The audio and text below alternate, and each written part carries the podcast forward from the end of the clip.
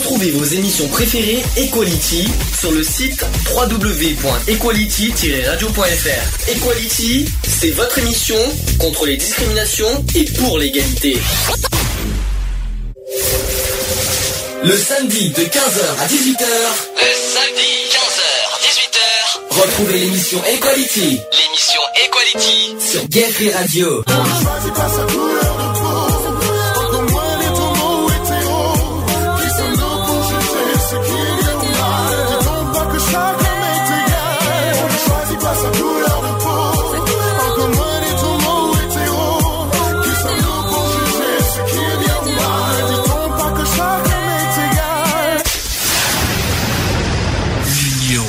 Fait la force.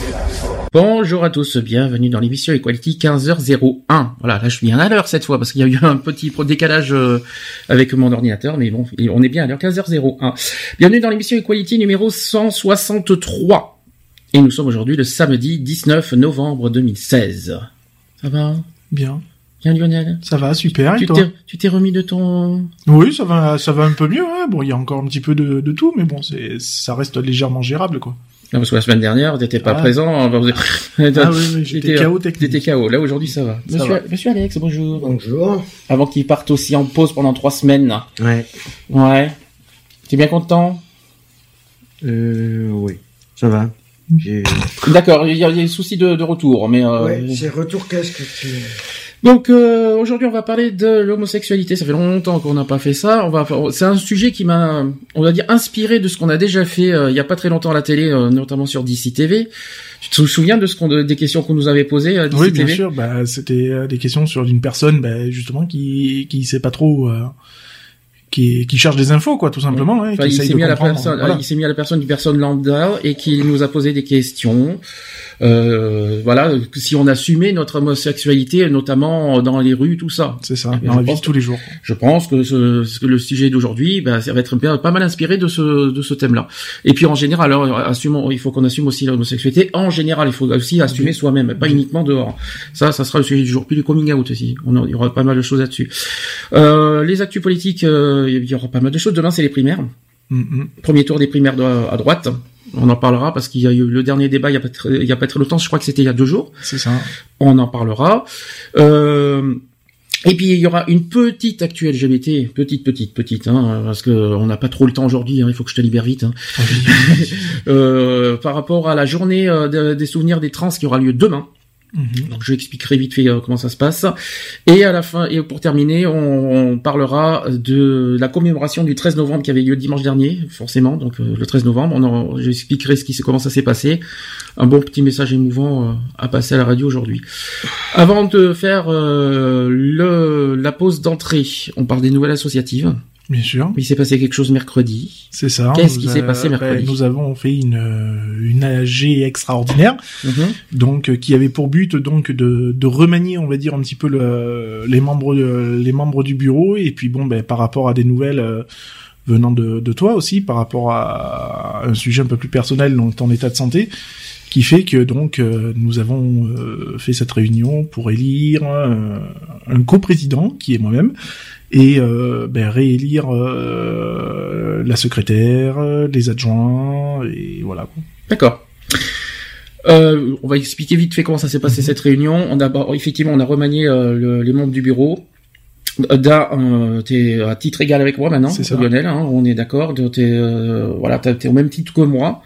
Peut-être t'as pas toute la totalité des pouvoirs que j'ai, mais euh, t'as- t'es quand même à titre égal à moi. Euh, t'es coprésident maintenant au lieu de vice-président. C'est ça. On va me dire quelle est la différence entre vice-président et coprésident. Mais coprésident, c'est-à-dire que t'as les mêmes droits que moi. Voilà, ça c'est la, la différence entre vice-président qui est un petit peu en dessous, Bah, on va dire. Vice-présidente est là pour seconder le président, on va dire, Mm. en, en part, alors que co-président, bon, ben c'est c'est du kiff kiff quoi. C'est Mhm. voilà quoi. Angélique reste euh, secrétaire, Secrétaire principal, principal, et nous avons deux euh, nouveaux secrétaires euh, Adjoints. adjoints à la place d'Alex qui a, qui, a, qui, a, qui a préféré euh, se voilà qui a décidé de se consacrer à ses euh, problèmes professionnels on va dire c'est pour ça que tu as quitté euh, ce Ah poste oui, non, mais moi je m'arrête euh, provisoirement et après voilà tu te consacres si- à tes domaines voilà tes problèmes professionnels avant tout mais donc on a deux nouveaux secrétaires adjoints on peut les nommer si tu veux Oui, bien sûr. Bah, il s'agit de Laurent Roux et de Monsieur Pic Lessen Daniel, qui est mon mari. qui, rien que de- Donc voilà. bah, qui ont été tous élus à Voilà. Mercredi dernier. Donc on leur souhaite quoi qu'il en soit la bienvenue à la, dans l'association. Est-ce qu'il y a d'autres nouvelles? Oui, il y a eu des projets qu'on a qu'on a évoqués ensemble mm. et qu'on souhaite voilà faire dans la saison. Euh, un micro trottoir, ça tu, euh, tu nous en parleras euh, quand tu quand tu reviendras euh, le, 13 décembre. Et donc on en parlera à ton retour. Tu te souviens des idées qui ont Disons qu'il y a eu beaucoup de, de, de, propositions faites et notamment aussi des anciennes qui, qui reviennent un peu sur le dessus, dont le micro trottoir puisque ça oh. faisait des, un certain temps qu'on en parlait. Mmh. oui, il y a, y a plein de trucs. Donc organiser une marche sur Sisteron, faire des spots publicitaires, faire des spots publicitaires, faire des spots vidéo. Alors faire aussi faire nous voir aussi pendant la radio. Faire quelque chose de vidéo à la radio, puis faire aussi peut-être à la limite faire des, des vidéos aussi à l'extérieur. Ça, on, en on en parlera euh, plus loin. Euh, il y a d'autres, il y a y a des brocantes, brocantes, forums, forum, euh, forum des associations qu'on y tient aussi. Le Noël solidaire qui va arriver. On a, des nouvelles de Non pas, non pas encore. Ben non, on a rendez-vous mardi, donc de toute façon, on, on, en saura un peu plus mardi puisque hmm. j'ai rendez-vous mardi avec avec Angélique pour rencontrer le président du comité des fêtes de Sisteron. Donc on en saura finalement la semaine prochaine. on en parlera la semaine prochaine où on, on, voilà, sur, tout et pour tout de toute façon, hein, même y compris l'événement du loto qui aura lieu en février, euh, qui est toujours en cours. Euh, on avance bien au niveau des, dons euh, matériels et autres. On, on avance bien. Hein, en tout et pour tout, on est, on frôle les, je peux le dire, les 700 euros de. Ah ça, tu parles du loto là. Cette fois, là, on est sur le loto. Mmh. on frôle les 700 euros de dons tout tout confondu. Quoi. En précisant que le loto, on a, les, on a, on a certes un lot, mais on n'a toujours pas l'autorisation. C'est ça. Euh, on attend l'aval de la mairie. On attend encore euh, certaines choses à suivre. Autre chose qui a été prévue aussi, c'est des soirées dansantes. C'est ça. On va, parce que Laurent a des qualités euh, sympathiques qui pourra, qui pourra. voilà, pour animer des, voilà. pour animer des soirées dansantes à titre bien sûr bénévole, hein, de toute façon. voilà, donc ce sera des soirées qui seront organisées et ouvertes à tous afin de passer une petite soirée avec un petit repas simple, quoi. Voilà. Quoi qu'il en soit, on donnera petite euh, toutes les semaines, euh, voilà l'évolution de, toutes ces nouvelles. Je pense que tu as un appel, euh, Lionel. C'est très sympathique. Ah, pardon. en direct, hein, c'est bien. C'est ça, ça prouve que le direct, ça marche. C'est bien. Donc on va faire une pause d'entrée. Je tiens à préciser pour les auditeurs qui veulent nous rejoindre, soit sur Skype, Radio, je suis dessus, hein, n'hésitez pas à nous rejoindre, ou par téléphone 04 86 15 44 45. J'ai tout dit. Donc euh, je vais mettre euh, aujourd'hui en pause musicale les gagnants de Energy Music Awards de la semaine dernière. Je peux pas mettre les 12 gagnants, donc je, je peux en mettre que 4 aujourd'hui euh, par, rapport aux pauses. Je vais mettre quand même la chanson de l'année. Mm-hmm. Amir avec J'ai cherché. Et oui. Eh oui, chanson de l'année, ça a été, il a été élu. Tu, tu, l'attendais ça ah, oui, aussi. Hein. Bien sûr. Ça tu l'attendais. Je trouve qu'elle est, elle est bien, elle est Merci pour le micro hein, et fais attention s'il te plaît. Hein. J'ai qu'elle est, elle est vraiment bien et qu'elle euh, méritait totalement sa place. Très bien. Donc on se dit à tout de suite pour la suite. J'ai cherché un sens à mon existence, j'y ai laissé mon innocence, j'ai fini le cœur sans défense, j'ai cherché l'amour et la reconnaissance, j'ai payé le prix du silence, je me blesse et je recommence. comme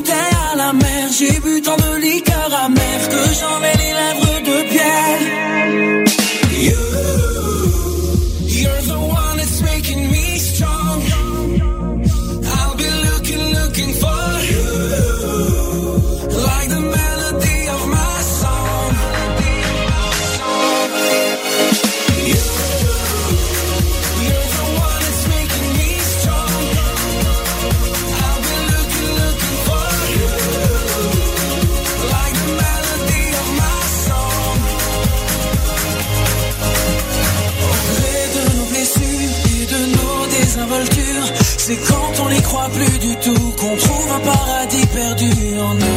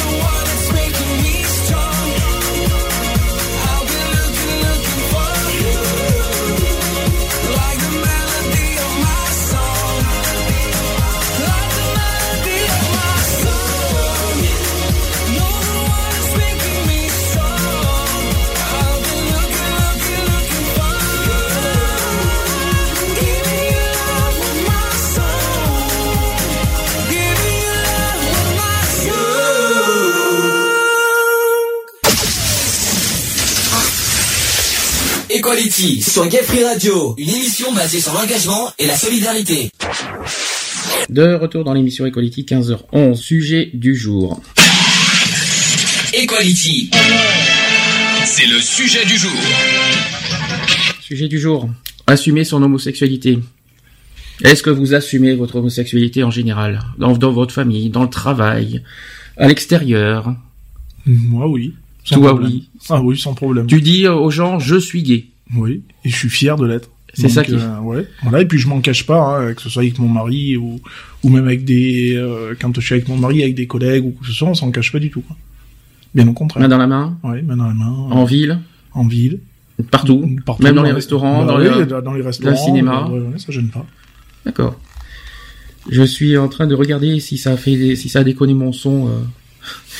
Parce que là, j'ai été obligé de redémarrer Skype, donc euh, voilà, je suis obligé de. Oui. Alors, je vérifie. Excusez-moi. Oui, c'est bon. Donc le, le micro va bien. Euh, Est-ce que donc euh, Eve, dans le cas où si tu veux nous rejoindre, n'hésite pas. Est-ce que dans, dans, dans la rue? Oui, dans la rue, dans les, dans les lieux publics, hein, de toute façon, bon, euh, tout en respectant un minimum aussi les, gens aussi, mais bon, enfin voilà, qu'on se cache pas, quoi. Si on se faire un bisou, on se fait un bisou, on veut se tenir par la main, on se tient par la main, etc., etc.. Et t'as peur des préjugés, des, euh, des insultes? Non, aucunement, parce que de- j'en ai pas, j'en ai pas essuyé, donc, euh, T'en as jamais. alors, ça, ça fait combien de temps? Ça fait maintenant bientôt trois ans que vous êtes ensemble, C'est ça, Si je le compte ça. bien. Non, ça va faire quatre ans, quatre ans en février que vous êtes ensemble. Euh, oui, ça passe vite le temps quand même quand on y réfléchit. Hein. Euh, quatre ans en février, effectivement, oui, parce que 2013. Mm. Et euh, jamais et d'insultes. jamais d'insultes, jamais de, de reproches, euh, rien du tout. De Pas de reproches, jamais, Jamais, pas, jamais. pas un seul. Non. Mais y compris pour les- la différence d'âge. Ah oui, même. Bon, on m'a souvent dit, ouais, il est un peu plus jeune que toi, mais bon, voilà, quoi, c'est tout. C'est pas... Après, c'est mon choix, quoi, je veux dire. Hein. C'est Mm. pas... Je vais pas dire que la vie des gens, je m'en fous, mais bon, euh, c'est pas ça qui va m'empêcher de vivre, quoi. Mhm. Et euh, au niveau de comment dire de, de- en ville, assisteront par exemple. Ça pose aucun problème. Donc comment c'est comment tu fais comment ah attendez Mhm. Eve qui va nous rejoindre. Allô Eve. Oui, Ça va Eve? Ah ouais. oui, tu te fais désirer, hein. Comment? Tu te fais désirer. Eh J'ai ben- dit, tu te fais désirer. Ah oui, je me fais désirer. Ben oui, je, sais- je sais que c'est ton week-end, alors j'essaie de te, j'essaie de te faire appel. Euh, je lui dis bon, comme t'es, disponible ce week-end, je lui dis tiens. Ça va sinon? Ouais. Et Je- toi? Oui, ça va. Enfin, on va dire, on va dire ça peut aller, mais euh, je fais en sorte de pas le montrer. Euh, je te poserai des questions après, euh, t'inquiète pas. J'en suis pour l'instant à Lionel, donc qui assume l'homosexualité. Euh, assisteront en C'est ça. ville, même partout. Oh, de partout. Et même Paris, t'as déjà fait? Paris, euh, Marseille, les grandes villes, ça me pose aucun problème. Marseille, hein. Ouh, Ah alors, ouais, bah. même à Marseille, t'as tenté. Eh oui, même à Marseille. oui. Marseille J'ai tenté, j'ai tenté l'intentable, mais oui, ça a marché. Et dans les banlieues? Ah, bah, bah, je sais pas. Après, euh, à Marseille, je vais pas traîner dans les quartiers euh, non plus euh, douteux, on va dire. Mhm. Mais bon, dans les axes principaux, euh, sans problème. Quoi. Mais question, est-ce que vous euh, vous restez naturel ou est-ce que vous faites en sorte de pas montrer que vous êtes homosexuel dans le... Non, non, on reste naturel, que ce soit même sur Paris, dans le métro, dans les bus, dehors, euh, naturel. D'accord. Voilà. Miss Eve, Oui. en Belgique, et comment, et quand, quand euh, ça fait. Est-ce que d'abord tu assumes totalement ton homosexualité?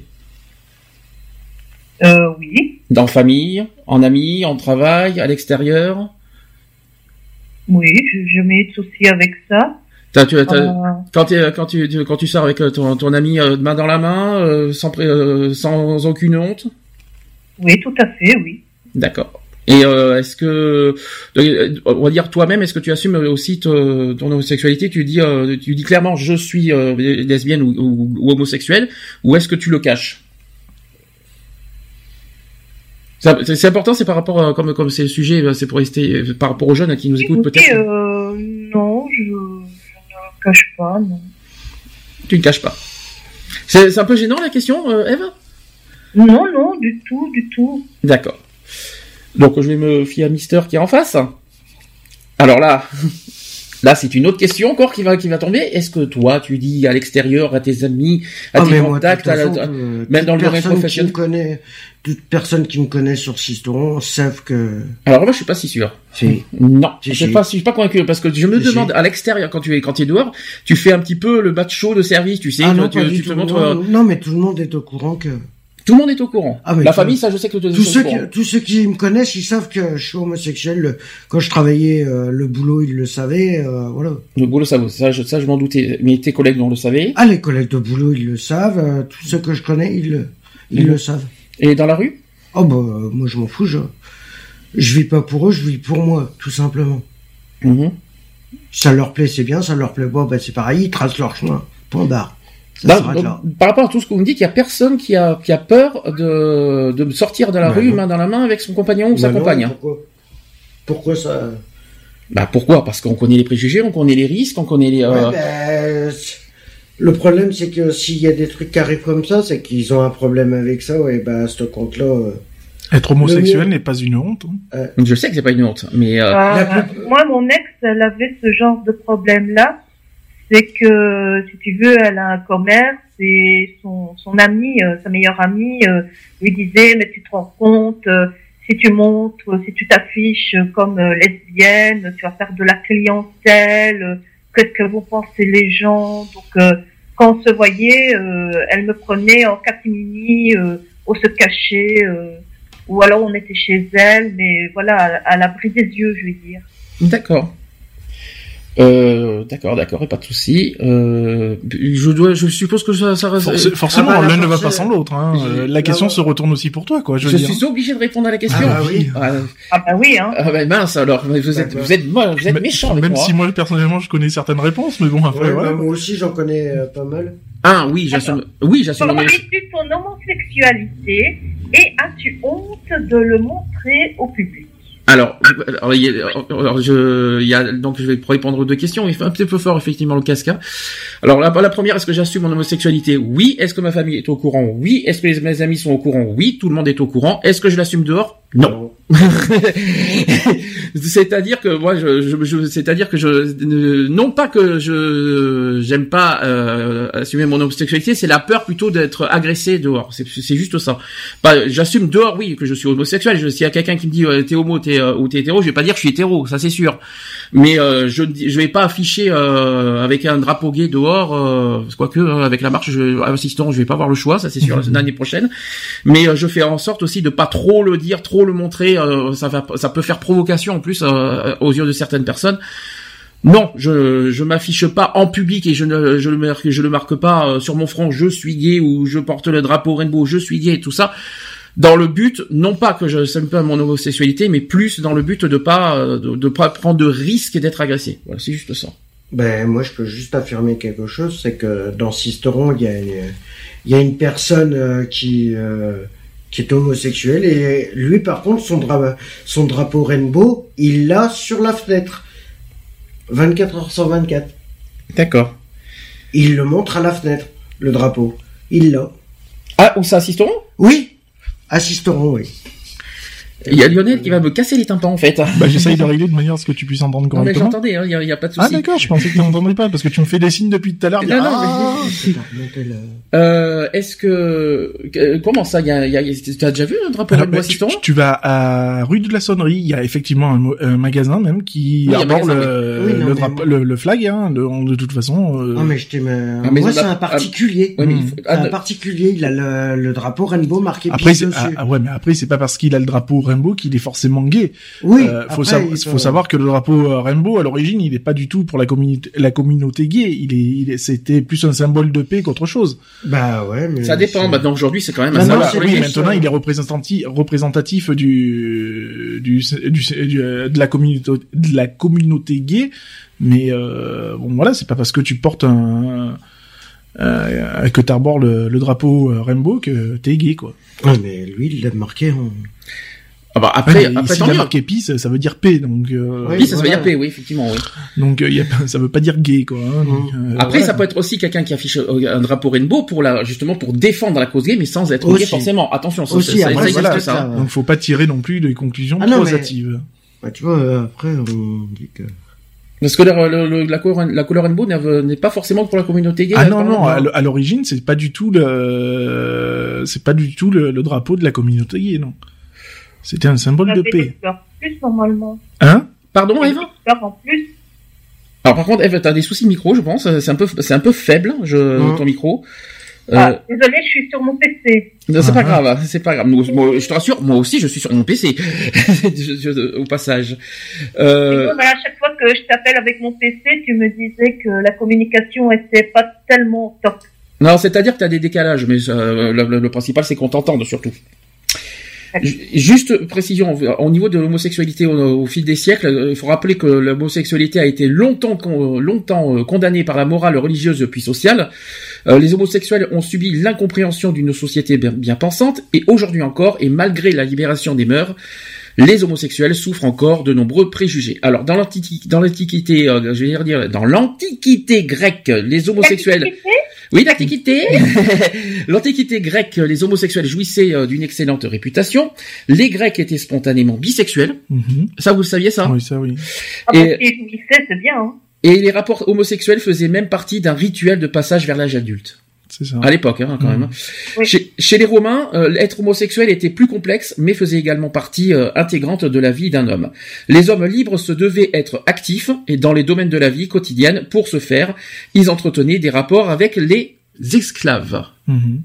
C'est moche, hein. Par contre, euh, pour les Grecs, je sais que c'était de pratique pour les jeunes hommes pour devenir à l'âge adulte, donc d'avoir des rapports sexuels avec leurs aînés, mais euh, l'homosexualité 100% était interdite. Sachant que euh, non parce que pourquoi je raconte ça c'est parce qu'on dit souvent que l'homosexualité euh, voilà c'est c'est ça date d'aujourd'hui. C'est pas nouveau ça date de c'est pas nouveau. même bien avant Jésus-Christ et bien avant la religion hein, donc c'est pour ça que que j'insiste bien là-dessus. Pourquoi je parle de ça? Ensuite aujourd'hui dans la société dite moderne, être homosexuel a souvent été délicat. En France, sous le régime de Vichy, par exemple, l'homosexualité était punie d'une peine de prison allant de 6 mois à 3 ans. Ça, c'était à l'époque. Hein. Durant la Seconde Guerre mondiale, des centaines d'homosexuels ont été livrés à, la Gestapo et déportés dans les camps de concentration, les fameux Triangle rose. Mmh. je pense que vous les connaissez. Mmh.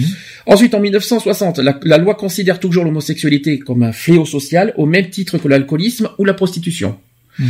Ensuite, en 1968, il y a eu l'Organisation mondiale de la santé qui classifie l'homosexualité parmi les maladies mentales, en 1968. Mhm.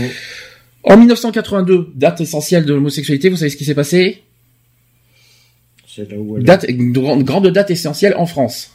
Oui, c'est là où... La dépénalisation de, l'homosexualité. ça, c'est en 1982. Et en 1992, ça, c'est une deuxième date à retenir. Comme quoi qu'elle n'était plus une maladie. Euh, Exactement. Hmm. Effectivement, l'homosexualité a été déclassée au niveau médical en 1992 par l'OMS. Ensuite, maintenant aujourd'hui, au 21e siècle, les mœurs euh, évoluent. Euh, avec le mariage pour tous qui vient de, qui a été voté en 2013 euh, malheureusement, est-ce qu'on peut dire que l'homophobie aujourd'hui, euh, voilà, diminue euh, Est-ce que pour autant, il faut dire, on peut dire aujourd'hui que l'homophobie diminue, malgré les avancées qu'il y a eu? Non, elle, elle diminue pas. il y a eu une ampleur. Il y a eu, il y a eu cette vague d'augmentation hein, de, de d'homophobie. Euh, après, euh, je pense que bon, il faut laisser le temps au temps et que ça viendra à, s'estomper avec le temps. Mais bon, ça, ne se fera pas demain, quoi. Est-ce que vous pensez qu'avec le mariage pour tous, l'homophobie c'est au contraire dégradé? Ah bah là, Est-ce qu'on peut dire aujourd'hui, euh, maintenant que voilà, ça fait quand même trois ans et demi que le mariage pour tous a été voté, est-ce qu'aujourd'hui on peut dire que l'homophobie s'est dégradée? Est-ce qu'il y en a eu encore plus qu'avant? Ah bah oui. Est-ce qu'on peut dire que la, le mariage pour tous a malheureusement il y a, eu une grosse vague, oui, oui, il y a eu une grosse vague de d'augmentation hein, au niveau de l'homophobie. Après, je pense que là, ça s'est quand même un petit peu tassé quand même. Tu penses que ça s'est calmé? Parce qu'il faut quand même rappeler mmh. que l'année du mariage pour tous, c'est l'homophobie, les, agressions homophobes, quand même, c'est quand même ah, décuplé. Hein. Bien sûr. Euh, donc, on peut dire qu'aujourd'hui, le mariage pour tous un petit, est un petit peu euh, la cause de, de la montée de l'homophobie aujourd'hui. Bah, mais disons qu'en sachant que ça a été euh, le point euh, principal de, de, notre cher président en plus. Mmh. Donc comme on l'avait déjà dit hein, sur une précédente, précédente émission, euh, c'était peut-être pas forcément le premier point à faire passer quoi. Est-ce que pour autant il faut se cacher? Non. malgré cette montée de l'homophobie Non, justement, bien au contraire. personnellement, moi j'ai une voisine derrière chez moi qui est visiblement homophobe puisque euh, elle fait des réflexions euh, euh depuis quelques mois, je vais dire, euh, même en ma présence, genre, mais pas assez haut, tu vois, mais assez haut pour que tu l'entendes, mais pas ouvertement du, du style je vais la faire expulser, euh, euh, je vais euh, donc elle essaie de elle essayait de monter le voisin mon voisin contre moi, voilà quoi. Qu'est-ce qu'elle qu'est-ce qu'elle disait exactement Qu'est-ce qu'elle a, elle a quoi comme genre de propos? Du style euh, qu'elle veut essayer de me faire expulser, que je parte. C'est interdit. Ça. On peut, pas, on peut pas, on peut pas expulser quelqu'un pour euh, pour l'homosexualité. Hein, donc euh, je rassure là-dessus, ça existe À moins qu'en Belgique il y ait une loi là-dessus, mais on, peut pas expulser, bah on peut pas expulser quiconque pour son homosexualité. ta voisine n'est pas propriétaire. Hein. Non, nous sommes tous euh, locataires. Elle n'a pas le droit. D'accord. Voilà. Mmh. Elle n'a pas le droit. Donc déjà, euh, c'est pas une locataire. Même avec des pétitions, on, on, on ça, reste, ça, reste, une menace euh, dans le vent, quoi, de toute façon. T'as déjà été agressé par ta voisine? Euh, Non, elle m'a personnellement, elle ne m'a jamais rien dit en face. D'accord. Mais je vois bien que tout se passe derrière mon dos, donc elle fait les réflexions assez haut pour que je l'entende. même quand j'étais donc avec Nat Mhm. Euh, elle faisait ses réflexions et puis elle pensait qu'en fait que Nat euh, certainement n'était pas déclaré ici. Or, je l'avais déclaré à la commune, je l'avais déclaré au chômage, ouais, euh, je l'avais déclaré au logement. Donc là-dessus, elle ne sait rien faire. Mais à mon avis, elle pensait que Nat était ici de façon clandestine et non déclarée. D'accord, donc là, ça c'est pas l'homosexualité qui est visée finalement. C'est une attaque. C'est le fait de nous voir ensemble euh, qui l'emmerdait. Donc elle se dit oui, ça tombe, elle est là illégalement, donc je vais jouer là-dessus et la faire virer quoi. D'accord, donc ça veut dire que quiconque euh, qui, soit avec toi, euh, même euh, qui n'est pas clandestine ou quoi que ce soit, quiconque serait avec toi, ça dérangerait ta voisine en fait. surtout si c'est une femme, oui. Ça fait combien de temps que tu habites ce logement? Un an et quatre mois. Un an et quatre mois. Ah oui, c'est récent quand même. D'accord, mais euh, quoi qu'il en soit, euh, c'est pas parce que vous avez des voisins homophobes qu'il faut euh, arrêter d'être homosexuel. Hein, c'est ce que je veux dire. Hein.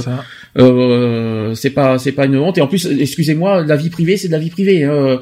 dans un logement, c'est du privé. Hmm. Donc, les, voisins n'ont pas à se mêler de la vie privée des gens. T'as le droit d'en savoir qui tu veux chez toi. Hein, en plus, oui, il, y a ce, il y a ce problème, il y a ce truc-là aussi.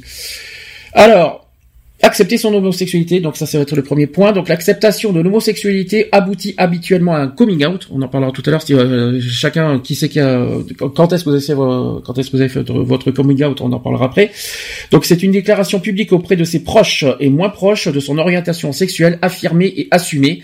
Il semble toujours étonnant qu'une personne qui n'a pas une orientation sexuelle classique, c'est-à-dire l'hétérosexualité, se sente obligée de déclarer à son entourage ses préférences sexuelles. Donc cela montre bien que si l'homosexualité est mieux acceptée acceptée aujourd'hui, elle reste quand même en marge. Alors, et vous, en êtes-vous? Donc, je vais en parler aujourd'hui. Quelle est votre part d'homosexualité? Donc, euh, on va en parler. Euh, quand est-ce que vous avez fait votre coming out? À quel âge Je n'ai pas vraiment fait. Tu vas, tu vas, vas-y, réponds la question. Je n'ai pas vraiment fait, en fait. Euh, je l'ai dit à l'un ou l'autre homme qui me draguait en disant, écoute, moi, je suis avec une femme des, amis qui pensaient que j'allais aller avec eux, donc je dis écoute, euh, je suis je suis avec une femme, euh, voilà quoi, je n'irai pas avec toi. Euh, pour ma famille, on a beaucoup qui l'ont su via Facebook, mais sinon je leur ai pas dit écoute, voilà, je suis avec quelqu'un, ils ont vu via mes publications que j'étais avec Nat, que voilà, que, donc mon frère a compris comme ça quoi. Attends, j'essaie de comprendre quelque chose parce que tout à l'heure tu as dit que tu assumais ton homosexualité. pour euh, assumer son homosexualité, il faut faire un coming out, il me semble. Donc euh, c'est quoi qui te fait peur? Pourquoi t'as pas t'as pas déclaré à ta famille, euh, on va dire on va dire publiquement parlant, pourquoi tu as, tu l'as pas dit que t'es que t'es homosexuel? Eve. Parce que je voyais pas l'intérêt. C'est pas obligatoire. De toute façon, c'est pas une obligation Ah hein, de, dire qu'on est homosexuel. J'avais pas honte, c'est juste que je voyais pas l'intérêt de dire voilà, je suis avec une fille. Je l'ai montré puisqu'il a vu, euh, voilà, il a vu. euh, si j'avais honte, euh, j'aurais fait en sorte qu'il ne le voit pas. Mhm. J'aurais pas mis sur mon Facebook, euh, voilà, je suis avec elle, euh, on est ensemble, on va se marier. euh. Mais justement, en parlant de ça, si jamais un jour, tu, euh, euh, voilà, faut, faut bien que tu vives. euh, imaginons que tu as trouvé la perle rare, euh, la personne à laquelle tu, euh, tu désires être. Faut bien que tu, sois- faut bien que tout le monde soit au courant. Donc, imagine que tu vas, que tu vas jusqu'au mariage, jusqu'à, je sais pas quoi. Et- non, mais... Est-ce que, est-ce que, est-ce que pour autant, c'est vrai que c'est pas une obligation de, dire homosexuel, mais malheureusement, si on, avec le, fil du temps, on peut pas le cacher, finalement.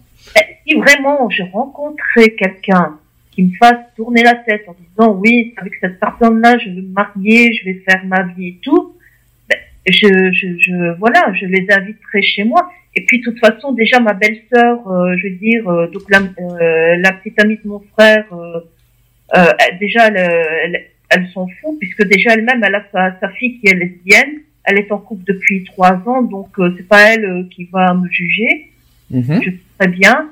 Euh, mon frère, qu'ils le prennent bien, qu'ils le prennent mal, franchement, je m'en fous, royalement.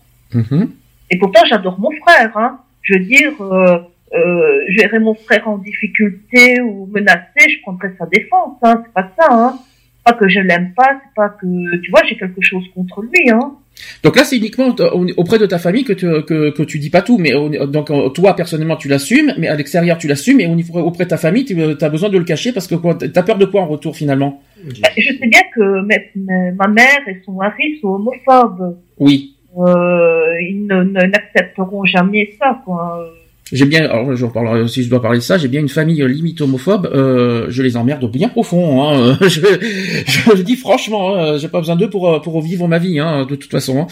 Mais euh, je comprends ton point de vue, hein, de toute façon, Eva, euh, c'est normal. Je... Mais t'as peur quoi de perdre ton frère ou t'as peur de perdre la- les membres de ta famille à cause de ça? Non, non, non, du tout. Si il me renie, entre guillemets, à cause de ça, ben, renie-moi. Euh, D'accord. c'est pas ça qui va m'empêcher de vivre, quoi. Lionel, toi, je sais que c'est récent. Mhm. Ça, je sais parce que c'est moi qui t'ai euh, qui t'ai un petit peu poussé à faire ça. Oui, Auprès- mais auprès de ta mère sans, sans plus, puisque bon, moi, ma mère, euh, de toute façon, elle a toujours accepté comme j'étais, et puis, euh, et puis, je- comme je dis, je suis pas du genre à m'en- cacher, et puis, non, j'ai jamais eu besoin de faire mon, j'ai jamais eu besoin de le faire. quoi, tu hein, te souviens du jour que tu l'as tu l'avais dit à ta mère en 2012 Tu te souviens de cette Oui, bah oui, mais elle a su, enfin, euh, enfin pour ma part, elle a super bien réagi, quoi. Comme elle Mhm. m'a dit, elle m'a dit, ça regarde que toi, et puis voilà, quoi.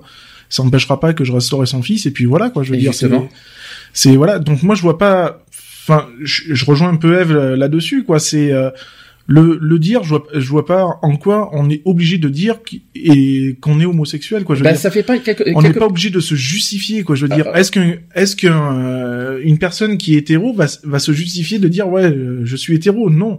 Donc pourquoi on aurait besoin nous, de, de notre côté, de, de se justifier pour ça, quoi Je veux dire, c'est, euh, c'est notre vie, euh, ça regarde que nous, quoi. Je veux dire. Après, euh, tu l'acceptes, tu l'acceptes, tu l'acceptes pas, ben ouais, ben ça changera rien euh, sur le contexte, quoi. Ouais, mais sur le moment, sur le moment, il y a- t'as besoin d'être libéré quelque part. De- il y a- C'est une libération finalement de le dire. Ben, moi, je, personnellement, je me sens pas enchaînée, je me sens Non, pas non plus. piège. euh, J'ai pas, j'ai pas un sentiment de, de, de libérer quelque chose. Mhm. J'essaie de me mettre à la place euh, aussi lambda. Je fais un petit non, peu, non, je fais un sûr. petit peu le. Après, moi, je, oui, je, je suis tout à fait d'accord avec avec avec Eve. De toute façon, hein, il y, a, il y a pas d'entrave, quoi. Hein, Mm. Je veux dire, hein, il y a, y a aucune entrave. Il y a, euh, je ressens aucune gêne ou quoi que ce soit. Donc euh, voilà, même mes amis qui me connaissent depuis euh, que je suis enfant et même qui m'ont vu euh, tout bébé, tout ça. Enfin, j'ai jamais eu besoin de leur dire, ouais, euh, voilà, je suis homosexuel et puis, et puis c'est tout, quoi. Non, jamais de la vie, quoi. Tes frères et sœurs, ils sont au courant, oui. Tout- hein. tout le monde est au courant, Oui, oui. la même chose, la réaction. euh, J'ai pas eu besoin de justifier euh, quoi Mm. que ce soit, quoi. D'accord. Alors toi, c'est plus délicat. Tu peux en parler, hein, c'est c'est le moment aussi. euh, c'est- Ah, mon, com- euh, mon coming out au niveau de la famille, je l'ai fait euh, Tôt. en 95. Mais toi, c'était tôt. fait. Je l'ai fait le 21 mars 95. Tu te souviens même des dates. Vraiment que c'est pas mal. Oui, pas parce que c'est. Euh, Tu peux en parler parce que là, c'est délicat, je le sais, mais tu. euh, Si ça Le peut- problème, c'est que je l'ai fait au procès de mon père et voilà. Et c'est surtout ré- la réaction de ta mère. Que... C'est la réaction de ma mère qui me, quelque part, qui m'étonnait pas, euh, qui, c'est qu'en fin de compte, elle m'a renié complètement. En fin de compte, j'étais le quand je lui ai appris, euh, elle m'a dit simplement, bah t'es plus mon fils. Bah j'ai dit, bah Et comment t'as réagi à ce, ce jour-là? Qu'est-ce que qu'est-ce qui s'est passé depuis? Bah depuis, euh, j'ai coupé les ponts avec ma mère. Mais euh, tout en assumant comme tu étais. Ah mais de toute façon, je lui ai dit, de toute façon, ça changera pas. Mhm. Ce qu'il l'a fait, disons, ce qui l'a embêté le plus, c'est pas que je lui annonce comme quoi que j'étais homosexuel, c'est c'est que je parte avec un, ami de la famille. Que je mhm. me mette, que je sois en couple avec un ami de la famille. Mhm. C'est ce qu'il Oui, bon ça c'est bon ça c'est privé. Mais non, mais voilà, c'est ce qui l'a blessé le plus. On, parle du coming out. Le coming out au niveau de la famille, de toute façon, euh, je l'ai fait. Euh, après, je l'ai fait et après voilà, il l'accepte, c'est bien. Il y en a une qui l'accepte et je crois que je crois qu'elle si c'est ta sœur, hein, mm. ta sœur, je sais qu'elle a toujours bon, c'est vrai que ça a été dur au départ. Oui. C'est vrai que ça a été dur au départ quand je l'ai annoncé, mais elle m'a toujours accepté comme. Euh, et tes autres frères et sœurs, ça s'est passé comment? Bah, il y a eu séparation. Euh, voilà, on est quand je l'ai annoncé, c'est vrai que bon, il y en a qui voulaient pas me voir et puis on a. Je me suis mis en retrait aussi pour éviter parce que je savais très bien qu'il y en a qui n'acceptaient pas trop. Hmm. Et voilà. Ok. Je passe au, suivant, comme ça, je, je, je zappe le sujet aussi. C'est ça, c'est ça, oui. Pourquoi Lionel bah, ton, ton avis aussi, on aimerait bien le savoir. Quoi. Ah bah oui, hein. Bah, voyons, il faut toujours. C'est donnant donnant, hein, ça marche dans, ça marche dans les deux non, sens. Avec hein. ma mère, ça s'est bien passé. Je vais, je vais, je vais, je vais pas te mentir non plus. Euh, quand j'ai fait le coming out, le coming out avec ma mère en 97, ça s'est bien passé direct. Hein, elle, elle s'en doutait de toute façon. Euh, comme ça c'est fait. Euh, c'était plus avec euh, du côté de mon père que c'était plus délicat. En plus, il y avait ma grand-mère qui était à peine décédée. Ma mère a demandé euh, pour que je revienne chez mon père parce que j'habitais chez mon père en plus. Mhm. il a dit faut avant que tu viennes chez ton père, il faudrait que tu lui dises à ton père. oui, bon, ben, voilà. une fois que j'ai dit à mon père, eh ben, alcool sur alcool, et toute la clique. En plus, il venait à peine de perdre sa mère. Mhm. J'ai pas eu de chance là-dessus, hein, mais bah, après. Mauvaise période. Bah, disons, pour toi comme pour Alex, hein, est-ce que c'était franchement, enfin vraiment le bon moment de le dire aussi? Ah, c'est ma mère qui me l'a demandé. Bah, parce que le, fait que toi c'est arrivé par exemple sur le procès de ton père, toi sur bah, malheureusement ton père qui perd, euh, bah, tu perds ta grand-mère, donc mm. du coup, euh, enfin tu te dis. Euh, ouais, enfin, vous avez peut-être pas choisi stratégiquement le bon moment, quoi. Mais c'est parce que j'ai pas. Après, après, après qu'on soit clair, hein, ma, mère a toujours dit que mon père était homophobe, donc euh, hmm. c'est pour ça qu'il m'a dit il vaut mieux que tu lui dises avant que tu rentres, etc. Donc mon père est homophobe, euh, communiste comme pas permis en plus. Bah, j'ai une famille spéciale à Paris, hein, donc euh, du côté de, en fait, dans toute ma famille, si je dois calculer, dans toute ma famille, il y a eu une seule personne qui a vraiment accepté mon homosexualité, c'est ma mère. Euh, je sais pas si elle m'a accepté en tant que son fils, hein, vu, la, vu les circonstances actuelles depuis deux ans. Mhm. Mais, euh, mais en tant que mais homosexualité, oui, bah, elle avait un cousin qui était homosexuel, elle a toujours accepté. en plus, elle avait des, elle avait fait une association à l'époque euh, mhm. contre le SIDA. Elle avait accueilli des gens, des personnes. Il y avait des homosexuels. Elle avait, elle avait jamais, jamais d'a priori là-dessus. Donc là-dessus, je sais que ma mère, il n'y a pas de problème. Après, le, reste de ma famille, euh, je dirais rien parce que depuis qu'ils ont su que j'étais homosexuel, c'est vas-y que je te mets à l'écart, vas-y que je n'existe plus, vas-y que si. Avec ma situation, parce que je crois que l'homosexualité est le, le, premier problème de, au niveau familial. De, voilà, Pour tout le monde, bien sûr. Après, c'est, ça reste le, le point noir, quoi, on va dire. Mmh. Ouais. Après, il l'accepte, il l'accepte pas. Bah, Après, là où les gens ont du mal à comprendre, c'est ouais, ton enfant, il est homosexuel, il est trans, il est tout ce que tu veux. Euh, ça reste ton enfant, quoi. Je veux dire, malgré tout, ça reste quand même mmh. ton enfance. Donc le lien du sang, il est toujours là. Euh, qui te dit pas que dans ta famille et que personne te l'a dit, euh, par exemple, je dis des conneries pour ta mère, tu vois, mmh. qui qui te dit pas que euh, dans la dans la famille de ta mère, bah, il y avait pas des homosexuels ou des lesbiennes. Ah, Donc voilà, je veux mmh. dire, c'est euh, les, les, les, les parents, on va dire entre parenthèses, se permettent de de renier leur enfant parce qu'il est homosexuel, parce qu'il est trans, parce qu'elle est, elle est lesbienne ou autre. Euh, mais est-ce que tu as essayé de creuser aussi, de savoir si euh, dans, dans, ta famille à toi, euh, derrière, il y, avait pas aussi des, des, des, gens comme ça, quoi Je veux dire. Mmh. Qu'est-ce que t'appelles des gens comme ça bah, des, bah, des, gens, des, homosexuels, quoi. Ah, je veux dire. C'est, enfin, je veux dire, avant de, avant de porter un jugement. Enfin, réfléchis, quoi, je veux mmh. dire. Et puis, quoi qu'il en soit, ça restera toujours ton enfant. Moi, mon fils qui a qui a 10 ans, euh, dans 6 ans, s'il vient me dire, bah, papa, je suis homosexuel, ou bah, euh, papa, je suis hétéro, ou j'en sais rien, ou, ou trans, ou j'en sais rien d'autre, bah, euh, ouais, ben ok, c'est bien, bah, tu resteras toujours mon fils, quoi. Je veux dire, c'est pas parce que tu es différent des autres que tu... Différent, en quoi on est différent tu... je, t'arrête là-dessus, en quoi nous sommes différents? Non, mais quand je dis différent, c'est bah c'est j'emploie un peu le les mots de des, des hétéros quoi hein. donc euh, voilà parce que euh, apparemment on est on est différent on est en marge de la société alors que c'est pas du tout le cas puisqu'on paye tous des impôts comme tout le monde euh, et on travaille tous comme tout le monde enfin on essaye. Euh, enfin voilà quoi je veux dire moi enfin je vois pas le il y a pas de différence hein j'aurais je te dirais qu'il y a pas de différence mais en, en, employant, tu vois, en se mettant un petit peu comme une personne lambda, comme tu le disais tout à l'heure, bon ben voilà, euh, c'est pas parce que tu n'es pas, euh, mon fils sera pas hétéro ou sera pas homo que je vais le renier, euh, que je vais le renier, bien au contraire. Déjà, ça reste mon enfant. Non, mais déjà, déjà, il y a un truc que je piche pas, c'est qu'à l'extérieur, euh, quand, quand on sort, il n'y a pas écrit sur notre front hétéro ou homo. Ben et déjà, un, ça c'est le premier point, et deux, à ce que je sache, c'est de la vie privée. En quoi ça. regarde les gens que, à qui, avec qui, avec qui on couche, avec qui on sort, avec qui on tout ça. Je, vais, je vais être encore plus clair, hein, avec mm. mon meilleur ami euh, Jean-Luc. combien de fois on se baladait à une certaine époque, bras dessus, bras dessous? Mais en tant que pote quoi je mm. veux dire c'est lui il est pas il est pas homosexuel euh, euh, enfin voilà quoi, je veux dire. Et c'est pas pour autant qu'on a été vu, euh, qu'on était vu comme euh, comme des homosexuels. Bien au mm. bien au contraire quoi. C'était euh, bah voilà deux potes qui qui sortent ensemble et on se vendait la gueule et etc etc quoi. Je veux dire.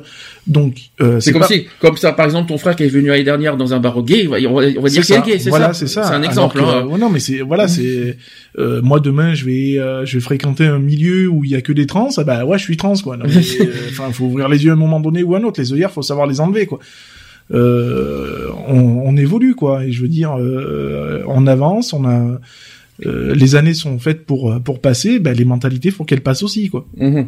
Donc voilà quoi, je veux dire, enfin le sang ça reste le sang quoi, je veux dire. Hein, c'est qui pour renier ton ton propre enfant quoi, Mais déjà de toute façon, de toute façon ça reste ça reste de la vie privée de toute façon. Que soit, soit homosexuel hétérosexuel bi ou ça reste de de, de l'intimité. Bien sûr. Donc en quoi les gens ça concerne qu'on soit hétéro homo etc en quoi ça les regarde les gens finalement à l'extérieur? Qu'est-ce que ça, peut leur faire Est-ce qu'on est se met dans leur cul si, ça te, si ça te gêne tant que ça de voir un couple homosexuel se tenir la main dans la rue, bah, tourne ton regard, quoi. Je veux dire, mm. regarde ailleurs. On te demande pas de, de, faire une fixation dessus, quoi. Je veux dire. Mm. Euh, Même en public. Mais bien sûr, bah, tourne ton regard, quoi. Je veux dire, euh, moi, moi, fut un temps, j'ai eu, j'ai eu ces réactions-là. Hein, euh, euh, au début, bah ouais, de, de deux hommes qui s'embrassaient. Bon, je vais pas dire que ça me, ça me posait problème, mais ça me gênait un peu. Bah, tu bloques pas dessus, quoi. Tu tournes ton regard et puis c'est tout. Et, et tu respectes. Je vais te poser une question, peut-être très personnelle, très parce mhm. qu'il y a pas, on en a déjà parlé il y a, il y a quelques années de, de, de ton histoire.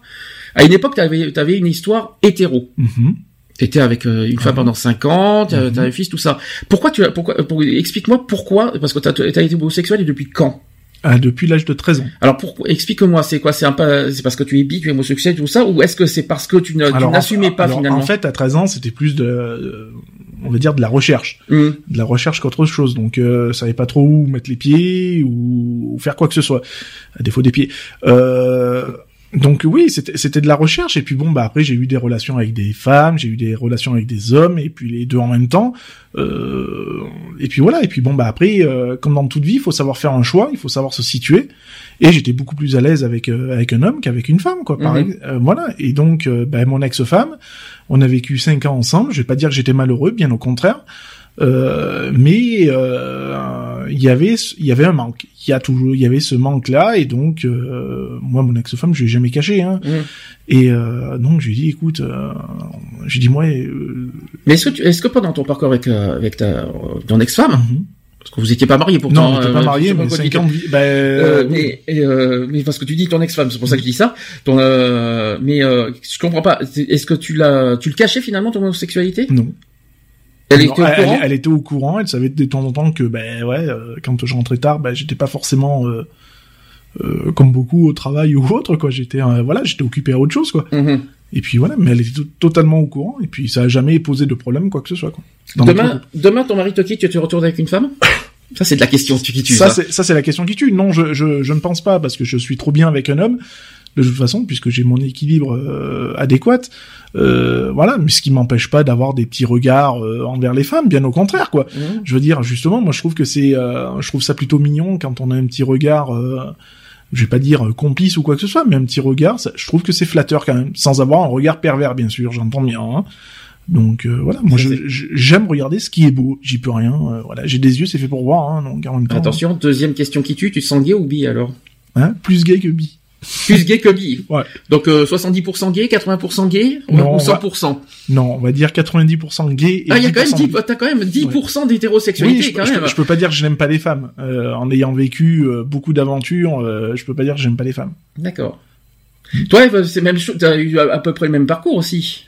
Oui. T'as vécu avec un homme aussi, il me semble. Donc, euh, e- e- explique ton parcours également. Ben, euh, j'étais mariée, euh, j'ai eu quatre enfants avec lui. Puis bon, on s'est séparés. euh, c'est moi qui ai demandé le divorce.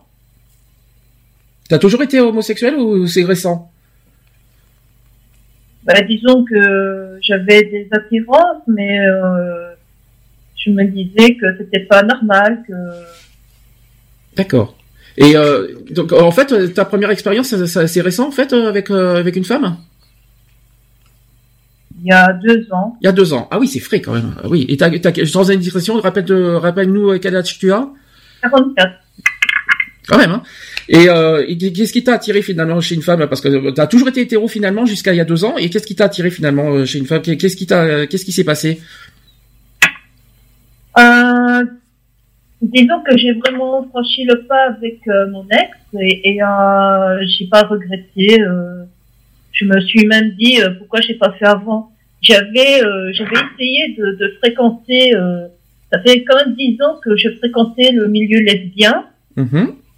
J'ai toujours eu des amies lesbiennes, euh, même plus que des hétéros. Et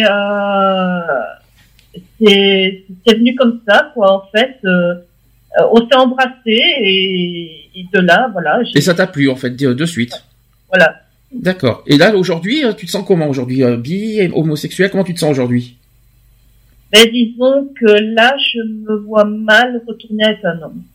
Suite à, voilà, bon, ça, après ça reste privé hein, le- le- les raisons, mais euh, que je crois que tu nous as raconté l'histoire euh, à la radio il y a, au début d'année. C'est suite à un viol, je crois, c'est ça? Non, non, pas Même pas. pas, faire bien parce que je vais pas euh, accuser euh, les hommes, euh, tu vois, euh, pour un con, quoi. Euh, D'accord.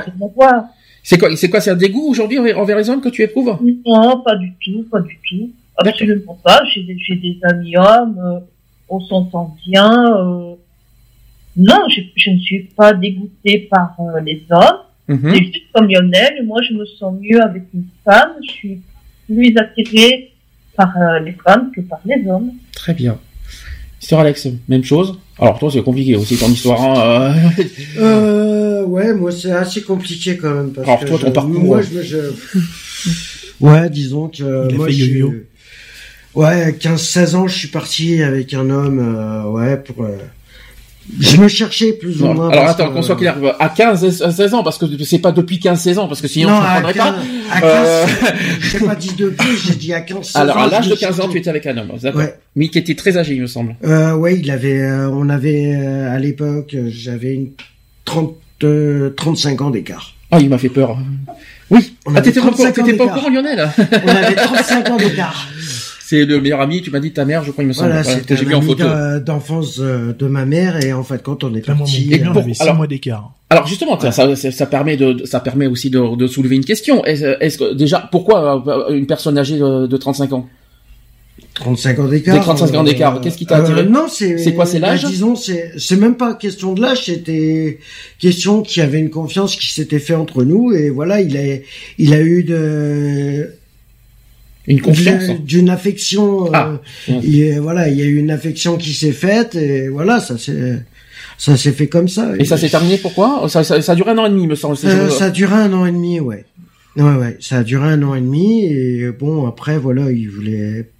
Bah disons que quand euh, ma mère elle a appris qu'on était ensemble, euh, elle a coupé les liens aussi avec. C'est plus Et cette relation-là, voilà. c'est cette relation C'est- qui a coupé. C'est cette relation-là qui a fait que. D'accord. Et Voilà. t'as- il y a jamais eu de soucis euh, juridiquement parlant? Euh, non, Ah, c'est- juridiquement. Ah oui, 15-16 ans, Ah, ben oui, bien détournement sûr, mineur, hein, je suis désolé, Euh, mais- On en parlera la semaine prochaine, ça sera le sujet du jour. Juridiquement non, puisque euh, moi euh, personnellement, euh, voilà. Ta mère n'a pas, euh, t'as eu chaud quand même à 15-16 ans, hein, quand même. Oui, elle aurait pu très, de toute façon. euh, Ah, par contre, j'ai une question, parce que je voudrais te poser une question. C'est pas la première fois qu'on te la pose et je vais te la reposer. Pourquoi euh, l'homosexualité Est-ce que c'est suite à ton viol à l'âge de 8 ans? Ou est-ce que tu as vraiment, ou est-ce que tu t'es senti vraiment homosexuel? Parce que souvent, malheureusement, le viol est lié. C'est Je le dis franchement. hein. je suis Mais d'accord. ton parcours. Euh, par rapport à mon parcours, euh, je, au départ, je pensais que mon homosexualité était par rapport à mon viol et non, pas du tout. Ça n'a rien à voir. Donc euh, aujourd'hui, tu peux dire que tu as toujours été homosexuel Ah oui. et pas suite Ah à ton oui. viol. Ah non. D'accord.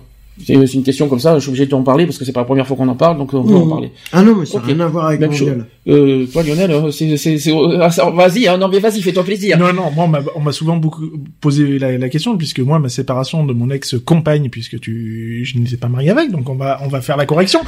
Euh, mon ex-compagne, donc, on s'est séparés plutôt brutalement. Euh, donc moi, je me suis retrouvé enfermé pendant cinq ans hein, en, en milieu carcéral. Et donc, euh, je suis passé à travers des psychologues, des psychiatres et tout ça. Oui, mais euh, euh, donc vous avez été violé. Je suis oui, effectivement, j'ai été violé pendant plus de dix ans. Euh, euh, toujours par la même personne. Euh, donc voilà, oui, donc votre homosexualité, elle, est en rapport? Je suis non, non, il y a aucun rapport avec le viol, quoi. Je veux dire, c'est c'est un choix. Je veux dire, euh, avant d'être violé, j'étais déjà homosexuel, donc euh, voilà, quoi. Je veux dire, c'est pas, ça a jamais été un, un lien, quoi. Je veux dire. Donc de là, les psychiatres ont été vite mis. Euh... Je fais une parenthèse, justement, tu parles de psychiatre. mhm. Alors vous savez que normalement aujourd'hui c'est reconnu, euh, l'homosexualité n'est plus reconnue Bien comme sûr. une maladie. Eh bien pourtant, je vais vous raconter, une, je vais vous raconter une anecdote. Sachez qu'il y a deux ans j'ai redéclaré, euh, vous savez, mon, mon- comment s'appelle, mon- ma MDPH, mon âge, tout ça. Et vous savez qu'il faut remplir, euh, il faut que les, les, euh, les, les médecins remplissent des feuilles, tout ça. Mhm. Parmi les, euh, il a marqué, pas- c'est pas maladie, mais il a marqué homosexuel dans la feuille. Il n'avait pas le noté. Il a, il a Ouais. marqué. Il n'avait pas le, Le noté. psy a marqué homosexuel dans la feuille de la MDPH. C'est c'est de la c'est de la vie privée, mais en quoi l'homosexualité euh, est euh, Non, c'est pas une maladie. Hein. euh, non mais c'est ça. C'est une anecdote une- que je vous raconte parce que je sais pas si les gens sont au courant, mais figurez-vous qu'un psychiatre peut marquer homosexuel dans votre fiche Mhm. de la MDPH. Ben, euh, normalement, Oui, ça ne devrait c'est- même pas rentrer en compte. C'est pas, c'est censé être normalement interdit. C'est ça. Donc je tiens à le dire parce que au cas où s'il y a des homosexuels qui m'écoutent, qui sont handicapés en plus, qui font des, qui déclarent, euh, redéclarent tout ça, faites attention que voilà, que l'homosexualité c'est de la vie privée et puis le- la MDPH n'a pas à savoir si que je suis homosexuel, Non, et puis etc. de toute façon, il y a une loi. Hein. Il y a- Ouais. La loi stipule bien que ça a bien été reconnu, euh, que ça avait été bien retiré du côté euh, des maladies médicales. Donc, euh, il y a de quoi se retourner aussi. Hein. Mmh. Quand euh, me concernant, euh, moi j'ai toujours été, j'ai jamais été violé, j'ai jamais eu de problème, j'ai pas été agressé, etc. J'ai toujours senti. déjà, ça va rassurer pas mal de gens parce que généra- généralement, on dit ouais, putain, les, les homosexuels, c'est souvent parce qu'ils ont été euh, Non, non. violés ou. Non, non, mais mon parcours est simple. Non, non, je rassure. Mon parcours est très simple. C'était une l'attirance a été très claire. Moi, c'est des hommes qui m'ont toujours attiré depuis ouais, depuis très de belle voilà, toi. depuis très longtemps. Jamais eu d'expérience avec une femme. Ça, ça a beaucoup surpris euh, tout le monde. J'ai jamais eu une seule expérience avec une et je n'en aurai jamais parce que je n'en veux pas. Là, au moins, ça prouve que j'assume totalement mon, mon- mon homosexualité déjà. déjà un. Euh, ça ne m'a pas attiré. Je peux être ami avec une avec une femme, mais bon, pas du tout une relation sexuelle. C'est même pas la peine de rêver. Euh, j'ai pas envie. J'ai pas envie. Hein. Euh, non, bah voilà. non, en ce qui me concerne, j'ai eu, j'ai Donc, tu toujours jouais plus souvent avec Ken qu'avec Barbie, quoi, en fait. euh, non, pas forcément. J'ai joué avec Barbie aussi, hein, je rassure, mais euh, pas avec Ken. hein. Euh, donc voilà. Et après, euh, non, ça m'a toujours attiré. J'ai aucune honte là-dessus et je ne le regrette absolument pas. Et je tiens à le dire, rassurez-vous, je ne suis pas. Quand je dis que je ne suis pas bien aujourd'hui, euh, quand vous voyez sur Facebook, ça n'a absolument pas rapport rapport avec mon homosexualité. Rassurez-vous, mon homosexualité, je l'assume pleinement en ce qui me concerne. Voilà, ça au moins c'est dit, ça c'est fait. Alors. Concernant les pratiques, vite fait, hein, vite fait, les pratiques, euh, des, des- des- euh, que ce soit chez les homosexuels, les gays, tout, euh, enfin les lesbiennes, les gays, la tendresse, tout le monde le pratique? Ouais. Oui. Oui. Oui. C'est naturel. naturel. Oui, ça, Ouais. ça reste naturel. Il n'y a pas de forcing, il n'y a pas de d'obligation, on va dire. Ouais. Ça reste naturel, comme, enfin moi, euh, comme quand à l'époque où j'étais hétéro, quoi. hein, je veux dire, hein, ça, ça reste naturel. Les préliminaires et les caresses. Ça se dépend. Bon, excusez-moi, je, je rassure, je rassure, je parle de pratique, s'il vous plaît, les auditeurs, ne faites pas le coup de hein. euh, Non. Enfin, pour ma part, les préliminaires ou les, les caresses, oui, préliminaires, bon, faut, faut voir. Le sexe oral. Chez les femmes, peut-être moins, mais alors les hommes, évidemment. Eh bien, pas tout le monde. Euh, le, le, le sexe oral chez les femmes, moi je faisais que ça. Hein. Tu sais ce que, vous savez ce que c'est le sexe oral Je vais pas, je vais pas te faire, je vais pas faire des, euh, des- Faire des- des détails. Je vais pas faire des détails, mais parce qu'il y a peut-être des jeunes qui nous écoutent. Je vais pas, je vais pas aller trop loin. Il y en a un qui n'aime pas parmi nous le sexe oral. Mhm. Mister là-bas. Pourquoi? Après, ça dépend. Ça peut, ça dépend de, voilà, après, ça dépend du moment, ça dépend de, de, De qui surtout? Non, c'est pas, c'est pas de qui euh, ou de quoi, mais voilà, ça dépend de. Je sais pas, je, je pourrais pas te le. Tu pourrais pas, tu pourrais pas répondre à ça. C'est pas le viol par hasard ça? Euh, en- peut-être que ça, ça Bon. en est peut-être un blocage aussi. Ensuite, le cunilingus. C'est parti. C'est des pratiques des homosexuels, je suis désolé. Ça vous dégoûte, ça vous, ça vous, ça vous attire? J'adore. Oh, Eve qui se dévoile. Eve adore. Ensuite, Lionel Poff, sans plus. Sans plus. Sans plus. Ça, Ça, ça m'a jamais, ça m'a jamais attiré plus que ça, quoi. ok. Ensuite, plaisir vaginal et clitoridien. Ça, c'est plus chez les femmes, ouais. évidemment. Miss Eve, quelque chose à rajouter? C'est peut-être pas trop personnel là sur ce coup-là. hein. On est d'accord? Moi, j'aime bien le faire aux autres. Mhm, Maintenant, moi, euh, moins. mhm. Ensuite, la fellation. Ça, c'est chez les hommes maintenant, Mm. évidemment. Quoique chez les femmes aussi, mais plus hétérosexuel dans ce cas. Oui, Sans plus vrai. aussi Si, non, après, il faut, faut pas non plus être misogyne, mais euh, non, ça reste un bon plaisir, oui, bien sûr. Aussi bien pour soi que pour l'autre, bien sûr. Ça va dans les deux sens. C'est sûr. Toi, quelque chose à rajouter? Euh, non. Non, t'aimes pas non plus? Bah, c'est pas que j'aime pas, mais voilà, après, il y a. Non, bah vas-y, hein, ça fait ça en fait deux hein, déjà. Attends parce que la troisième arrive. bon, après la sodomie. Non, ça, non. C'est pas Ah mon- tiens. Ah non, c'est pas Actif, mon- passif? Moi, je suis plus actif, hein. Ah, t'es actif. Mm, Ah ah. mm, je suis plus actif. Intéressant. Après, euh, toute expérience est bonne à prendre, hein. En parlant de ça, actif passif, ça vous choque pas, dans- par exemple, euh, autant que je, que je déballe maintenant, quand quand il y a des homosexuels qui veulent se rencontrer, qui, qui est tout ça, Oui, la première chose, la première Qui- chose que vous qui- savez, savoir passif, si t'es actif si passif. actif ou passif, ça vous choque pas ça? Moi, ça me gêne. Honnêtement, ça me gêne parce que j'estime qu'il y a, il y a plus important à savoir sur la personne euh, Mm. que de savoir si elle aime prendre ou se faire prendre. Voilà, pour ceux qui savaient pas ce que ça voulait dire actif et passif. Mhm. Euh, donc voilà, quoi, je veux dire, c'est, euh, je trouve que c'est, c'est même dégradant, dire, c'est directement dégradant, quoi, je trouve. Parce que Mhm. ça veut dire qu'en fin de compte, je viens uniquement pour ton cul et rien, et, Et pas pour, pour, rien euh, d'autre, quoi. Pas pour Eh le ouais. reste. Voilà. Donc, euh, moi, je trouve ça très dégradant. Dégradant. Je vais y arriver. Dans les sites de rencontres, que ce soit sur Facebook ou même ça dans se tous fait les sites, beaucoup, ça se fait beaucoup. La première question, c'est bonjour, comment tu vas? Jusque là, ça, ça c'est toi. Deuxième question, t'es actif ou passif? On se connaît. On se connaît. euh, Ah non, moi j'ai j'ai tenté. Moi, hein, euh, je, je le cache pas. Hein, euh, moi, je suis quelqu'un d'actif, mais je tente le passif, oui, sans Mm. problème. Tu sais, chez les femmes, euh, c'est pareil. Hein, chez les lesbiennes, on, demande, on se demande si on est euh, active ou passive. Hein. Alors, on ne pas peut-être pas la deuxième phrase, mais au bout d'un certain moment, on dit bah tiens, euh, moi euh, en sexualité, je suis passive, je suis active, et toi? Ah oui, parce que chez les femmes, ça existe, parce Ah qu'il oui, existe la Oui, mais le dialogue, le dialogue. oui, il y euh, a la ça- sodomie vaginale. c'est ça, la ça existe, euh, ouais. Ouais, mais ça n'intervient pas directement. Euh, eux, il y a un moment de- d'adaptation qui fait que après les questions, elles viennent. à... Voilà, et puis après, vous avez le sexe anal. Bien sûr. Ouais. Il y a des sadomaso parmi, parmi nous. qui c'est qui... euh, Attends, je vais chercher mon fouet, me mettre qui c'est qui aime ces pratiques Moi, je vais, pas- je vais pas dire que j'aime. Après, chacun est libre de pratiquer sa, sa sexualité comme il entend. Sadomaso, pour, moi- pour toi, c'est une sexualité Euh, bah, et c'est une pratique, hein. C'est une pratique, ça, on est ça d'accord. reste une pratique, donc euh, toute personne est libre de de la faire euh, ou de pas la faire. hein, il fait ce qu'il veut. Euh, après, je vais pas dire que j'adhère à 100%. Mais Mais- c'est vrai que des fois, quand c'est un peu hard, j'aime bien. Ça, ça met un peu de piment, je trouve. Et les fétichistes Bon, d'accord, je sors mes Non, cuisses, fétichiste, non, je peux pas, non. pantalon aiguille et, et j'arrive à Lionel. Oui, y a pas de souci. et, et, les, et les fétichistes, alors? Non, non, c'est des, c'est dégradant. Ça, je trouve, je trouve ça quand même carrément crade, quoi. Je veux dire, Mhm. c'est, c'est crade, c'est dégradant.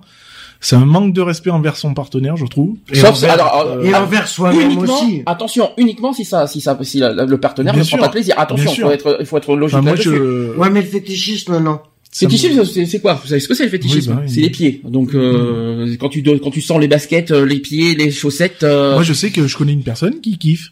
Mhm.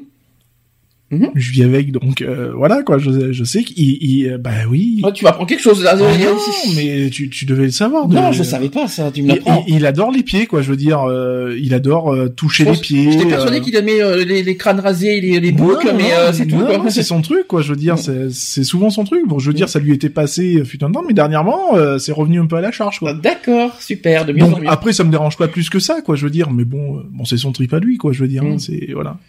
D'accord, bah tiens, on a une info, je n'étais pas au courant, donc pourquoi pas. Mais euh, donc les sadomaso, donc euh, ça dépend, ça dépend comment c'est pratiqué quoi. Les sextoys? Non. Les godes? Non. Non.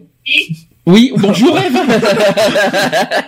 J'ai réveillé encore Eve. Qu'est-ce qui se passe Eve? J'ai dit quelque chose? J'ai titillé le, j'ai titillé le sujet? Euh, tout ça, euh, surtout le, oui, le god j'ai utilisé avec Nat. Hein. Tu fais ça avec Dieu? Oh, Mon Dieu mais c'est, Oh my God Oh my God God avec un E, pas G-O-D, parce que G-O-D ça veut dire Dieu en anglais, alors imaginez. Hein. imaginez le truc. Hein. Euh, je sais pas, qu'est-ce que je peux vous donner de, comme pratique? Euh, Tant pis si c'est un peu hard, mais euh, je sais pas, les fistes? Non, Qu'est-ce que les fistes? On va pas en parler. on va pas donner. Euh, c'est bon, ça ira. Hein. On va pas les détailler, c'est bon. Une grosse cato, ça ira. non plus. Non, non ça non, ça, ça, voilà, c'est ce que je trouve vraiment dégradant, quoi. Je veux mhm. dire, c'est, euh, euh, je me suis un peu planté sur la catégorie, mais euh, c'est vraiment ce que je trouve de très dégradant, quoi. Je veux mhm. dire, euh, enfin, moi je me vois, ah, attends, rien d'y penser. oh. Et pourtant, voilà. Mais chacun. non, mais j'ai vu des vidéos, attention, de, de personnes qui. La vidéo. Qui des.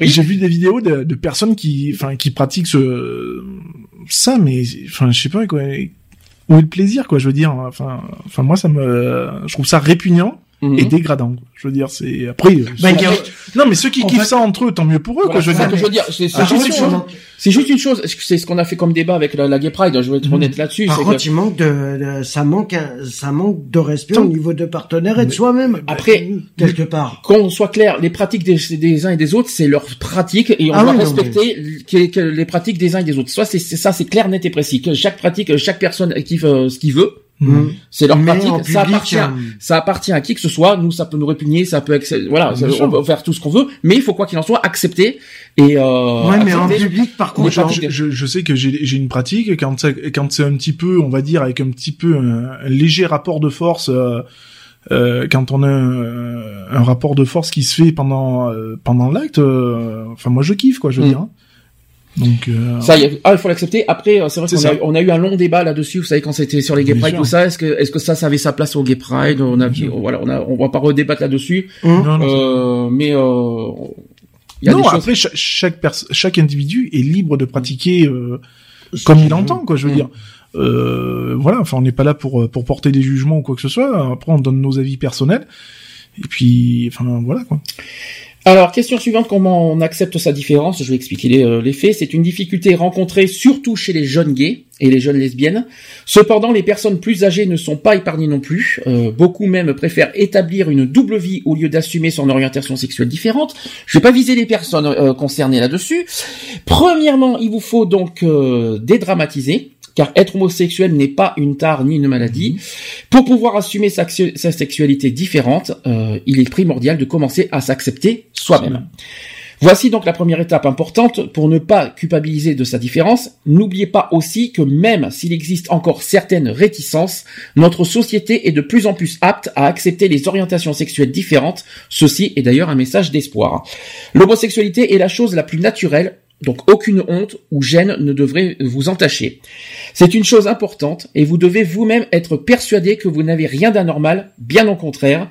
Sans cette étape inévitable, vous n'avancerez pas mais aussi essayer de comprendre l'homophobie pour mieux cerner les retards de nos sociétés sur ce thème et donc de, déculpabiliser l'inconscience de l'homophobie. C'est en comprenant les craintes et peurs de l'autre que l'on peut se détacher de ces remarques blessantes ou violentes. Donc en conclusion, vous n'avez pas à vous remettre en question car être homo n'est pas malsain, a contrario, ce n'est rien qu'une attirance banale, au même titre que l'hétérosexualité. Elle est donc totalement légitime. Donc il faut faire des rencontres gays ou lesbiennes sans aucune culpabilité, où que ce soit, quel que soit l'endroit, les lieux, et surtout d'avoir aucune honte euh, d'être homosexuel en public, dans les lieux, euh, tout ça, il faut pas le cacher. Donc il faut en profiter de quoi, de ça. Êtes-vous d'accord avec ça? Tout à fait. Tout à fait. Oui. Quelque chose à rajouter? Oh non, tout a été dit pour ma part. Tout a été dit pour toi. Mm. Alors maintenant, par rapport au coming out, là, on va s'adresser maintenant plus. Au... Alors, vous savez que le coming out, il n'y a pas d'âge. Hein. Mhm. Il n'y a, pas d'âge pour faire ce coming out, que ce soit chez les plus jeunes, chez les plus âgés. Euh, à tout âge, on peut faire ce coming out. Donc, s'il paraît plus facile de s'assumer homosexuel en 2015 ou même aujourd'hui qu'il y a 20 ans, 20, 30 ou même 40 ans, cela ne relève pour autant pas de l'évidence. Donc, si l'homosexualité est bien moins tabou euh, qu'il y a quelques années, la révéler à ses proches reste un passage parfois compliqué, que, qui se solde néanmoins par un soulagement euh, certain. Je vais vous donner des, des témoignages. Il y a Charles qui a attendu ses 40 ans pour le faire. Jessica en a parlé à 21 ans, il y a Juliane à 23, Stéphane à 24 et Sergei à 17 ans. Et donc pour chacun d'entre eux, le, le, coming out, ou autrement dit la révélation aux proches de l'homosexualité, fut un instant déterminant. Vécu différemment, parce que vous savez que le coming out, euh, c'est euh, voilà, mhm. chacun le vit différemment, mais avec à la fin un même sentiment de soulagement. C'est ce que je vous ai dit tout à l'heure. Quel euh, qu'en a été l'issue et en dépit parfois de certains mots qui blessent, aucun ne regrette en effet d'avoir sauté le pas. De tous leurs témoignages, on retient par ailleurs une chose. S'il paraît plus difficile, euh, même non, s'il paraît plus facile de s'assumer gay en 2016 qu'il y a 20 ou 30 ans, cela ne va pas forcément de soi. Un signe qui ne trompe pas, la plupart des personnes interviewées euh, dans cet article ont préféré rester dans l'anonymat. Donc est-ce qu'on assume? Ça c'est une question. Non pas refus de s'assumer, mais par crainte de heurter leur famille. Ah, alors ça, est-ce que ça vous choque pas un petit peu ça? Bah si, est-ce qu'on, est-ce qu'en étant anonyme, on assume bah non, bah non. Finalement, non. Non. Bah. De la crainte des représailles de la famille. Et alors? Ouais, mais bon, euh, après, ça dépend comment la. Ils pourront pas faire un deuxième trou, hein, si je peux me permettre, hein, de toute Non, mais après, ça dépend de la famille, parce que si c'est des, euh, si c'est des croyants, 100% croyants, et qui pensent que il y a qu'un seul, euh, il y a qu'une seule religion, c'est la leur. Euh, pour euh, s'ouvrir au monde, euh, c'est différent. N'oublions pas que la religion n'est pas le seul problème de l'homophobie. Hein. Non, mais moi je te dis ça, je te dis ça pas. voilà. il y a ça, mais après voilà, ça. Dépend, Attends, pour vous, pour moi, moi ça me choque parce que finalement, assumer son homosexualité, il faut se montrer publiquement. Donc si on marque une personne avec un, avec une, un prénom en plus qui est, si c'est anonyme, donc forcément c'est un prénom qui est inventé. Mhm. Pour moi, c'est pas assumé. Bah, euh, lui, il l'assume peut-être, mais peut-être qu'au niveau de la famille, il préfère pas, parce que ils veulent peut-être pas euh, que la famille en, le sache parce qu'ils veulent pas en entendre parler, c'est tout. Alors j'ai plusieurs questions. Y a-t-il une bonne façon de parler à ses parents, amis, frères, sœurs et même euh, tout ce que vous voulez de son orientation sexuelle? Ça c'est la première question. Comment comprendre les réactions parfois épidermiques des proches et comment y faire face? Ça c'est la deuxième chose. Et là, je vous avais répondu à cette question tout à l'heure, je vais la reposer. Est-on obligé de faire son coming out? Voilà. Est-ce que vous savez, est-ce que vous savez comment, est-ce qu'il y a une façon ou une autre d'en parler ou est-ce qu'il faut être direct bah, Après, je pense que cash. je pense que ouais, il faut déjà, je pense que pour moi, il faut, faut qu'il y ait le bon moment. Mm-hmm. C'est-à-dire que les, les proches soient attentifs, prêts à écouter ce que tu as à dire, parce que généralement pour un enfant, c'est pas évident mm-hmm. de se faire entendre. Euh, donc voilà, de, de bien capter l'attention la, des parents et puis de ouais de de pas tourner autour du pot quoi, c'est-à-dire de de les amener. Alors peut-être dans un premier temps progressivement, mmh. mais pas euh, pas pendant trois heures quoi. Je veux dire, c'est progressivement, mais y aller. Euh, il y en a qui, il y en a qui font comme ça. J'ai beaucoup de témoignages c'est qu'il y en a qui commencent à parler de l'homosexualité comme un débat mhm. avant de, avant d'affirmer eux-mêmes qu'ils sont homosexuels. Est-ce que pour vous c'est c'est une méthode euh, logique? Ça peut ça peut être possible. ça peut être une une approche, ça peut permettre de de tâter un peu voir un peu euh, comment les euh, parents les, réactions mhm. de la famille. après il faut pas non plus que ça soit trop parce que euh, quand tu, tu, tombes trop autour du pot, euh, ça devient inévitable, quoi. Je veux dire, mm. euh, tu vas traiter du sujet de l'homophobie alors que t'en as jamais parlé de ta vie, et puis là d'un coup tu te mets à parler de, de l'homosexualité. Euh, mm. Déjà, ça, enfin moi, mon fils commencerait comme ça, ça me mettrait déjà la puce à l'oreille. Alors maintenant, on va faire l'inverse. Si, si un enfant ou n'importe qui, qui, qui assume en disant direct en trois mots, je suis gay, vous ça vous fait quoi? Ça vous choque? En trois mots. Bah non, j'ai, Directement, bonjour, j'ai quelque chose à vous dire, je suis gay. Ça fait pas trop rapide Ou est-ce qu'il faut... Ouais, mais au moins c'est franc. Et après, comme ça, les réactions, c'est soit tu les acceptes ou soit tu l'acceptes pas. Donc, oui, mais ici, vous êtes gay, donc ça peut pas vous heurter. Mais une personne qui euh, a, des problèmes avec l'homosexualité, on lui dit comme ça d'emblée, je suis gay. Ça peut très bien passer comme casser. Eh oui. Bien sûr. Non mais voilà. Non, mais que- je pense que euh, voilà l'idée, de- l'idée de, de dire tiens, euh, euh, même de raconter un, un gros, enfin limite un, un crack quoi, de dire tiens Mm. aujourd'hui à l'école, euh, ben on a parlé de l'homosexualité euh, en sujet nanani nanana. Euh, et toi, enfin vous, mes parents, qu'est-ce que vous en pensez, nanani? Donc déjà de jauger, mais bon après ne pas non plus euh, trop tourner dessus, comme je Mm. l'ai dit tout à l'heure. Après ça, ça met automatiquement la puce à l'oreille, quoi. Je veux dire, donc euh, ah ben voilà. Et si je- moi je vous disais que j'étais homosexuel et que j'aime les garçons ou j'aime les filles, quoi. Je veux dire, pour une fille, quoi. Qu'en pensez-vous Euh, voilà. Euh, au moins ça permet déjà de, de désamorcer ça, ça a accompagné euh, gentiment et, et ça a un minimum prévenu, quoi. Ouais, ça désamorce. J'ai une question inverse. Si par exemple on se tait justement d'être homosexuel, quelles sont les conséquences? Ah bah, euh, Si on le cache justement, quelles sont les conséquences d'être mal dans sa peau. Qui c'est qui gagne là-dedans C'est Personne. c'est c'est re- reculer l'inévitable, c'est-à-dire la- l'affrontement, quoi. De toute façon, il y a il y a automatiquement un affrontement qui va se faire derrière. De Euh, toute façon, tôt ou tard, ça va se savoir. c'est ça, c'est ça, c'est comme un mensonge. Une, per- une personne qui, bah, tiens, j'ai surpris ton fils avec euh, en train d'embrasser un autre garçon. Ou tiens, comme- j'ai surpris ta fille en train d'embrasser une autre fille. euh, c'est ça, c'est comme un mensonge. Hein. Mm. Tu mens, ton mensonge, il va marcher, il va marcher le temps qu'il devra marcher. Puis le jour où la vérité elle éclatera, ben ça va faire mal. On dit que Ça va dit- être deux fois plus dangereux. Alors, en fait, il y a deux solutions. Si on fait le coming out, il y a deux, il y a- en fait, c'est du 50-50. C'est soit tu es accepté, soit tu es rejeté. Hein Mhm. Donc c'est du 50-50. En ah fait. oui, mais Tandis que de le cacher, c'est-à-dire de tout ça, donc le fait de se taire, c'est-à-dire euh, 70% de la- la- les conséquences, c'est- c'est-à-dire de, de, compart- de compartimenter sa vie, vivre dans le mensonge et ne pas être authentique avec les autres. Ouais, Mais c'est destructeur aussi. de- Hum. Et puis ça a des conséquences lourdes aussi moralement sur soi. C'est destructeur. Ah mais C'est ça. c'est psychologiquement, sur le sur le temps, c'est c'est une destruction à petit feu hein, de Mhm. toute façon.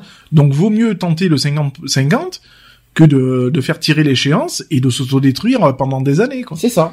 Et le pire, c'est que tu le, le, bon, encore que tu le caches ou que tu le dises, euh, machin, mais ce qui est pire, c'est que les parents, s'ils la- l'apprennent de personnes Puis c'est encore plus dur de l'apprendre d'une d'une personne autre- lambda ouais. que Mm. de son propre enfant ou, autre. hein. ouais. C'est Mm. c'est dur ça. hein. Moi, je trouve que c'est destructeur dans tous les sens du terme vis-à-vis des parents parce que Ah ils oui. vont l'apprendre d'une, ils vont l'apprendre d'une tierce personne, forcément qui va faire un malin plaisir à raconter ça aux parents. Bien sûr. Hum. Donc, euh, les parents vous, vous, vous prendre encore plus mal le fait de dire, mais tiens, pourquoi c'est pas oui ou elle qui est venue me le dire plutôt que cette conne ou cette ce con. Et puis, le partenaire aussi, ou la partenaire, parce qu'ils vont se dire, voilà, on, on vit caché, il a honte de moi, Mm. euh, Puis il y a aussi une question de confiance quoi. Je veux dire en- envers euh, l'enfant, envers les, les parents quoi. Je veux dire. Eh généralement t'es censé enfin en tant qu'enfant t'es censé avoir confiance en tes parents et vice versa euh, donc c'est vrai que il y a, il y a aussi le côté de la trahison quoi je veux dire hein, de quand tu l'apprends d'une tierce personne quoi hein, je veux dire de dire ouais ben mon fils finalement ou mon enfant me fait pas confiance pour euh, pour pouvoir me dire les choses Hum. Alors, en cas de rejet des parents, il faut laisser le temps aux proches d'accepter la nouvelle. Oui, Est-ce il que faut- vous êtes d'accord? Oui, il faut pas, euh, voilà, euh, c'est annoncé, ce qui est l'abcès est crevé, ça a été dit, euh, bon, la personne, ça la, ça la soulage euh, peut-être. Maintenant, il faut laisser, euh, faut que la pilule elle passe et, et non pas marteler en disant oui, mais nanani, nanana, je suis toujours votre enfant. Enfin, pour moi, pour ça change rien, nanani. Non, c'est, ça a été dit et on passe à autre chose, quoi. Je veux Ah dire, oui. il faut laisser le temps d'avaler la pilule. Alors sur ce sujet, on dit que les rejets existent, mais dans la plupart des cas, ils sont prévisibles. Déjà, euh, il faut éviter de faire son coming out trop tôt, quand on n'est pas sûr de soi non plus, et quand on est en situation de dépendance vis-à-vis de ses parents. Hmm. Parce que dans, dans le cas de rejet, vous savez qu'après, si, euh, si c'est fait pendant que euh, la personne se cherche, euh, ouais, ça fait trop tôt, quoi. Je veux dire, Mm. euh, c'est pas à ce moment-là qu'il faut le faire. C'est, tu le fais une fois que t'es sûr à 100%, quoi. Je veux dire, et une fois que t'es tranquille, une fois que t'es voilà, que t'as une que t'es fille, posé, euh, voilà, c'est que ça. t'es posé, quoi. C'est. D'où pourquoi sûr. malheureusement il y a des enfants qui sont rejetés par les parents et d'où pourquoi Parce le refuge existe. Et Parce Parce que c'est trop tôt. qu'ils se cherchent encore et, Et puis il y, y en a malheureusement, c'est vrai. Hein, il faut dire que maintenant certaines générations de maintenant, euh, ils se disent euh, totalement autonomes euh, à 16-17 ans et pourtant Dieu sait qu'ils le sont pas, quoi. Hum. On dit aussi que les parents peuvent rejeter leur enfant comme une tentative désespérée de le tester et aussi de le faire changer d'avis. Mm. Et il faut pas entrer dans ce jeu en leur accordant un doute. Et Mm. le mieux est d'avancer dans sa vie d'un pas assuré et de prendre patience. C'est ça. Ouais, c'est pour ça il faut les ça, laisser. Peut-être euh, que voilà, euh, comme les ces fameux jeunes qui vont au refuge, hein, euh, ben, dans un premier temps ils sont peut-être rejetés par les parents, mais qui dit pas que dans un dans l'avenir, ben ouais, ben les parents vont avoir réfléchi aussi et dire bah écoute notre enfant il est peut-être homosexuel mais tant qu'il est heureux dans sa tête et qu'il est bien Ouais. euh, bah, pourquoi pas quoi je veux dire hein. moi ma, ma mère elle est moi ma mère comme elle m'a toujours dit elle m'a dit du moment que t'es heureux c'est le principal le reste euh, voilà quoi J'ai, Parfois, il y a certaines euh, personnes extérieures qui peuvent euh, les faire euh, réagir dans le sens positif en disant Mais attends, tu as jeté ton enfant à la rue parce qu'il aime une personne du même sexe. Il n'a pas tué, il n'a pas, il a, il a rien fait de grave, il a juste aimé une personne du même sexe. Et toi, tu l'as jeté à la rue. Maintenant, il est dans un centre pour personnes sans logement. si on peut, Et donc, les parents, ils réalisent, quoi. Ils se disent, oui, mais qu'est-ce qu'on, qu'est-ce, qu'est-ce qu'on a fait que, hum. en précisant que l'amour n'est pas un crime au passage. Aïe. ça ça fait Ça c'est fait. Je me suis un peu, euh, je tiens à le Oui, redire. parfois c'est douloureux, en effet, parfois c'est douloureux. c'est- ah, comme on dit c'est toujours la première fois qui fait mal hein. Je vais vous raconter un, un coming out qui a été raconté par, euh, par une mère de famille. Elle a dit ceci, j'ai toujours élevé mes enfants dans le respect de l'autre, défendu le mariage pour tous et le respect des différences. Mais lorsque ma fille m'a annoncé son homosexualité, malgré tous mes beaux discours, je me suis effondré. C'est bien plus facile d'être tolérant quand il s'agit des autres des enfants des autres. J'ai pleuré pendant une semaine. Je m'en veux aujourd'hui d'avoir réagi comme ça, alors que j'étais convaincu d'être capable d'accepter. Je lui, en- je lui en ai même voulu, alors que je sais que ce n'est pas un choix, et qu'il vaut mieux qu'elle assume plutôt que d'être malheureuse toute sa vie avec un homme. J'aurais voulu comprendre, savoir pourquoi. Je n'ai pas trouvé de réponse, elle n'a pas su en donner. J'aurais aimé qu'on me dise c'est génétique, mais non, rien n'est prouvé. C'est comme ça, on n'a pas d'autre choix que d'accepter comme elle l'a fait elle-même. Je m'en veux surtout de ne, euh, pas lui avoir parlé avant, quand j'ai commencé à avoir des doutes. Elle s'est débrouillée seule avec, avec sa recherche d'identité. Ça a été difficile pour elle. Mon rôle de mère était de l'aider, mais je n'ai rien voulu voir. Je n'ai pas été présente et aujourd'hui, ça reste mon plus grand regret. Il a, il y a un Et blanc total. Non, non, non. C'est- ben non, elle est là, elle, elle est présente. c'est ça elle est présente elle s'en veut d'une chose et puis reconnaît au moins ce sort, euh, c'est euh, ça c'est non dit, c'est non fait, donc euh, je trouve en ça beau quand même voilà, euh, je veux dire, euh, Alors, je vais, on va quand même, je vais quand même donner quelques petites euh, clés aussi pour faire son coming out, parce qu'il y en a qui n'osent pas aussi faire son coming out. et Peut-être que ça peut aider certaines, notamment des jeunes, à le faire. Euh, si possible, pas trop tôt, surtout quand vous êtes, euh, si vous êtes encore chez vos parents, euh, pour éviter qu'ils soient dehors dans la rue. Ça, j'aimerais, Ouais, éviter aussi. Mais même après, Mais- s'ils sont pas sûrs. euh, Je rappelle aussi que selon les études à notre disposition, le pourcentage, vous savez combien il y a de pourcent euh, d'homosexuels en France, d'après vous? 30% Ah non, on n'est pas 30%. Non, il y a 60. Euh, On est entre 5 et 7% en France à être à être vraiment euh, euh, Ouais, homosexuel, on va dire bien déclaré, bien assumé, on va dire. Après, on peut en ajouter effectivement Mm. beaucoup plus, notamment des billes, des hommes mariés qui cachent leur homosexualité, etc. Ça aussi, effectivement, faut quand même le dire. Être homosexuel concerne donc beaucoup de monde et cela devient de plus en plus banal dans la société et les coming out en st- des stars, par exemple, notamment en Mhm. témoignent. Alors, j'ai 10 façons de faire son coming out. Vous allez me dire si vous êtes d'accord. Alors, première euh, façon, c'est le face à face. Tout simplement. Donc, peu importe l'interlocuteur, peu importe l'interlocuteur, que ce soit ami, famille ou collègue, le face à face prime sur le reste et évite tout malentendu ou sous-entendu. Si la réaction de la personne n'est pas celle escomptée, n'hésite pas à endosser le rôle de la personne qui console. Donc, le conseil à tout ça étant de ne pas s'excuser de, de ce que de ce que tu es, donc de ce que vous êtes, et de faire comprendre à vos parents de, que ce n'est pas de votre faute si vous êtes homosexuel. C'est juste la vie. Donc, est-ce que le face à face pour vous c'est c'est simple C'est la meilleure solution. c'est une solution C'est une des meilleures solutions. Le Ok. face à face. Deuxième méthode, la- une lettre écrite. Aussi. Une lettre écrite, euh, c'est-à-dire si avouer ce lourd secret euh, vous semble trop difficile en face à face ou en verbal, affronter et aussi la peur d'affronter les regards. Faut pas l'oublier aussi. Il y a la peur d'affronter les regards ça, ouais. euh, des proches qui paraît trop dur aussi. Alors il faut pas hésiter à tout mettre par écrit et parfois les mots viennent plus facilement et on aura le temps de bien les choisir. Et euh, oui, vous avez, vous avez, il faut- Oui, il y a la le temps de les choisir, oui. euh, vous avez aussi le temps de bien choisir. C'est, c'est- c'est- oui. Oui, Peut-être- c'est une possibilité aussi. c'est vrai que les mots, c'est plus simple. Est-ce que pour, il y en a qui vont dire que c'est lâche hein, une lettre. Je sais pas pourquoi, mais euh, Lionel, est-ce que pour toi c'est lâche? c'est pas c'est pas lâche. Euh, du moment où la lettre elle est tournée avec euh, les mots qu'il faut et euh, et de- Mais du point A à un point B, attention, hein, c'est-à-dire ne, ne rien cacher, euh, donc ne rien oublier sur la date. Moi, je dis que ça peut être une solution. Oui. Troisième, je trouve pas ça lâche. Après, euh, ça reste une méthode euh, comme une autre.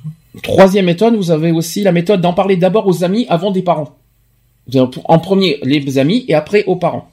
On va voir ce que ça peut Ouais, donner. c'est Moi, c'est pas trop le genre que je je Ouais. ferais quoi. Alors dans l'histoire, c'est que soi-disant les amis sont plus compréhensifs que les parents et sauront même donner des conseils et seront source de soutien s'ils connaissent les, euh, le- les parents de, de, de- Oui, du- mais Pas qui, forcément. Qui dit pas qu'il y en a un qui va de- qui va aller le dire aux parents Eh avant ouais. toi. Le problème, il est là. Et ce qui nous dit qu'il est pas homophobe sans le savoir.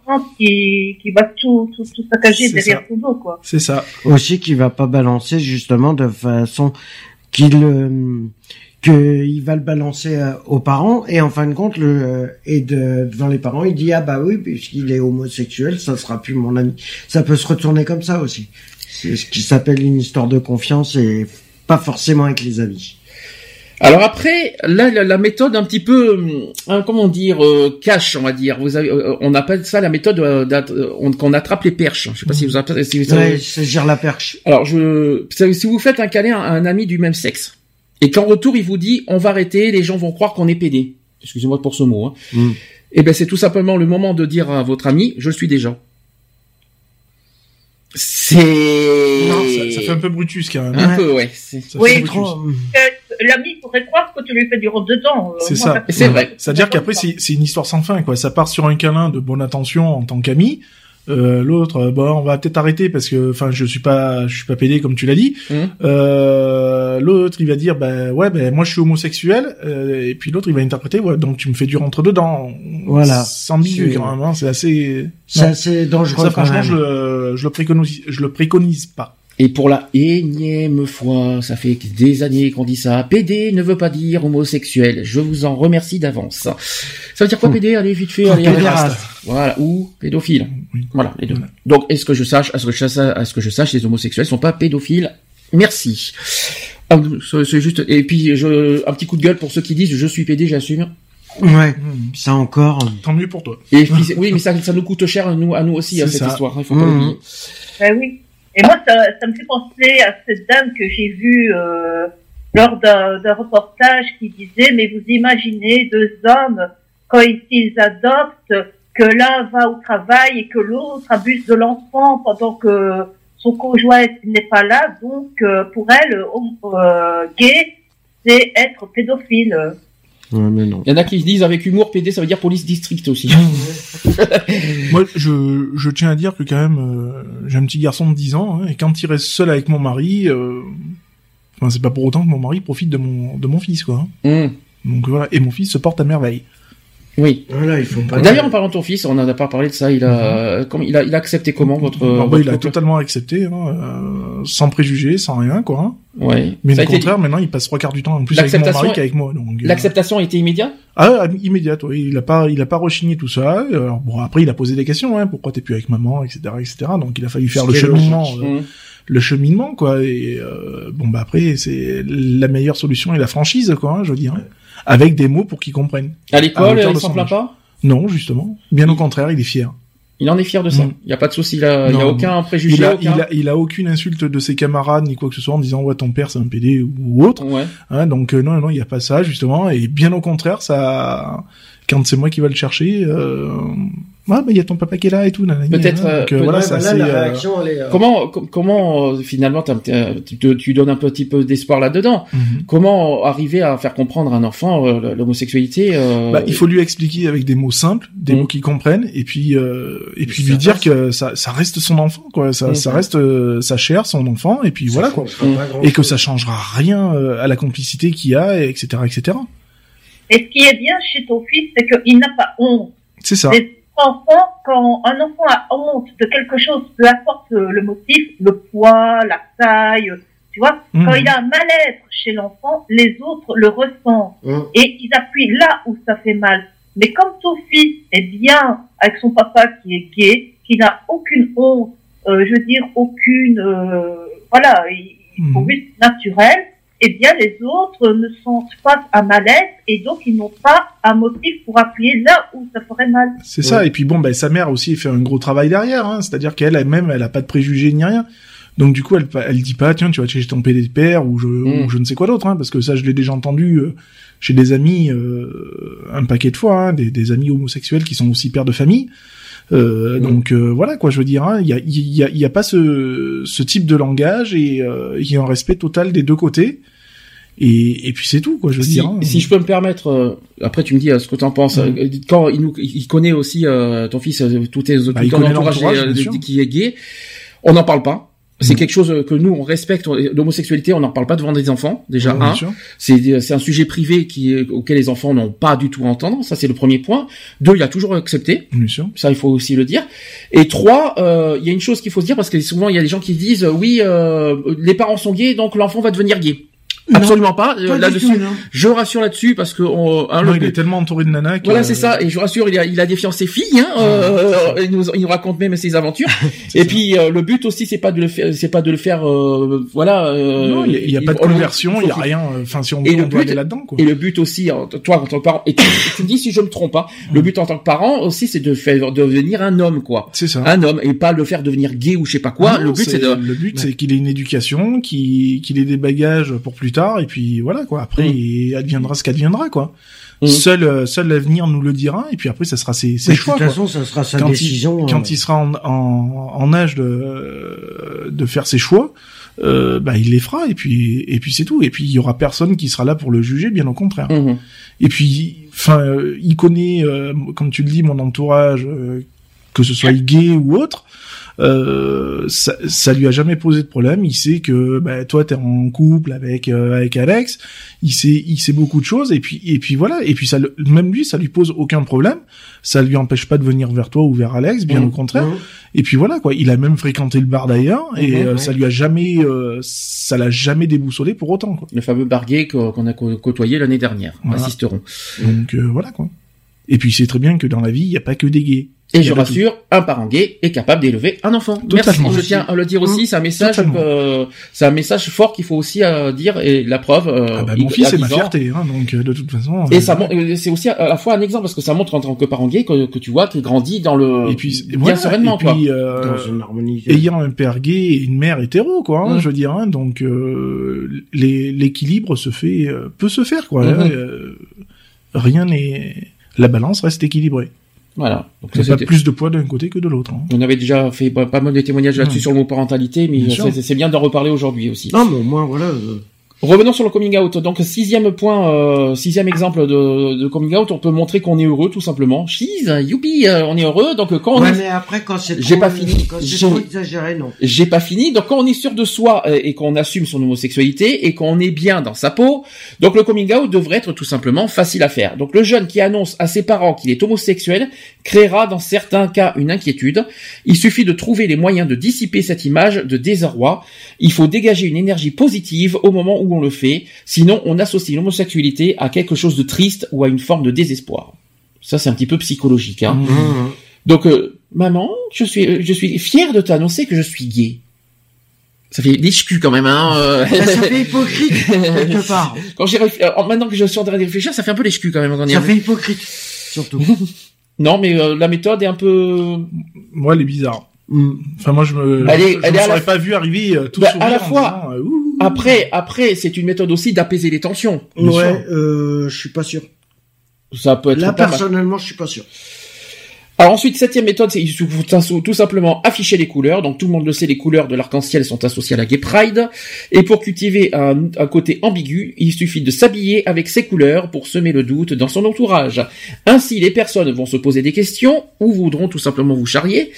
Et euh, on n'aura plus qu'à répondre positivement. On dira, c'est vrai que c'est un peu lâche comme technique, puisqu'on va y mettre, euh, on- oui, on, on va pas y aller par soi-même, mais on peut y mettre sur la piste. C'est-à-dire en, en s'habillant euh, un petit peu extravagant, euh, un petit peu côté gay, ben ça peut donner, euh, voilà, ça peut finalement attirer l'attention des gens, de dire ah ben toi finalement t'es gay quoi, C'est ça. dans leur mettre- tête quoi. Mettre des, enfin moi ça m'est arrivé, hein, puisqu'en étant plus jeune, je mettais des, des vêtements très près du corps, et puis avec des couleurs un peu euh, hors normes, on va dire, pas, pas forcément masculines. Donc euh, voilà quoi. Et puis bon, après, euh, Ne, huitièmement, c'est aussi ne plus cacher ses centres d'intérêt. Donc, on peut aimer la décoration et vouloir être décorateur d'intérieur, par exemple. Et il suffit aussi d'aimer euh, Madonna, Mylène Farmer, et on veut aller euh, à leur concert. Donc, au lieu de garder tout ça pour soi, parce que ça fait un peu cliché, il suffit de le dire, tout simplement, et on serait plus épanoui euh, par la suite. Et si on n'en est pas fan de ces dernières, on peut, ça peut se comprendre aussi, mais l'accent sur ce qui te plaît. Donc, ça veut dire même si vous n'êtes pas fan de Mylène Farmer, faites comme si vous aimez Mylène Farmer, et après ça peut donner un indice. Bah non. Moi, je vais pas. Je suis pas comme ça. Bah, moi. Tu vas pas dire, tu vas pas dire oui. je, peux, je peux pas faire semblant d'être fan d'une personne alors eh que je le suis pas quoi. C'est pas. C'est cliché en plus. C'est parce que t'es es fan de Mylène Farmer que, que t'es tout de suite. Euh, euh, excuse-moi. Euh, par exemple, euh, je vais je vais parler à Eve. Il y a bien des il y a bien des personnes que tu aimes en star et puis ça veut pas dire que que que, que t'aimes des stars que t'es forcément lesbienne. En, en plus, il n'y a pas besoin d'aimer Mylène Farmer ou Madonna pour être homosexuel, si je peux me permettre. Ah non. Puis euh, ça ferait très cliché, hein, je, l'avoue. C'est stupide. C'est vrai que j'aime Mylène et Madonna, ça veut pas dire que c'est pas à cause de ça que je suis homosexuel. Je dis franchement, je je le cache pas. Puis euh, toi t'écoutes t'écoutes bien des nostalgies, c'est pas pour ça que t'es homosexuel, hein, ça n'a rien à voir. Hein. ça, c'est ce ne sont que des clichés. Hein. Ah. Donc là-dessus, ouais, c'est une méthode bof quoi. C'est une méthode qui est non. Oui, euh, Eve. Non, non, je disais tout à fait. Euh, moi personnellement, je J'écoute de tout. De toute façon, j'ai grandi entre Tino Rossi, les années 60 et les années 80, donc euh, j'aime toutes les musiques, euh, euh même euh, actuelles. Là-dessus, oui, en effet, moi aussi, je trouve que c'est cliché. ce n'est pas parce que tu es gay que tu voilà, tu dois aimer tel chanteur ou chanteuse. ça n'a rien à voir personnellement. Dans le même principe, on peut aussi profiter d'un coming out de célébrité, justement, euh, voilà, de, de, de, s'en servir comme exemple avant de dévoiler son, son propre coming out. Est-ce que ça, pour Moi, personnellement, je trouve pas que les coming out des, des célébrités soient, allez, soient à prendre au sérieux parce que c'est vraiment, il y en a certains qui cherchent vraiment à être vus, euh, à qu'on parle d'eux et je, je n'y crois pas tout à fait à leur, euh, à leur révélation, à leur sortie du placard, comme on dit. Euh, c'est difficile avec ça. Parce que justement, juste pour rebondir, c'est vrai que là, il y, a, y en a récemment qui ont fait leur coming out au niveau des célébrités. Mais s'ils ont toujours su qu'ils étaient homosexuels, pourquoi ils l'ont pas fait avant? Pourquoi ils attendent 2015-2016 pour le faire C'est ce qu'on dit, mieux vaut tard que jamais. Moi, je sais ils attendent que le mariage soit Ma mère a, été une longue fan de Pascal Sevran. C'est pas pour autant que je me suis servi de Pascal Sevran comme euh, ah, comme référence, quoi. Mais non, mais euh, voilà, quoi. Je comprends pas. Je comprends pas. Moi, personnellement, ils ont attendu, euh, ils ont attendu que le mariage passe pour faire leur Après, nous, oui, mais mettez-vous à la place d'un jeune surtout. Oui, bien, bien sûr. Oui, mais pour des pour des pour des célébrités, je pour les jeunes qui ont vraiment vraiment du mal, peut-être se servir d'exemple justement aussi pour euh, voilà pour pour, avoir plus de facilité de faire son propre coming out. Là, je parle des, plus jeunes. Hein, ah oui, hein, oui pour les euh. jeunes, mais bon après pour les autres, euh, non. Je trouve ça. Alors dans le dans le même principe, si vous voulez, euh, toujours chez les jeunes, hein, parce que je, je, les jeunes c'est quand même les plus, euh, voilà, c'est ceux que je vise le plus aujourd'hui. Euh, comment s'adapter à l'homosexualité? Comment vous êtes adapté finalement? Ça s'est fait naturellement. Naturellement. Bah, enfin moi de. Euh, je vois pas de... Depuis que je suis gamin, hein, moi ça a été totalement naturellement. Hein. Ça a commencé par euh, par des trucs euh, toutes connes de la vie, c'est-à-dire des déguisements, hein, donc de passer d'homme à femme, tout simplement dans un premier temps. Donc je déconnais sur ça en mettant les, les robes de ma mère, les chaussures de ma mère, etc., etc. Et puis bon ben un jour j'ai j'ai vraiment déconné dehors, à, sortir carrément dans la rue comme ça et puis euh, ça s'est fait naturellement je suis tombé sur un, un gars enfin un collègue et euh, qui lui aussi euh, à l'heure actuelle est homosexuel et puis on a eu notre première accroche comme ça et puis voilà c'est tout quoi. alors je vais expliquer en fait il y a quatre possibilités j'ai un jeune j'ai un jeune qui, qui découvre à peine son attirance sexuelle mais vraiment mmh. à peine à peine il y a quatre types de personnalités possibles. Je ne sais pas si vous allez vous reconnaître dans, dans une de ces personnalités. Peut-être, on ne sait jamais. Alors vous pouvez, par exemple, vous mettre à la place d'un garçon, d'un garçon parfait. Lionel, bonjour. Donc, euh, un garçon parfait veut à tout prix être aimé et ne pas décevoir en révélant son homosexualité à son entourage. Pendant des années, il, peut, il passera peut-être pour un asexué et un hyper sportif afin de montrer sa virilité. Il compense sa souffrance en cherchant à devenir parfait. Il est très studieux, compétitif, parfois brillant. C'est un travailleur infatigable, il se connaît mal car il, ne laisse pas libre cours à son tempérament naturel et donc à sa véritable personnalité. Il se, dévoile, il se dévoilera souvent sur le, sur le tard, lorsqu'il se sentira suffisamment fort pour assumer son comportement sexuel. La surprise sera, sera grande pour l'entourage devant cette révolution tardive, c'est-à-dire avec un revirement à, 50, à 180 degrés, digne d'une crise d'adolescence à retardement. S'il euh, s'est déjà marié, euh, il vit alors un véritable drame ainsi que sa famille. Ouais. C'est plutôt apocalyptique, hein, quand même. Hein. Enfin, Euh, c'est pas, pas pas du tout. euh, Est-ce que, est-ce que, alors je vais essayer de, de poser une question autrement. Est-ce que vous avez joué le, le, le macho ou le viril pour cacher votre homosexualité Non. Ah, ça c'est une Ah, bonne pas question ça. Pas pour moi. Non, j'ai jamais. Non, Non, honnête, non, tu fais jamais l'homme. Non. J'ai jamais été macho, euh, jamais, jamais de la vie. Euh, non, j'ai toujours, euh, j'ai été toujours naturellement. Donc, euh, Non, tu, euh, tu, tu fais pas l'homme, ouais, ouais, c'est moi le gars, ouais, vas-y, je te. Ouais, non, non, j'ai jamais joué ce- cette carte-là, et puis c'est, c'est pas moi, quoi. Donc, euh, ça fait pas partie de ma personnalité. Donc, moi, je me connais.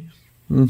Moi, par contre, j'ai fait plutôt ça, mais dans le sens, bien sûr, euh, être extra féminine, euh, voilà. D'accord. Pour, pour, pour, pour les, les- je veux dire, les, les hétéros, une lesbienne, c'est la camionneuse, euh, euh, cheveux rasés, euh, chemise, un carreau, euh, voilà quoi. Rien de féminin. Est-ce que tu t'es reconnu là-dedans? Est-ce que toi à l'extérieur tu fais le, le macho Ouais, c'est moi, wesh, wesh, euh, vas-y. Ah non, moi je reste naturel. Excuse-moi, euh, ça, ça fait un peu Daniel ce que je viens de faire, mais. je suis désolé, attends, euh, que de toute façon, euh, que je sois hétéro ou homo, euh, de toute façon, je m'accepte comme je suis et À l'extérieur, tu à- fais, tu fais pas un petit peu le garçon, ouais, vas-y, je bois de la bière, je bois ci, je fais le garçon, euh, je fais le garçon viril euh, Ah non, à l'extérieur devant tes amis, tout ça. Boire de la Je bière, reste- ça fait pas viril, hein. je reste moi-même, c'est tout. Ils m'acceptent comme je suis. C'est pas content. Alors deuxième personnalité, vous avez la, la personne précoce. Rien à voir avec la avec avec, euh, avec ce que vous pensez, ça n'a rien à voir. Donc- cervelle. Donc cette personne dévoile très tôt ses penchants homosexuels, sans complexe ni cachotterie, mais sans avoir réfléchi s'il pourra être à la hauteur pour supporter les réactions de l'entourage. Et en effet, il est souvent l'objet de railleries, de moqueries de toutes sortes, de violences verbales et physiques. C'est la victime de service tout simplement. Mm. Et il devient fataliste euh, devant l'incapacité du monde des adultes à prendre sa défense et souffre parce qu'il n'est pas ni, parce qu'il n'est ni compris ni aimé. Il attire en plus les, homo- les homophobes qui voient en lui une victime potentielle. Mm. Là, c'est carrément l'inverse de ce qu'on a dit Mm. avant. hein. Donc ça veut dire, euh, vas-y, je suis cas, je suis homosexuel, je l'assume. Et t'y- t'y- euh, en gros, c'est un peu, ça fait un peu l'homosexuel provocateur. Vous savez qu'on qu'on qu'on- Bah euh, euh, Oui, il y a, ouais, mais au moins il est sûr de, s'il est. alors s'il ça est pour assumer, il l'assume. Il n'y a pas de souci. hein. Ah ouais, mais euh, après le.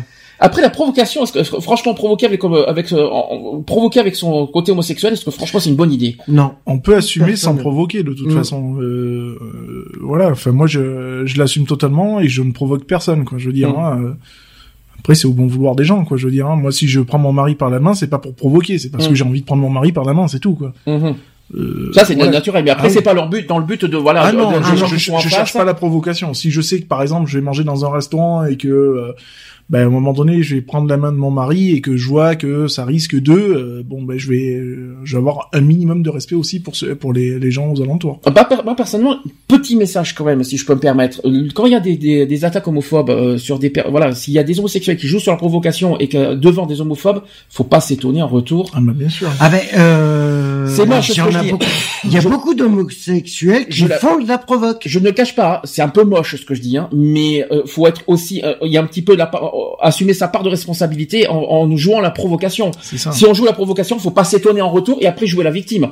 Ah, Euh, mais ça, il y en a, ils le cherchent. Hein. Si c'est pour provoquer et après dire ah ouais mais nous on y est pour rien, c'est vous qui avez commencé, alors que la base de l'attaque c'est quand même euh, Eh oui. soi-même, euh, faut pas abuser quoi. Hum. Après, malheureusement, euh, je parle uniquement dans ce cas de situation, Mm. hein, parce que si après les homophobes euh, attaquent euh, par, euh, voilà, de manière euh, lâche et tout ce qu'on veut, là là-dessus on n'a rien à dire. Mais après, si c'est si c'est les, les homophobes attaquent suite à une provocation, personnellement, Bah, je, Bien sûr. Et de toute façon, un homophobe n'attaquera jamais s'il n'a pas été provoqué quelque part. Ça dépend. Oui, après ça dépend. Voilà, si. euh, Ça dépend. ça enfin moi dépend. personnellement, assumer son homosexualité, c'est sans provoquer. Hein, ça, je vous oui, dis c'est sans franchement, très mauvaise idée de jouer à la provocation pour assumer. Je Mais la dis franchement, preuve, hein. très très La mauvaise preuve, il idée. y en a qui et euh, il y a beaucoup d'homosexuels qui sont là pour euh, qui le font en provoque. Oui, mais on peut pas dire tous. C'est ça qui est, c'est ça qui est Non, important. j'ai dit certains. Oui. J'ai pas dit tous. Non mais c'est important de le dire parce que qu'il n'y ait pas de malentendu dans nos phrases. oui, non, ça. mais Alors troisième personnalité, vous avez le caméléon. ça fait un peu la ah, Lionel va peut-être se reconnaître. Alors là, je sais pas parce qu'il. Donc son comportement dépend de son entourage, car il n'a pas le courage d'être vraiment lui-même devant ses amis. Là-dessus, ça va. Mhm. Alors, il joue un rôle en permanence, c'est un acteur, et il est capable de se montrer très hétérosexuel et même homophobe en public, d'une manière très virulente, et en privé, il a peur que ses émotions dévoilent la vérité secrète qu'il cache si, précautionneusement. si, si, si, si précautionneusement. Lorsqu'il a bu, il devient très dragueur envers ceux du même sexe, Hein Tu la vois celle-là? Et en a peur car l'alcool inhibe son système de défense. Il est suicidaire, boit et ingurgite des substances pour supporter son mal-être. Ah ah il y a certains points, ouais, éventuellement, qui pourraient, euh, qui pourraient, mais bon, pas tout, parce que je suis mm. pas suicidaire non plus. Faut peut-être pas abuser. Non, pas, tu bois de l'alcool pour faire le viril quand même. Non, après, après, ouais, quand je bois, je suis très amoureux, ça je le cache pas. Hein, euh... euphorique. Hein. Ouais, voilà. Enfin, je suis, je suis quelqu'un de très tactile, très, euh, donc voilà, hein, ça c'est, je le cache pas. Hein, au bar, euh, avec certaines personnes, bah ouais, j'étais très tactile et tout, donc euh, ouais, là-dessus, ouais. Bon, après, pas surtout quand même. Ça dépend. Moi, par exemple, quand j'ai un verre dans le nez, je suis très tactile avec avec ma chérie, quoi mais je serais pas tactile avec d'autres. Et enfin, quatrième personnalité, peut-être que tout le monde va se reconnaître, vous avez le rebelle.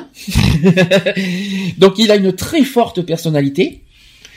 Euh, sans devenir dépressif et sur non attendez je, je dis une bêtise c'est celui qui s'assume pas ça donc il a une très forte personnalité il sait réagir il sait réagir aux réactions négatives des autres et se défendre. Il assume ce qu'il est sans devenir dépressif et se rejeter. Ce type de personnalité est très rare. Pourtant, j'en suis un exemple. Il ne, ah, si, euh, là-dessus, si, euh, là-dessus, je, je, je, pas forcément. Là, j'attaque. Hein. Il ne semble pas avoir de problème ni avec son orientation sexuelle, ni avec des tendances suicidaires. il a la volonté d'exister tel qu'il est, envers et contre tout, alors il s'impose et advienne que pourra.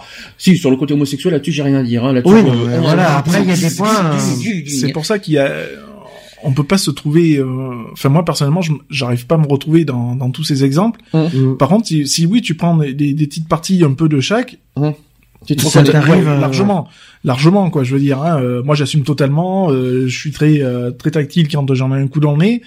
Enfin voilà quoi. Enfin quand j'en ai un coup dans le nez. je t'en prie. Quand je suis euphorique. Enfin voilà quoi. Je veux dire. et, mais après, bon, de là à être dépressif et tout le bordel, non, non, c'est pas du tout. Ouais, mais ça n'a rien à voir. Après, dépression euh, sur l'homosexualité, moi jamais été dépressif euh, en raison de mon homosexualité. Mm. Hein.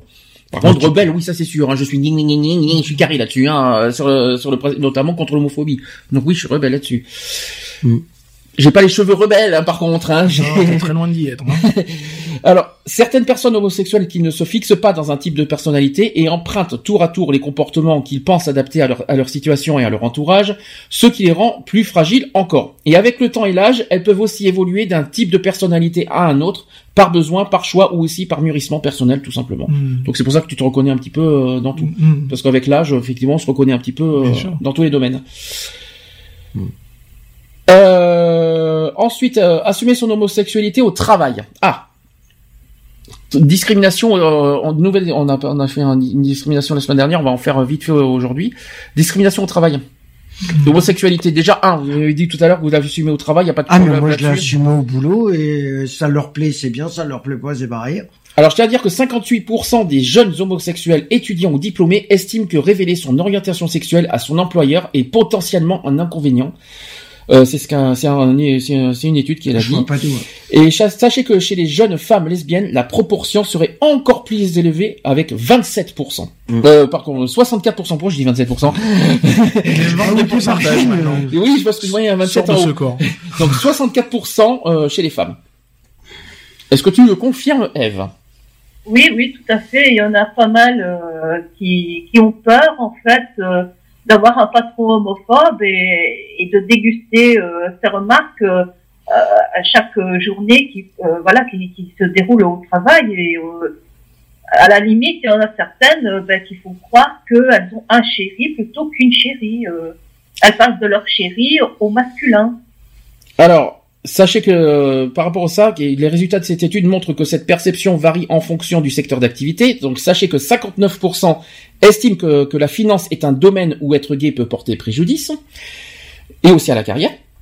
Ah Sachez que 57% euh, estiment euh, que, que, ça va dans l'industrie et nettement moins dans le monde euh, des médias, et aussi avec la communication, en raison de la communication pour 43%.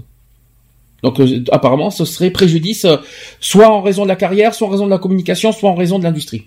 Ouais enfin, moi, travailler dans une usine, ça m'a jamais. Euh, Dire à McDo, t'es gay, qu'est-ce que ça ferait ah, bah, c'est bien pour eux. Mhm. Mais euh, enfin, moi, ça me gêne pas. Quoi. Faut servir des frites, tu vas, tu vas, devenir gay, c'est ça Non, non, mais non, non, c'est pas, pas compris. C'est en... C'est de toute façon, du moment où je touche une frite, la frite devient gay. Donc euh, voilà. Euh, non mais qu'est-ce que ça a à voir l'homosexualité au travail? C'est pas marqué sur ton front. Oui, mais ça reste une discrimination. Oui, peut-être. Mais à ce compte-là, si ça pose un problème, euh, si avant de postuler dans une entreprise, tu t'es renseigné pour savoir si, par exemple, euh, qu'est-ce que ça va remettre en, euh, au niveau du boulot? Je, là, je. Mais bon, après, voilà, c'est. Est-ce que oui. Je vais donner un exemple sur mon, mon maire, le maire. Comme ça, vous allez mieux comprendre, parce qu'aussi en Belgique, on appelle ça un bourgmestre. notre maire, euh, mm de Mons, est gay. Mm euh, il a toujours, il a, il a vécu un certain temps avec euh, une femme, mais il a toujours été connu en, en, comme homme politique, comme homme gay. Et euh, j'ai entendu, mais plein d'hommes dire, euh, euh, oui, mais celui-là, de toute façon, c'est un PD. Il, il, il, remettait ses compétences politiques par rapport à son, je veux dire, son orientation sexuelle. Et, et moi, je lui disais, mais alors, pour toi, un, bon maire, c'est quelqu'un qui saute sur toutes les nanas qui bougent, euh, c'est quelqu'un comme euh, euh, comment dire, euh, votre, voilà, un abuseur sexuel, un dragueur potentiel, quoi. Ça ressemble Mais qu'est-ce que ça a à voir avec ça, ressemble drôlement à quelqu'un qu'on connaît, qu'on ne citera pas, mmh. qui est très proche de nous, euh, qui, qui, fonctionne pareil en plus. Hein, mmh. si, je, si je me trompe. Oui, mais, pourtant, euh, enfin, ces personnes-là l'ont éli, mmh. élu, élu, élu, hein, élu, parce élu, hein. euh, élu, donc, enfin, je veux dire, ah donc, c'est à double, c'est à double tranchant en fait, parce que donc tu, tu renies donc son, son, son orientation sexuelle mais pourtant, tu as voté pour cette personne pour qu'elle soit au pouvoir, donc c'est un peu chelou, quoi. En fait, il est devenu notre premier ministre. Il est devenu notre premier ministre, donc il a quand même euh, dirigé, je veux dire, notre hmm. pays pendant euh, X années.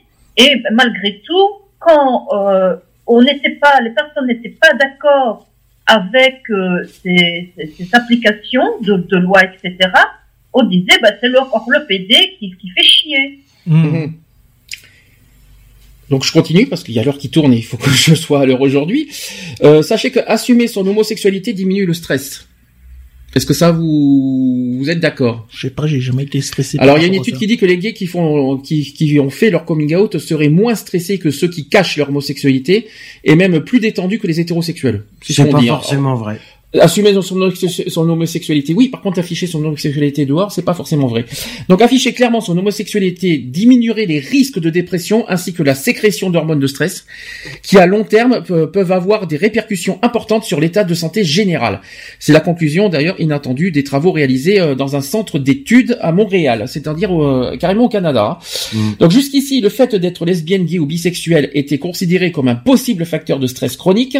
Les études sociologiques menées depuis une quinzaine d'années ont globalement montré que les personnes appartenant à une minorité sexuelle présentent davantage de symptômes de souffrance psychique que les hétérosexuels. Alors pour le vérifier, ils ont évalué chaque volontaire en fonction de critères de bien-être psychique et de 21 paramètres biologiques tels que la pression artérielle, la concentration de différentes hormones de stress, donc la cortisol, l'adrénaline, ou encore des données métaboliques, euh, plutôt avec le cholestérol et la glycémie. Je suis mal barré là-dessus hein, pour faire tout ça. Hein. Ils ont alors euh, été surpris de constater que les hétérosexuels présentaient des signes de stress psychique et physique plus élevés que les homos et bisexuels. En outre, les hommes gays démontraient une plus grande résilience, c'est-à-dire une meilleure euh, capacité à faire face aux épreuves de la vie et à rebondir après un événement difficile. Et parmi les volontaires homo et bisexuels, homo et bisexuels, bisexuels, homo et bisexuels, ceux ayant déjà fait leur coming out auprès de leur famille et amis, avaient un taux de cortisol, donc c'est-à-dire l'hormone sécrétée sous l'influence d'un stress, plus bas et surtout un meilleur bien-être psychique. Tu vois ce qu'il te reste à faire Assume à l'extérieur. Non, c'est pas possible. mais je l'assume déjà avec l'association. Mais ce que je veux dire, c'est que je, je me vois mal être dehors marqué « Je suis homo hein. Non, Mais t'as pas besoin de le marquer. Moi, je le marque pas. Moi non plus, je le marque pas. Et alors, c'est pas. On me pose la question de savoir si je suis homo. C'est quoi, qui te, c'est quoi qui te gênerait de prendre ton mari par la main dehors? Enfin, je veux dire, il y a rien de c'est pas un scoop quoi je veux dire. En sachant qu'en plus tu sais très bien que tout le monde est au courant. Donc euh, tout le monde est au courant. Non. Non, mais, euh, euh, Je, veux, dire, enfin voilà, euh, enfin si on parle d'ici. Mais moi, moi c'est peut-être plutôt les réflexions que j'aime pas retour. Moi, j'aime pas. J'ai horreur de ça. Je suis méchant puisque j'entends des réflexions. Ah tiens les pédés. Ah tiens.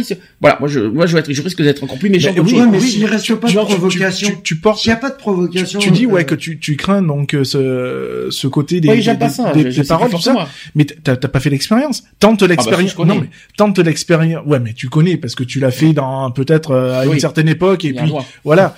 Donc retente l'expérience et voilà parce que ça, comme je te dis, les mentalités ont vachement évolué. Hein. Moi, je me rappelle quand j'avais 13 ans, bah ouais, euh, le le mot PD, je l'ai pris quelques fois dans les gencives, quoi. Je veux dire, euh, ouais, euh, Lionel, t'es un PD, bah ouais, ouais. Enfin, je, je vais pas te dire d'autres d'autres mots parce qu'il y a, il y a certainement des hommes sensibles qui écoutent. bah ouais, mais j'ai tout, tout le temps assumé ce que j'étais, quoi. Je veux dire, ouais, je suis un bouffeur de machin, bah ouais, je suis un bouffeur de machin. Qu'est-ce que je te dise C'est comme ça. Affaire à suivre. Tente, mmh. tente l'expérience. Et il euh, n'y a pas que moi qui suis dans ce cas, je tiens à le dire. Oui, non mais bien sûr. Mais voilà, justement, tenter l'expérience. Je veux dire, ça, ça coûte rien de le faire, euh, juste de le faire, et puis voilà. Alors dernière euh, chose, il nous reste 10 minutes, ça va, c'est mmh. parfait. on peut découvrir ou assumer son homosexualité après 40 ans. Bonjour Eve. euh, sachez que changer d'orientation sexuelle après 40 ou 50 ans n'est pas aussi rare qu'il n'y paraît. Que se passe-t-il donc pour ces hommes et ou ces femmes qui deviennent homosexuels sur le aussi tard? Euh, donc, euh, par exemple, il y a un pharmacien qui est reconnu euh, et qui est grand amateur d'art. Il s'appelle Gérard et, voilà, il est à la retraite aujourd'hui. Il est marié depuis près de 30 ans. Il est père d'un enfant et également grand-père d'une petite fille. Il mène une vie des plus classiques à ce détail près depuis une quinzaine d'années. Gérard a régulièrement des aventures sexuelles avec des hommes qu'il rencontre notamment par internet. On va en parler après. S'il continue de vivre avec son épouse, le couple fait chambre à part depuis longtemps. Donc nous nous respectons, déjeunons ensemble, recevons la famille mais notre sexualité n'a jamais été euh, épanouissante, ni pour moi ni pour elle. C'est ce qu'il a confié. Donc par pudeur et pour ne pas blesser sa femme, Gérard cultive le secret même s'il est euh, convaincu que sa compagne se doute qu'il mène une vie euh, parallèle. Ça c'est ça c'est un mmh. témoignage. Autre témoignage, il y a une voilà Nicole qui, euh, qui a 61 ans aujourd'hui. Elle est professeure d'anglais euh, dans un collège francilien et Nicole s'est mariée jeune et a donné naissance à deux enfants. Mais un jour, alors qu'elle n'y était pas du, du, tout préparée, elle est tombée amoureuse d'une collègue. Donc c'était pour elle c'était totalement inattendu. Elle, n'avait jamais eu d'attirance pour des femmes auparavant. C'est une histoire marquante qui tournera court, mais qui, qui semera le trouble dans, dans son esprit. Donc quelques années plus tard, Nicole se sent de nouveau attirée par une femme. Cette fois-ci, la relation sera passionnelle et à ce moment-là, euh, elle a dit ceci, euh, Nicole, elle a dit à ce moment-là, j'ai demandé le divorce car j'ai compris que je préférais la compagnie des femmes. Et après plusieurs rencontres féminines, dont une relation de 10 ans, Nicole vit seule aujourd'hui et se dit prête à faire euh, une nouvelle rencontre. Donc je pense que là-dessus, il y a beaucoup de sujets à dire. Un, toi tu l'as vécu, Eve, vous l'avez, toi mhm. là là-dessus, il y a que toi et, Lionel et Eve qui peuvent en parler, en témoigner. On en a un petit peu parlé tout à l'heure. Euh, toi, tu, toi, l'homosexualité, c'était avant ta relation euh, avec ta, avec ton ex-compagne, femme? Oui, c'est ça. Oui. Oui, euh, comme je dis, la, la, la, première sérieuse, euh, j'avais 13 ans. Mais il y, a une, il y a une question qu'on t'a pas posée, que pendant ton expérience, euh, pendant mhm. les 5 ans que tu étais avec ton, ex-femme, est-ce que tu as eu des expériences homosexuelles en, toi, en même temps? C'est arrivé, oui. C'est arrivé C'est arrivé. Et, mais elle était au courant totalement. Et épanouie, il n'y a pas eu de problème, il n'y a pas eu de... Non, justement, ça, même des fois, ça a renforcé même notre couple et notre vie sexualité en tant qu'hétéro. Hein. Donc, voilà quoi. Eve, même question? Alors, moi, j'ai toujours euh, été attirée par les filles, seulement j'ai jamais osé franchir le pas parce que je me disais, ce n'est pas normal, euh, c'est pas, euh, c'est pas, oui, c'est pas normal, c'est un homme, une femme, et pas deux femmes. Et, euh, puis, j'ai connu mon mari, bon, je, je, me suis, je l'ai connu assez jeune, d'ailleurs, c'est lui qui, qui m'a fait perdre ma virginité. Donc, euh, j'ai rencontré, j'avais 19 ans, je me suis mariée à 20, j'ai eu ma fille à 21, et, euh, et puis, euh, je vais dire, on, s'est quitté. Euh, enfin, c'est moi qui ai demandé le divorce. peu de temps après la naissance de, de ma quatrième. Et, et là, j'ai commencé, je vais dire, à flirter avec euh, des, des, des, femmes, mais euh, sans plus, quoi. C'était juste du flirt. Euh. et moi, ce qui m'avait retenu principalement dans, dans le fait que j'ai jamais franchi le pas, c'est par rapport au père des enfants. J'avais peur qu'il utilise les enfants pour se venger de moi et de me faire souffrir, tu vois. Je comprends. Et, et c'est ça que, qui a fait que j'ai attendu si longtemps pour franchir réellement le pas. Sinon, j'avais flirté euh, avec des filles, euh, je me sentais bien avec elles et tout. Euh, il y en a une d'ailleurs que j'étais vraiment très gravement attachée. C'est moi qui, ai rompu. J'ai dit non, je peux pas. Et, uniquement juste parce que j'avais peur de perdre mes enfants. Autre question, toujours sur, ce même principe. Est-ce que vous comprenez des hommes mariés sur Internet ne, qui ne s'affichent pas homosexuels?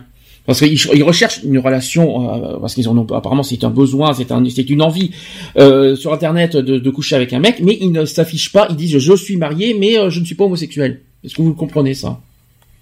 C'est que euh, ils savent pas forcément où ils en sont. C'est peut-être par rapport aux soucis et après ou c'est peut-être parce qu'ils cherchent vraiment euh, autre chose. Moi non, je les comprends pas personnellement, parce Mhm. que si tu es marié et que tu, veux une relation avec une personne du même sexe que toi et que tu dis euh, ouais non je suis pas euh, je suis pas de tel ou de tel bord, euh, du moment où tu consommes, tu le fais en toute connaissance de cause, donc il y a une part de toi Qui qui sait euh, qui est homosexuel de toute façon. Euh, ça ne veut pas dire que euh, que tu l'es ou que tu ne l'es pas. Euh, moi, mon père m'a toujours dit euh, dans la vie, il faut tout essayer. Et jusqu'au jour où je l'ai pris homo en deux mots. Mhm. Euh, et oui, effectivement, j'ai tenté euh, j'ai tenté l'expérience. Et puis voilà quoi. Je veux dire, hein, euh, ça l'avait même fait rire à l'époque. Mais bon, enfin, il faut faut partir d'un principe où ouais, bon, tu tu veux tenter l'expérience, tente-la. Euh, mais faut que tu te fasses vite une idée, quoi. Je veux dire, Mhm. faut pas que ça devienne après un jeu pervers, quoi. Je veux dire, parce que ça, de- ça devient très pervers après. hein. Et Euh, ça peut tu se retourner contre toi Tu es marié, euh, tu, tu vas flirter ailleurs, euh, donc il y a le secret qui se fait puisque ta, ta femme ou ton compagnon n'est pas forcément au courant. Mm. Euh, c'est destructeur, quoi, je veux dire. Hein. Enfin, moi, je sais que j'ai été franc du collier avec euh, avec mon ex-compagne. Euh, ça a jamais mis en doute notre couple, bien au contraire. Euh, bon, c'était pas fait constamment, hein, c'était une fois euh, de temps en temps. Ça nous a plus renforcé qu'autre chose parce que bon, c'est- ça arrivait à un moment où notre couple, bon, ben, il commençait un peu à, à traîner la patte, quoi. hein. donc, euh, je veux dire, euh, ça repimentait et puis voilà, quoi. Même question, est-ce que vous, vous comprenez aussi les homosexuels qui se cachent, euh, par exemple sur les réseaux sociaux, en s'affichant hétérosexuel avec une fille? Ah non, ça non, je comprends pas. Non, c'est que Il y en a qui cachent, il y en a qui cachent l'assument pas. en, se- en, di- en, di- en, di- en montrant sur, euh, par exemple sur les réseaux sociaux, il y en a beaucoup qui font comme ça, Hum. notamment des jeunes qui s'affichent avec une fille euh, en étant hétérosexuel, alors qu'en fait, en, en fin de compte, ils sont homosexuels dans la vraie vie. Eh Qu'est-ce ben, que vous en pensez de ça euh, Non, ils assument pas. Est-ce que ça c'est... Ils s'acceptent pas. J'ai eu une proposition comme ça d'un d'un gay il y a plusieurs années de ça. hein. Il, y a, il y a facilement plus de dix ans. Euh, en fait, c'est un garçon qui euh, voulait pas assumer son homosexualité. Donc, il m'a proposé le mariage. Il m'a dit, écoute, moi j'ai une maison. Tu viendras avec tes enfants, vous habiterez, je vous nourrirai, vous serez logés, vous aurez tout ce que vous voulez. Euh, et moi, j'aurai ma chance avec mon copain. Mais j'ai bien sûr, j'ai refusé. J'ai dit non, assume-toi. Hmm. Est-ce que vous voulez, est-ce que, alors, il est 16h58, est-ce que vous voulez faire une conclusion? Moi, je dis qu'il faut. Je comprends que ça peut faire peur d'assumer son homosexualité, notamment chez les jeunes. Je peux comprendre que ça fait peur. Mais alors, à l'époque où on vit maintenant, on a quand même euh, des appuis légaux, légaux. On a une loi. Ils sont pas tout seuls. Il y a quand même des, ils ont quand même des aînés, des personnes homosexuelles depuis euh, un certain nombre d'années, avec euh, des âges différents où il y a un certain vécu et que je me dis qu'ils peuvent s'appuyer s'appuyer s'appuyer dessus de sur ces personnes là euh, comme une expérience et de dire bon ben ok c'est vrai que c'est pas simple mais bon euh, il faut franchir le pas de, de s'assumer et, y aller quoi. Je veux dire, hein, il faut euh, faut pas continuer à, à, rester dans le dans le dans l'obscurité euh, de peine à, de, à s'autodétruire et, y perdre la vie, hein, puisqu'il y en a beaucoup qui malheureusement euh, qui se... euh, vont jusqu'au mmh. vont jusqu'au suicide. Euh, et, c'est franchement pas la pas la pas la solution, quoi. Je veux dire, donc se mettre voir des personnes euh, voilà homosexuelles et qui euh, qui vivent qui ont vécu peut-être la même situation et qui pour eux maintenant ça va beaucoup mieux et s'appuyer de leur expérience et, euh, et aller de l'avant quoi mais assumer avant tout. Eve, tu as une conclusion aussi? Mais je, je, je, rejoindrai un peu Lionel dans le sens moi aussi j'ai eu peur, moi aussi j'ai voilà j'avais peur pour mes enfants, j'avais peur. Et, et donc je me suis retenue pendant des années. Et c'est pas une solution parce que on est malheureux, on n'est pas bien dans notre peau, on est... et puis de toute façon ça ne sert à rien parce que de toute façon euh, ça va ça va craquer un jour ou l'autre. donc euh, assumez-vous, parlez-en, euh, essayez de parler, je sais pas moi, des professionnels pour voir avoir des, des, conseils, euh, parler avec euh, des, des, personnes euh, je veux dire, plus âgés que vous, qui sont passés par là, qui pourraient vous donner des conseils, euh, euh, vous orienter. Mais ne, restez pas comme ça avec votre peur et assumez vos, vos voilà vos sentiments. Vous ne faites de mal à personne, vous ne tuez personne parce que vous aimez quelqu'un du même sexe que vous. Mister, conclusion aussi? Ouais, mais je pense qu'à mon avis, euh, pour les, là, je vais parler pour les jeunes. C'est vrai que, c'est vrai que de faire euh, son coming out, c'est pas forcément évident pour les jeunes. Ne, précipitez pas les choses et soyez sûr de ce que vous, de ce que vous ressentez pour les, voilà, de, de, de l'orientation que vous prenez euh, avant de, de vous lancer, parce que si on, si on, vous faites votre déclaration trop tôt, euh, ça peut être bénéfique comme ça peut être très très maléfique. Et le problème, c'est que c'est quelque part, c'est vous qui, si c'est pas fait dans les bonnes conditions, ça peut être. Euh... Alors. Moi, je vais, euh, je vais faire la mienne conclusion. Je vais essayer de faire comme je peux. Ça va pas être facile. Déjà, il faut rappeler qu'on est, ce qu'on, nous sommes ce que nous sommes. Déjà un, euh, homosexuel, on l'est ou on l'est pas. Hum. C'est où on est, où on n'est pas. C'est c'est pas, pas, ça ne se contamine pas, ça ne s'attrape pas comme tu dis, et, euh, ça, ça, ne voilà, c'est pas une maladie génétique non plus, je rassure. Hein. C'est pas une maladie mentale non plus. Donc là-dessus, on est ou on ne l'est pas. Euh, quand, euh, après, nous sommes ce que nous sommes dans le sens où, euh, voilà, euh, homosexuel, il y a, y a pas, c'est pas une honte, c'est pas un crime, c'est pas. De toute façon, ça peut se dévoiler à n'importe quel. Aimer un garçon, aimer un autre garçon ou aimer une autre fille, il y a rien de mal, il y a rien de grave, il y a rien de malsain, il y a rien de, de, de, de, c'est aucun problème par rapport à votre famille, bah choisissez quand dès que vous êtes prêt quoi. C'est faut pas, voilà, faut pas le faire. C'est une fois que vous sentez prêt, il faut pas le faire comme ça à la à la vite ou pour faire mmh. plaisir à n'importe qui. C'est quand vous vous sentez prêt faire le coming out euh, et puis il faut s'assumer pleinement comme on est pour faire ce coming out. Ça c'est très ah important. Et le surjeu n'est pas forcément le. Quant à l'extérieur, ben bon, je suis pas forcément un exemple là-dessus parce que j'assume, eh, je rassure, je l'assume totalement d'être homosexuel. Je ne l'affiche pas à l'extérieur pour des raisons, euh, voilà, que je, je me protège en même temps de, de ne pas être agressé. Ça ne veut pas dire que je ne que je ne suis que je n'assume pas d'être homosexuel, mais quoi qu'il en soit, euh, il faut être fier d'être homosexuel, que ce soit à l'intérieur ou euh, à l'extérieur. Faut pas en avoir honte et il ne faut pas en avoir peur. C'est ça. Vous n'êtes pas seul. La communauté est une grande famille où on sait être, à l'inverse de certains, être solidaire entre nous. Euh, et euh, voilà, toute, toute expérience est, bonne à prendre. Chaque vécu est différent, mais peut peut être servi comme euh, comme un guide, hein, tout simplement. Mmh. Euh, voilà quoi. Enfin, faut pas faut pas partir dans, dans le but où, où vous êtes pas normal. Alors qu'on alors qu'en fait on est normaux. C'est ça. Je, tiens à le dire. Donc voilà, c'est ça c'est dit, ça c'est fait. 17h03, euh, on va faire la pause. Euh, Energy Music Awards tranquille. Les gagnants Codeplay, groupe du haut de l'année, euh, ils ont été élus. Et il y a eu Sia qui a été élu, euh, artiste international. Tu as gagné aussi là-dessus. Sia a gagné. Euh, C'était obligé. Donc voilà, là-dessus. Donc je mets Codeplay et Sia. Juste après, on fait les actus politiques. On va parler de la primaire de demain. Mhm. On va parler de certaines choses. Et on se dit à tout de suite. pour, la, suite. Pour la suite, c'est parti.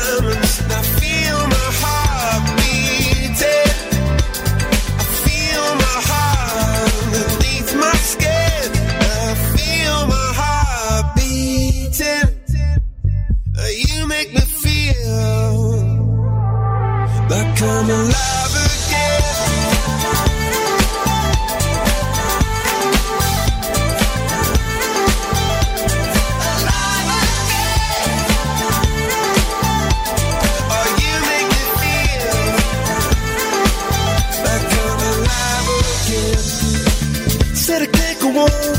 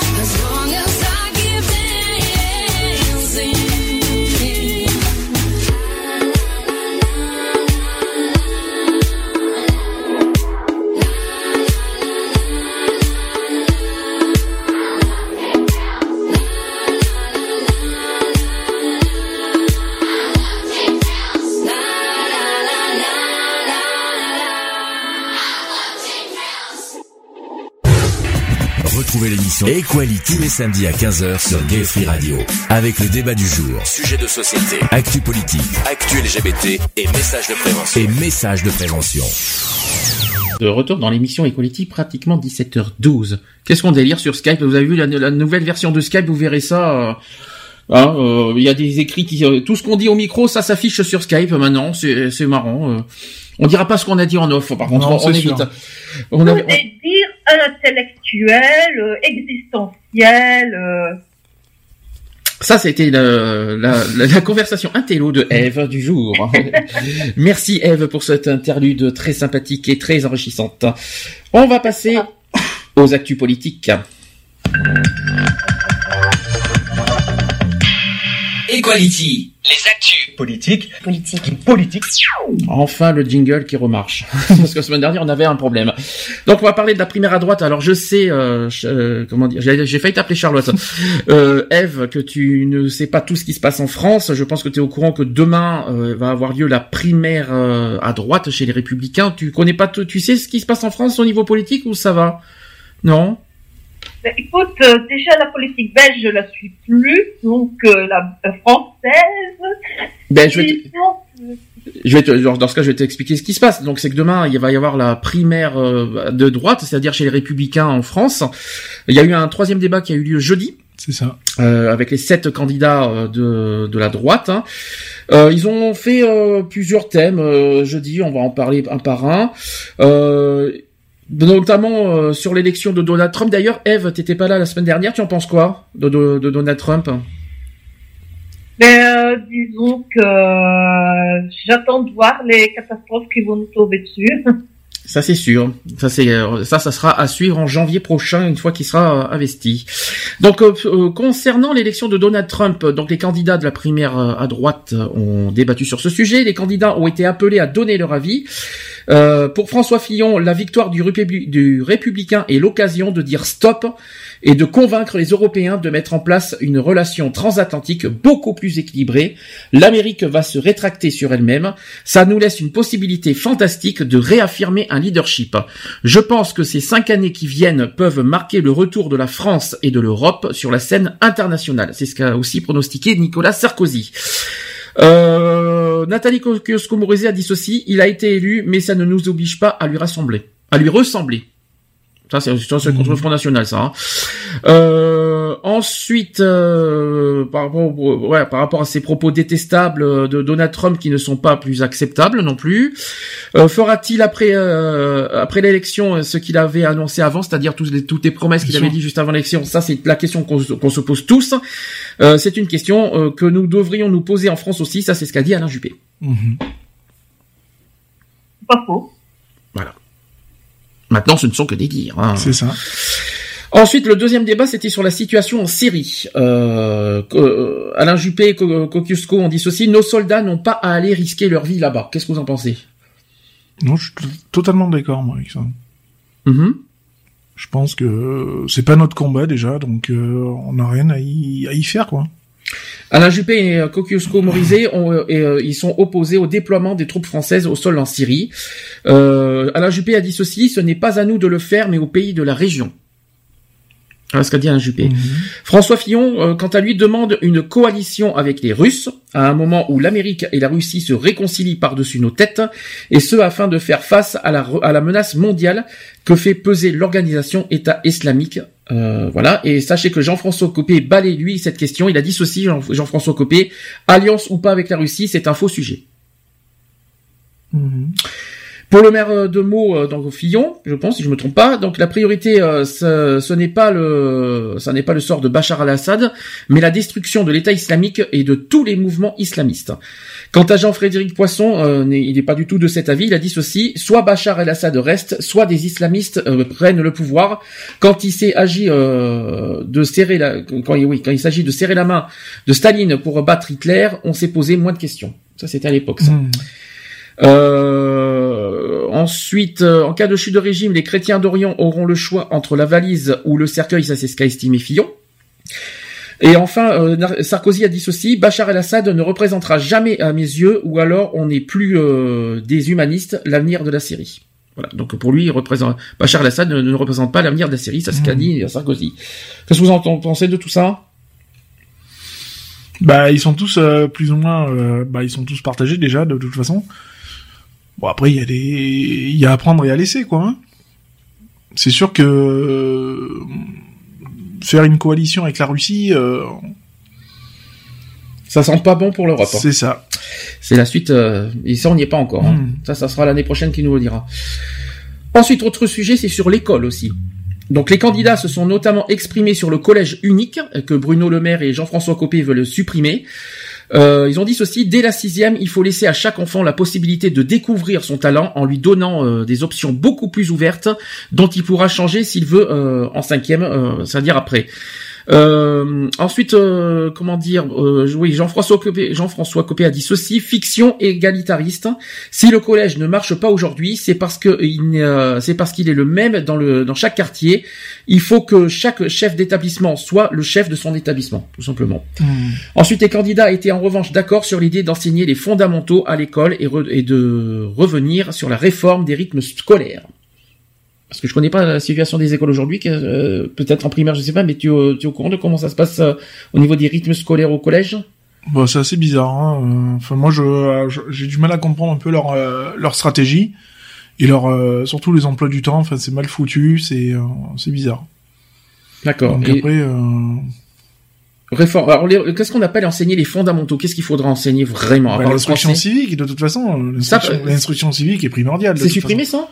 Je pense que c'est supprimé, oui, parce que bon, euh, euh, l'histoire, enfin pas pas l'histoire, mais euh, le, le minimum est, euh, enfin, je sais que mon fils n'en fait pas, donc euh, voilà. D'accord. Qu'est-ce qu'on appelle les fondamentaux? Bien sûr, français, maths, Oui, voilà. histoire. Histoire géo, euh, Langue. la langue. Alors, tout ce qui est éducation musicale, est-ce que c'est important? Bon, je pense pas. euh, franchement, jouer de la flûte en sixième, euh, L'art plastique? Sans ça m'a jamais servi, aussi Ouais. bien que la flûte d'ailleurs. Donc, euh, c'est Euh, deux matières qui m'ont jamais jouer servi. du picot, à vous. Hein. Hein?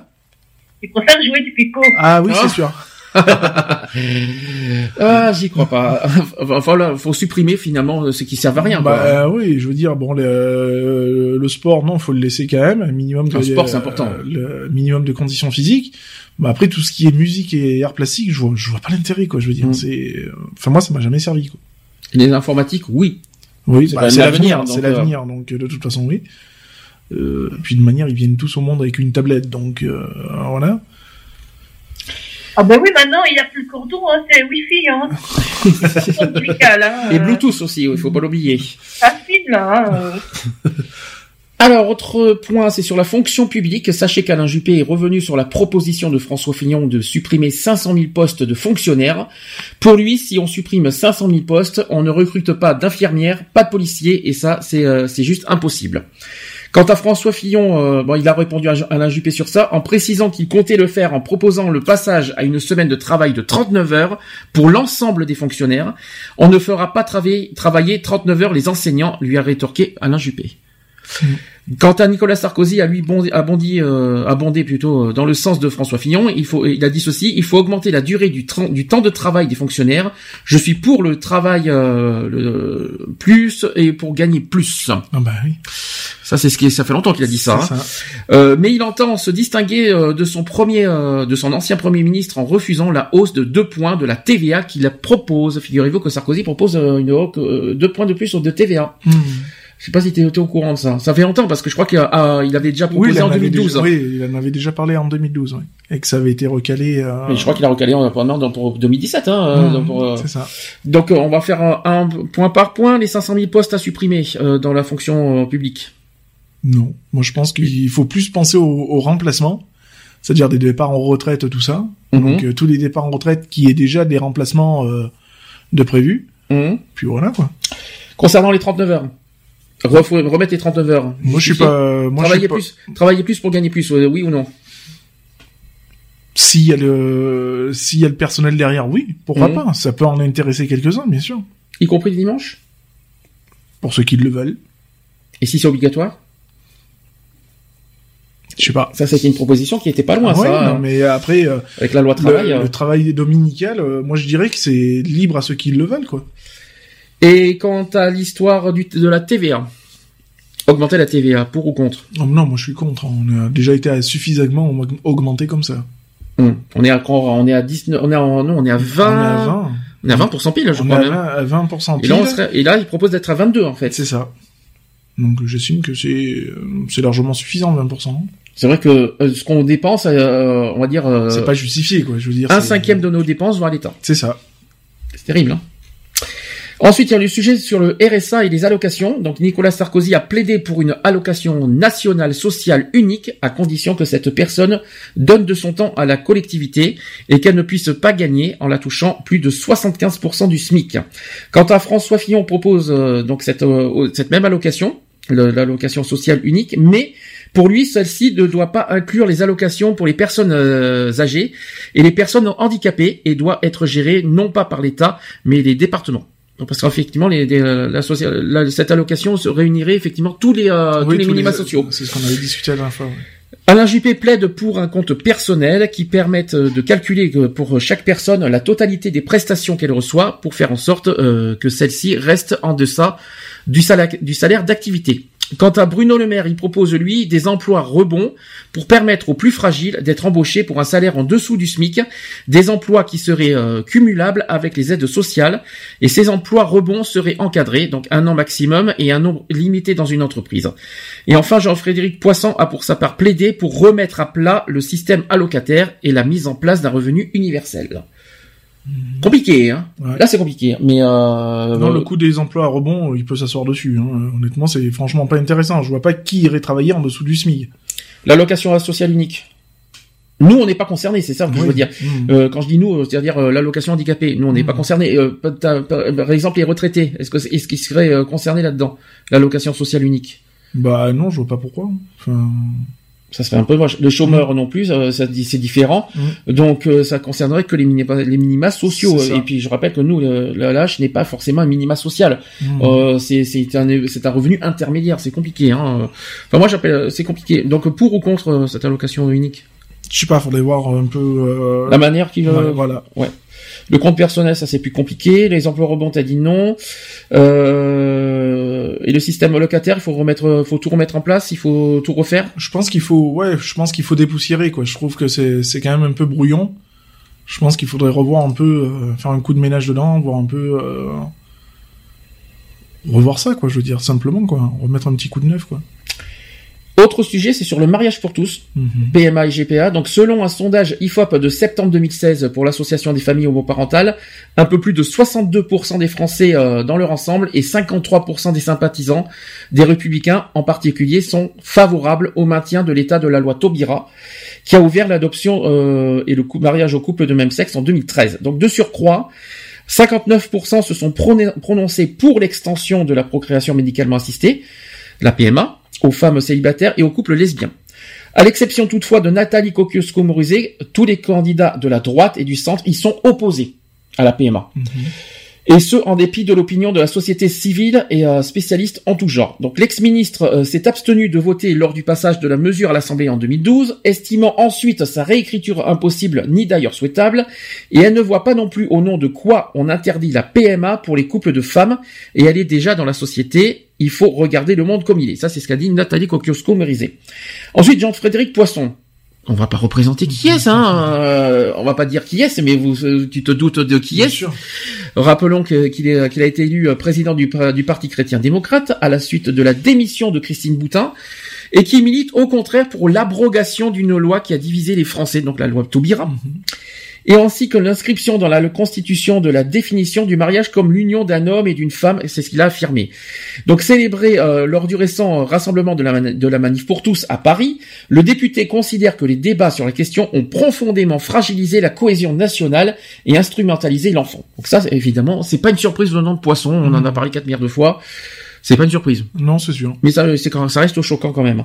Quant à François Fillon, qui a soutenu, euh, qui est soutenu par Sens Commun, qui est un autre collectif du lobbying anti-mariage gay, s'est également engagé à revenir sur la réforme, notamment sur le volet filiation, pour protéger le droit supérieur de l'enfant d'avoir un père et une mère. Eh bien oui. Hmm. Aïe. Ça, c'était pas, ça, c'est pas non plus une bonne nouvelle. Soulignant sa constance sur le sujet, il prévoit aussi de renforcer les sanctions pénales sur le recours ou la promotion de la gestation pour autrui, donc la GPA qui, je rappelle, est totalement interdit en France, et appelle à une action au niveau international en faveur de son abolition. Tout comme Jean- Jean-Frédéric Poisson qui veut renforcer le code pénal pour activer la lutte contre la pratique des mères porteuses, François Fillon a sans surprise réaffirmé sa volonté de restreindre la procréation médicalement assistée, la PMA, aux seuls couples hétérosexuels et récuse toute politique discriminatoire. Bah voyons. Bah oui, c'est pas, c'est pas. C'est pas un scoop, hein. Donc Fillon qui, qui dit que c'est pas discriminatoire, mais largement que c'est discriminatoire. Bien sûr que Bien si c'est discriminatoire. euh, bien sûr. Euh, quand ça- quant à Nicolas Sarkozy, euh, qui a tranché dans son livre, rappelez-vous le, le- le- la- le- le- le livre qu'il a sorti, La France pour la vie, qui regrette, euh, regrettant ses promesses d'abrogation formulées en 2014 pour souligner l'injustice, la cruauté et en outre l'impossibilité juridique de démarier les mariés. Donc il assume sa réorientation et pense que la France a bien d'autres problèmes que rouvrir la guerre sur le mariage pour tous.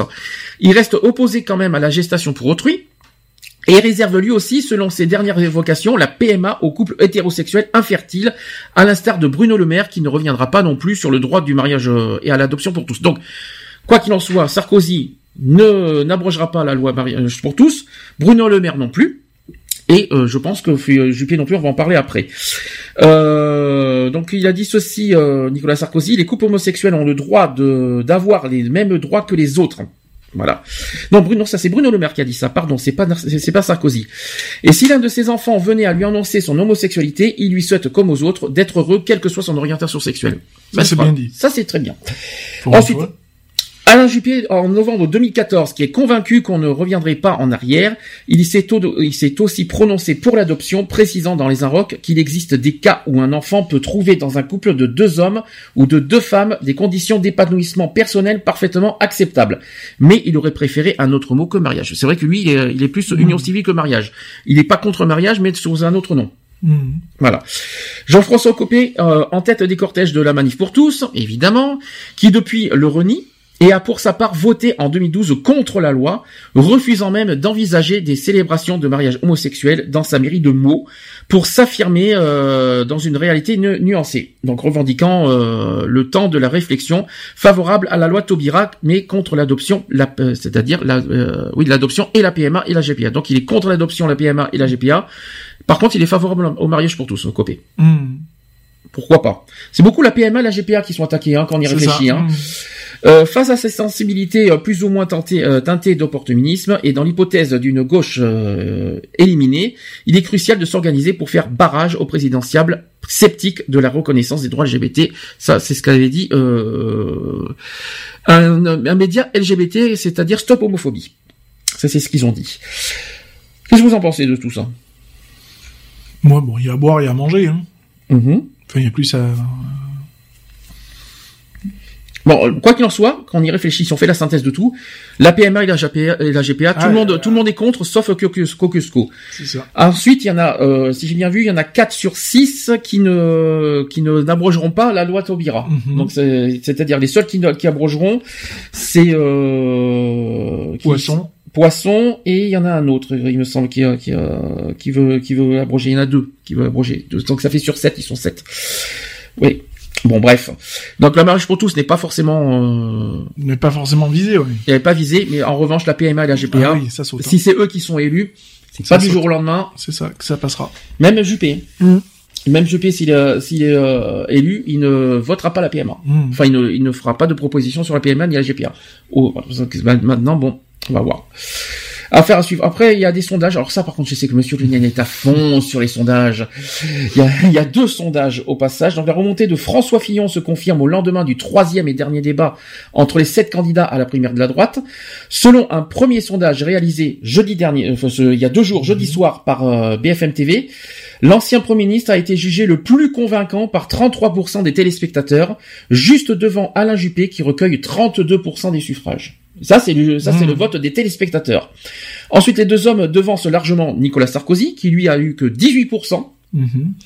Et viennent ensuite Nathalie Coqueluche-Morizet avec 6%, Bruno Le Maire et Jean-Frédéric Poisson avec 4%, et enfin Jean-François Copé avec 3%. Mhm. Alors je sais ce que tu vas me dire, les sondages, ça, et toi ça fait 2. ça. C'est quoi? C'est l'effet Trump qui te fait ça ou euh, Oui, non, ça a toujours été en général, quoi. Je veux dire, je me suis jamais fié au sondage à 100%. Donc de toute façon, ça reste des estimations. euh, comme on dit, voilà, ça a été fait par euh, un certain nombre de, de personnes, un certain pourcentage. Donc euh, voilà, quoi, c'est pas fait sur le territoire complet, quoi. Autre sondage, il y a une étude qui, a, qui rejoint ce résultat euh, avec un autre sondage par Opinionway euh, pour euh, le journal Le Point.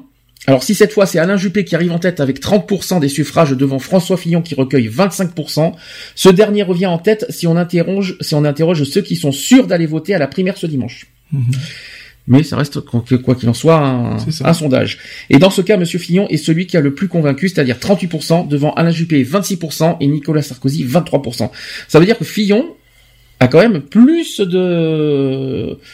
Euh, ouais, 38% euh, de ceux qui vont euh, qui- de ceux qui vont voter. Mhm. Ça fait beaucoup, hein, quand même. Hein. Est-ce que pour euh, on rappelle la question, est-ce que Fillon peut être euh, à la, peut être un bon représentant des Républicains? Pourquoi pas Après, c'est pas mon, il fait pas partie de mes favoris. Sarkozy? Non, oh, non, non, non. Ah. On a donné, c'est bon. hein, je crois et Juppé? Juppé, oui, il a, je trouve qu'il est, il a quand même un certain, euh, un, cer- un certain charisme et qui, euh, pour moi, c'est celui qui a le, le plus la tête sur les épaules. quoi. Je rappelle que les votes de ce, c'est demain, le premier tour. Hein, euh, il faut payer 2 euros. Ça, par contre, on n'est pas forcément pour hein, de payer 2 euros pour des pour des primaires. Alors pour cela, pour demain, pour vo- pour voter demain, euh, il, donc il faut payer 2 euros, être inscrit sur les, listes éle- électorales et de présenter une pièce d'identité. Voilà. Donc ça, c'est pour demain. C'est bien. Tu n'iras pas. Bah, je garderai mes 2 euros. Et tu, tu Et j'irai acheter mon pain avec. Ouais. 2 euros le pain chez toi, c'est cher quand même. Non, hein, mais euh. pour 2 euros, euh, mon lot de pain. Ah oui, un bon lot, parce que un- euh, une seule baguette à 2 euros, euh, tu vas, tu vas pas faire la même bêtise qu'avait fait Copé, il me semble, euh, avec, euh, avec ses chocolatines. parce que 15 centimes le pain au chocolat, il nous la refera celle-là. Euh, c'est- ça qui nous qu'il a Ah, dit. ça ferait pas cher, hein. euh, la vie serait pas chère. oui. Non, mais c'est pas, c'est pas Carrefour non plus, hein. euh. C'est euh, comment ils avaient appelé ça euh, Ah, je me rappelle plus. euh, ils avaient fait un peu le même style que ces discounts, mais euh, je me rappelle plus. C'était sympa. Donc quoi qu'il en soit, demain premier tour, on en parlera euh, la semaine prochaine C'est de, ça, des des résultats, euh, Et de des ce- ressentis, etc., etc. affaire à suivre la Tu vas semaine aller prochaine. voter demain? Non, pas la droite, non, non, non. Monsieur, Ah non. va gaspiller 2 euros, t'as Non. raison. Non mais les je dis franchement, les primaires ne m'intéressent pas. Hmm. Je je vais pas le cacher, ça ne m'intéresse pas. Je préfère mieux euh, que ça soit les euh, les, euh, les militants euh, qui, qui votent plutôt que nous que les citoyens. je vais pas voter pour sept candidats du- d'un même parti, ça ne m'intéresse pas. hein. Ils ont qu'à se chiffonner entre eux et puis voilà quoi. Même si j'ai, je, par contre, je ne le cache pas, je j'espère que Juppé sortira gagnant de de cette Mais primaire. justement, faut aller voter.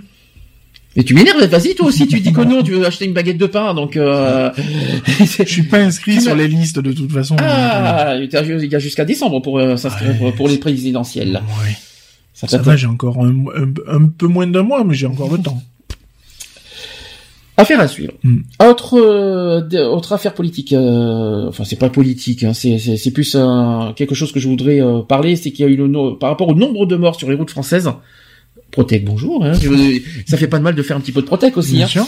Donc le nombre de morts sur les routes françaises a reculé de 16,4% en octobre, mais il y a un petit mais derrière parce qu'il faut c'est pris en compte par rapport à octobre 2015.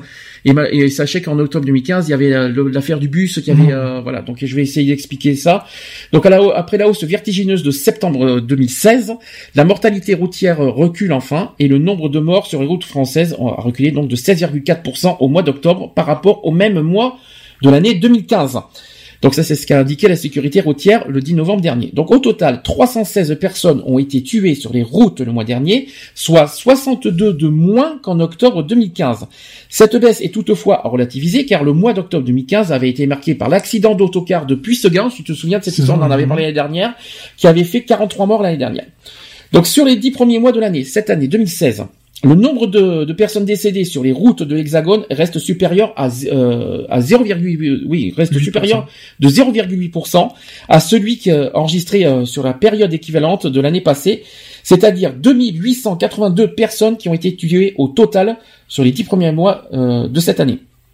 Soit 22 de plus que, la, que sur la même période de l'an dernier. Hmm. La baisse du mois d'octobre n'éloigne pas le spectre d'une troisième année consécutive d'augmentation de la mortalité routière. Après 12 années de baisse, la France métropolitaine avait vu en 2014 le nombre de morts sur les routes repartir à la hausse. Voilà. Et ainsi, pareil en 2015 et en 2016, même chose. Donc l'Hexagone n'avait pas enregistré deux années consécutives de hausse de la mortalité routière depuis 35 ans quand même. Est-ce que tu as un message à passer euh, là-dessus, au niveau Protec? Un Ben, petit on- message. On, le dira jamais assez, quoi. C'est, c'est prudence, euh, voilà, quoi. C'est euh, euh, la route, c'est pas un terrain de jeu.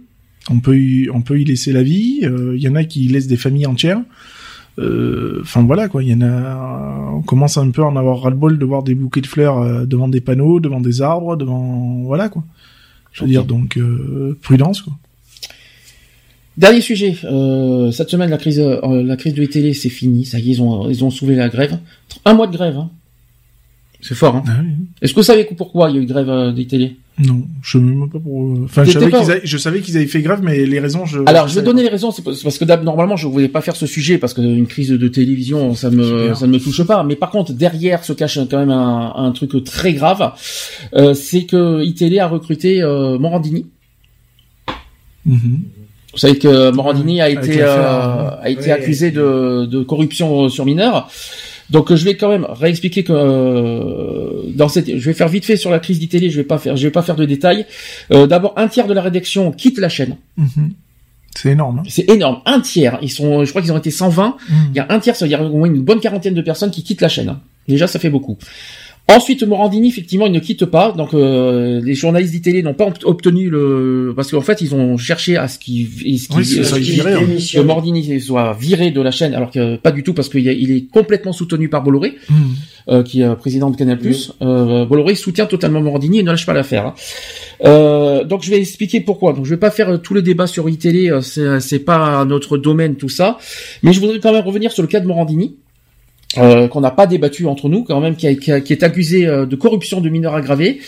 Euh, je vais rappeler les faits. Donc l'animateur Jean-Marc Morandini a été placé en garde à vue le 21 septembre dernier par la brigade de protection des mineurs, euh, puis mis en examen euh, en le 23 septembre pour corruption de mineurs et corruption de mineurs aggravés par l'utilisation d'un moyen de communication électronique. Donc après 48 heures passées euh, en garde à vue, l'animateur vedette d'Europe 1 âgé de 51 ans a été présenté euh, à un juge qui l'a placé sous contrôle judiciaire avec interdiction d'entrer en contact avec les victimes et d'exercer une activité professionnelle en lien avec des mineurs. Donc il doit par ailleurs signaler toute sortie du territoire national.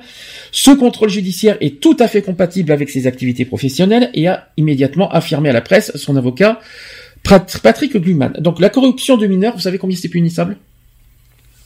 On, on- on aura un débat beaucoup plus la semaine prochaine sur les mineurs, vous inquiétez pas. Mais là, on parle de corruption de mineurs. C'est un délit. C'est un délit. 10 ans, non? C'est pas 10 ans, c'est 5 ans. Cinq ans. La corruption de mineurs est passible de 5 ans d'emprisonnement et 75 000 euros d'amende. Donc euh, Jean-Marc Morandini est visé par des plaintes déposées en juillet et septembre par deux jeunes hommes, euh, par deux jeunes hommes plutôt, mineurs à l'époque des faits qu'il dénonce. Il est accusé d'avoir fait des propositions sexuelles, notamment par SMS, à l'un euh, en 2012 et à l'autre en 2013, et aussi d'avoir invité l'autre plaignant à poser nu pour une séance de photos en 2009, dans le cadre d'un casting selon la même source. Donc les accusations anciennes ont ressurgi après la diffusion euh, d'une enquête des, incorru- euh, des inrecuptibles euh, les, 20 les 13 et 20 juillet, poussant les deux, je- les deux jeunes majeurs à saisir la justice. Donc il a été confronté à, des- à, à ces accusateurs en, en septembre dernier, si je ne me trompe pas. Il a contesté, les, euh, Morandini a contesté les faits, Mhm. tout simplement. Il ne conteste rien de ce qu'il a pu faire, mais il conteste qu'il y ait eu la moindre infraction, tout simplement. C'est ce que l'avocat de Morandini a dit. Donc ensuite, l'anime- euh, Morandini qui dénonce une manipulation, tout simplement. Je ne sais pas si, euh, je pas si vous êtes d'accord avec ça. Donc c'est, euh, il a, il, il est en pleine tourmente de toute façon aujourd'hui. Euh, il est soupçonné de harcèlement sexuel aussi.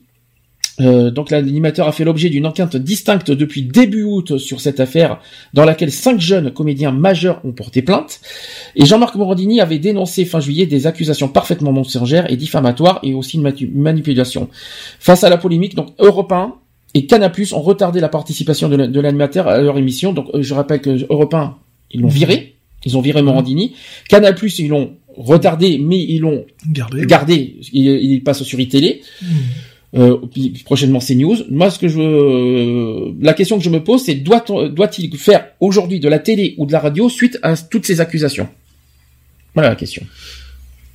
Bah après, euh, que ce soit par télé ou par radio, il représente pas un danger, quoi. Je veux dire, euh, du moment où euh, il y a une instruction qui est faite, il est placé sous euh, Sous surveillance. Sous surveillance, donc il n'y a pas un danger immédiat. Après, c'est sûr que euh, imagement parlant, euh, Au niveau de l'image de, de la télé, c'est ça qui, euh, qui peut, c'est qui ça, peut nuire. c'est ce qui peut nuire, quoi. Je veux dire. Hein, euh, après, euh, il ose, euh, il ose nier, on va dire entre parenthèses, un petit peu ce qui lui est reproché. Il y a quand même des SMS, quoi. Je veux dire, à moins que les, les personnes à ce moment-là se sont envoyées des SMS entre elles. Avec, euh, comme par hasard, le numéro de Monsieur Morandini, euh, il- enfin, voilà. Donc la justice, on sait que la justice est en cours, mais est-ce qu'il doit faire de la télé en attendant le, le- la décision du justice? moi, je dis que c'est- pas comme voilà, comme dit son avocat, c'est pas incompatible quoi. Je veux dire maintenant, euh, euh, c'est un risque que la chaîne prend quoi. Je veux dire hein, au niveau audience, en sachant que les chaînes elles tiennent, c'est quand même grâce aux audiences. Euh, ça risque d'avoir un gros impact quoi. Personnellement, je- j'ai du mal à. Enfin moi sais- demain tu me demandes de travailler à iTélé, j'irai pas quoi. Et puis suite, Voilà. quand, quand tu sais ça, est-ce que ça donne envie de regarder Morandini euh, si- même si c'est une bonne émission, est-ce que ça, est-ce qu'on, est-ce qu'il faut regarder Morandini? Est-ce, que- est-ce que, est-ce Moi qu'en j'ai jamais, j'ai jamais regardé ces émissions. Hein. Elles m'ont Ouais. jamais plus attiré que ça. Et si c'était un animateur que tu aimais, au, au passage, est-ce Bah, que euh, est-ce que tu aurais continué euh, à regarder ces émissions avec Bah, ces genres après, moi, c'est c'est- c'est- c'est les, les émissions que je regarde. Euh, c'est pas la, la personne. La personne, je m'en fous. Moi, tout ce Mm. que je vois, c'est c'est le travail qu'il fait derrière.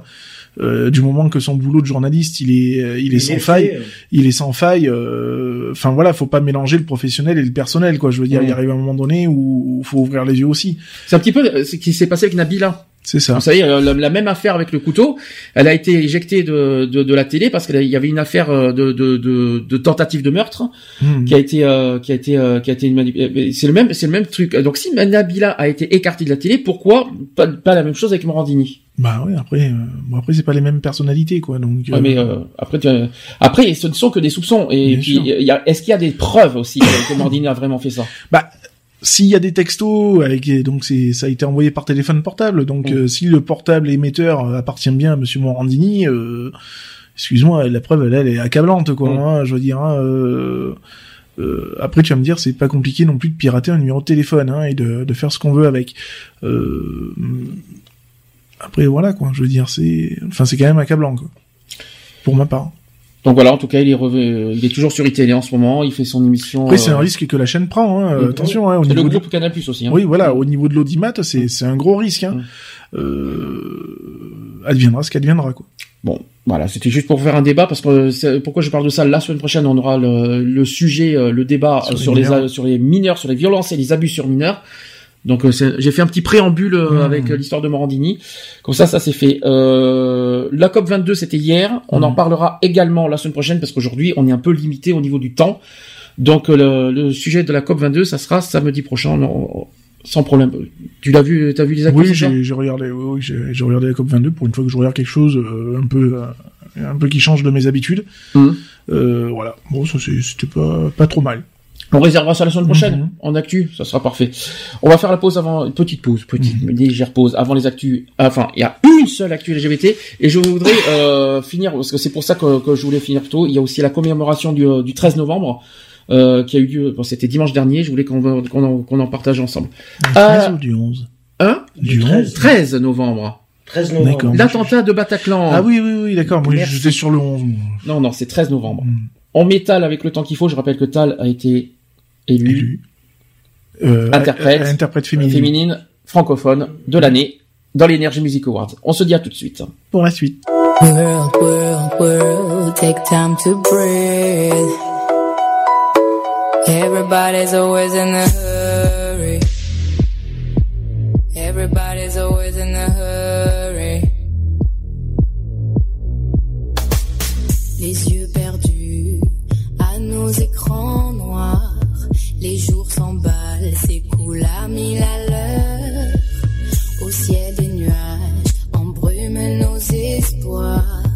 On ne voit plus tomber le soir.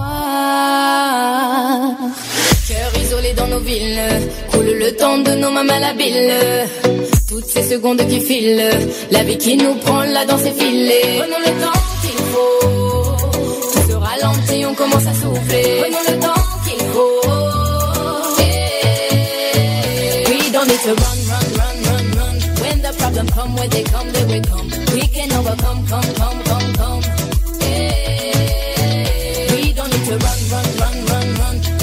so fun, make it fun, make it fun. We can overcome, come, come, come, come. Yeah. Everybody's always in a hurry. Everybody's always in a hurry.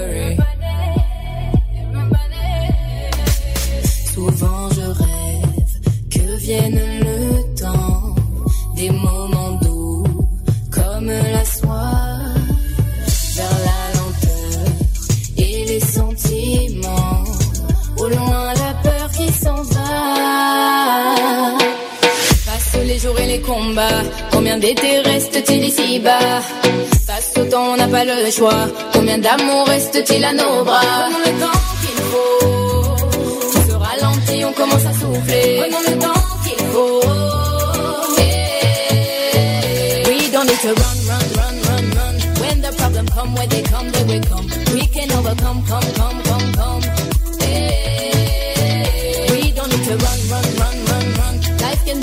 Make it fun, make it fun. We can. Prenons le temps qu'il faut. Tout se ralentit, on commence à souffler. Prenons le temps qu'il faut. Prenons le temps qu'il faut. Tout se ralentit, on commence à souffler. Prenons le temps qu'il faut.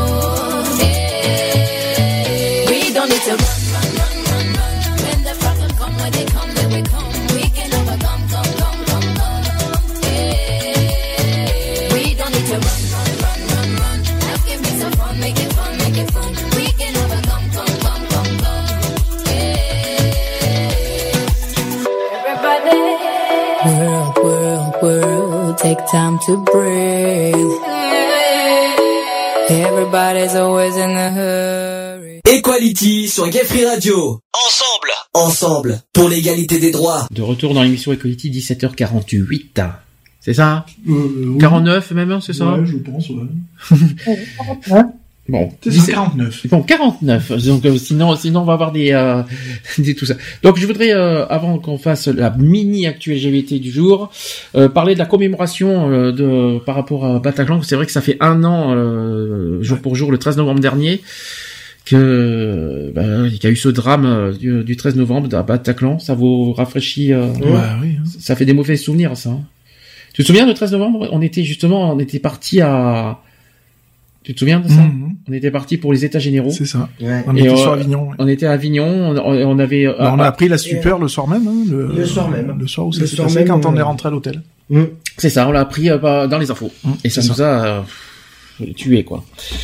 Euh, et donc effectivement, euh, donc euh, c'est difficile à parler de ce sujet. Je vous le dis franchement, il y a beaucoup d'émotions de, cette commémoration qui avait lieu dimanche dernier. Donc les Français ont rendu hommage aux victimes du 13 novembre après une année euh, à reprendre vie. Donc un an jour pour jour, jour pour jour après les attentats de Paris et de Saint-Denis, François Hollande a présidé des cérémonies sur les lieux des attaques. De nombreuses personnes étaient présentes aussi. Donc du Stade de France au Bataclan, à chaque étape, quasiment le même cérémonial dépouillé, voire austère. Donc il y a eu six plaques qui ont été dévoilées en mémoire des victimes blessées et assassinées par les commandos du groupe djihadiste Isla- euh, État islamique. Et dans chaque lieu, les noms des victimes ont été lus Mm. avant une minute de silence et le dépôt d'une gerbe. Ça vous dit quelque chose maintenant Mhm. Vous avez vu dans les infos cette histoire ou pas, euh, Oui, oui, oui, ça, D'accord. bah, ça avait été retransmis. ouais.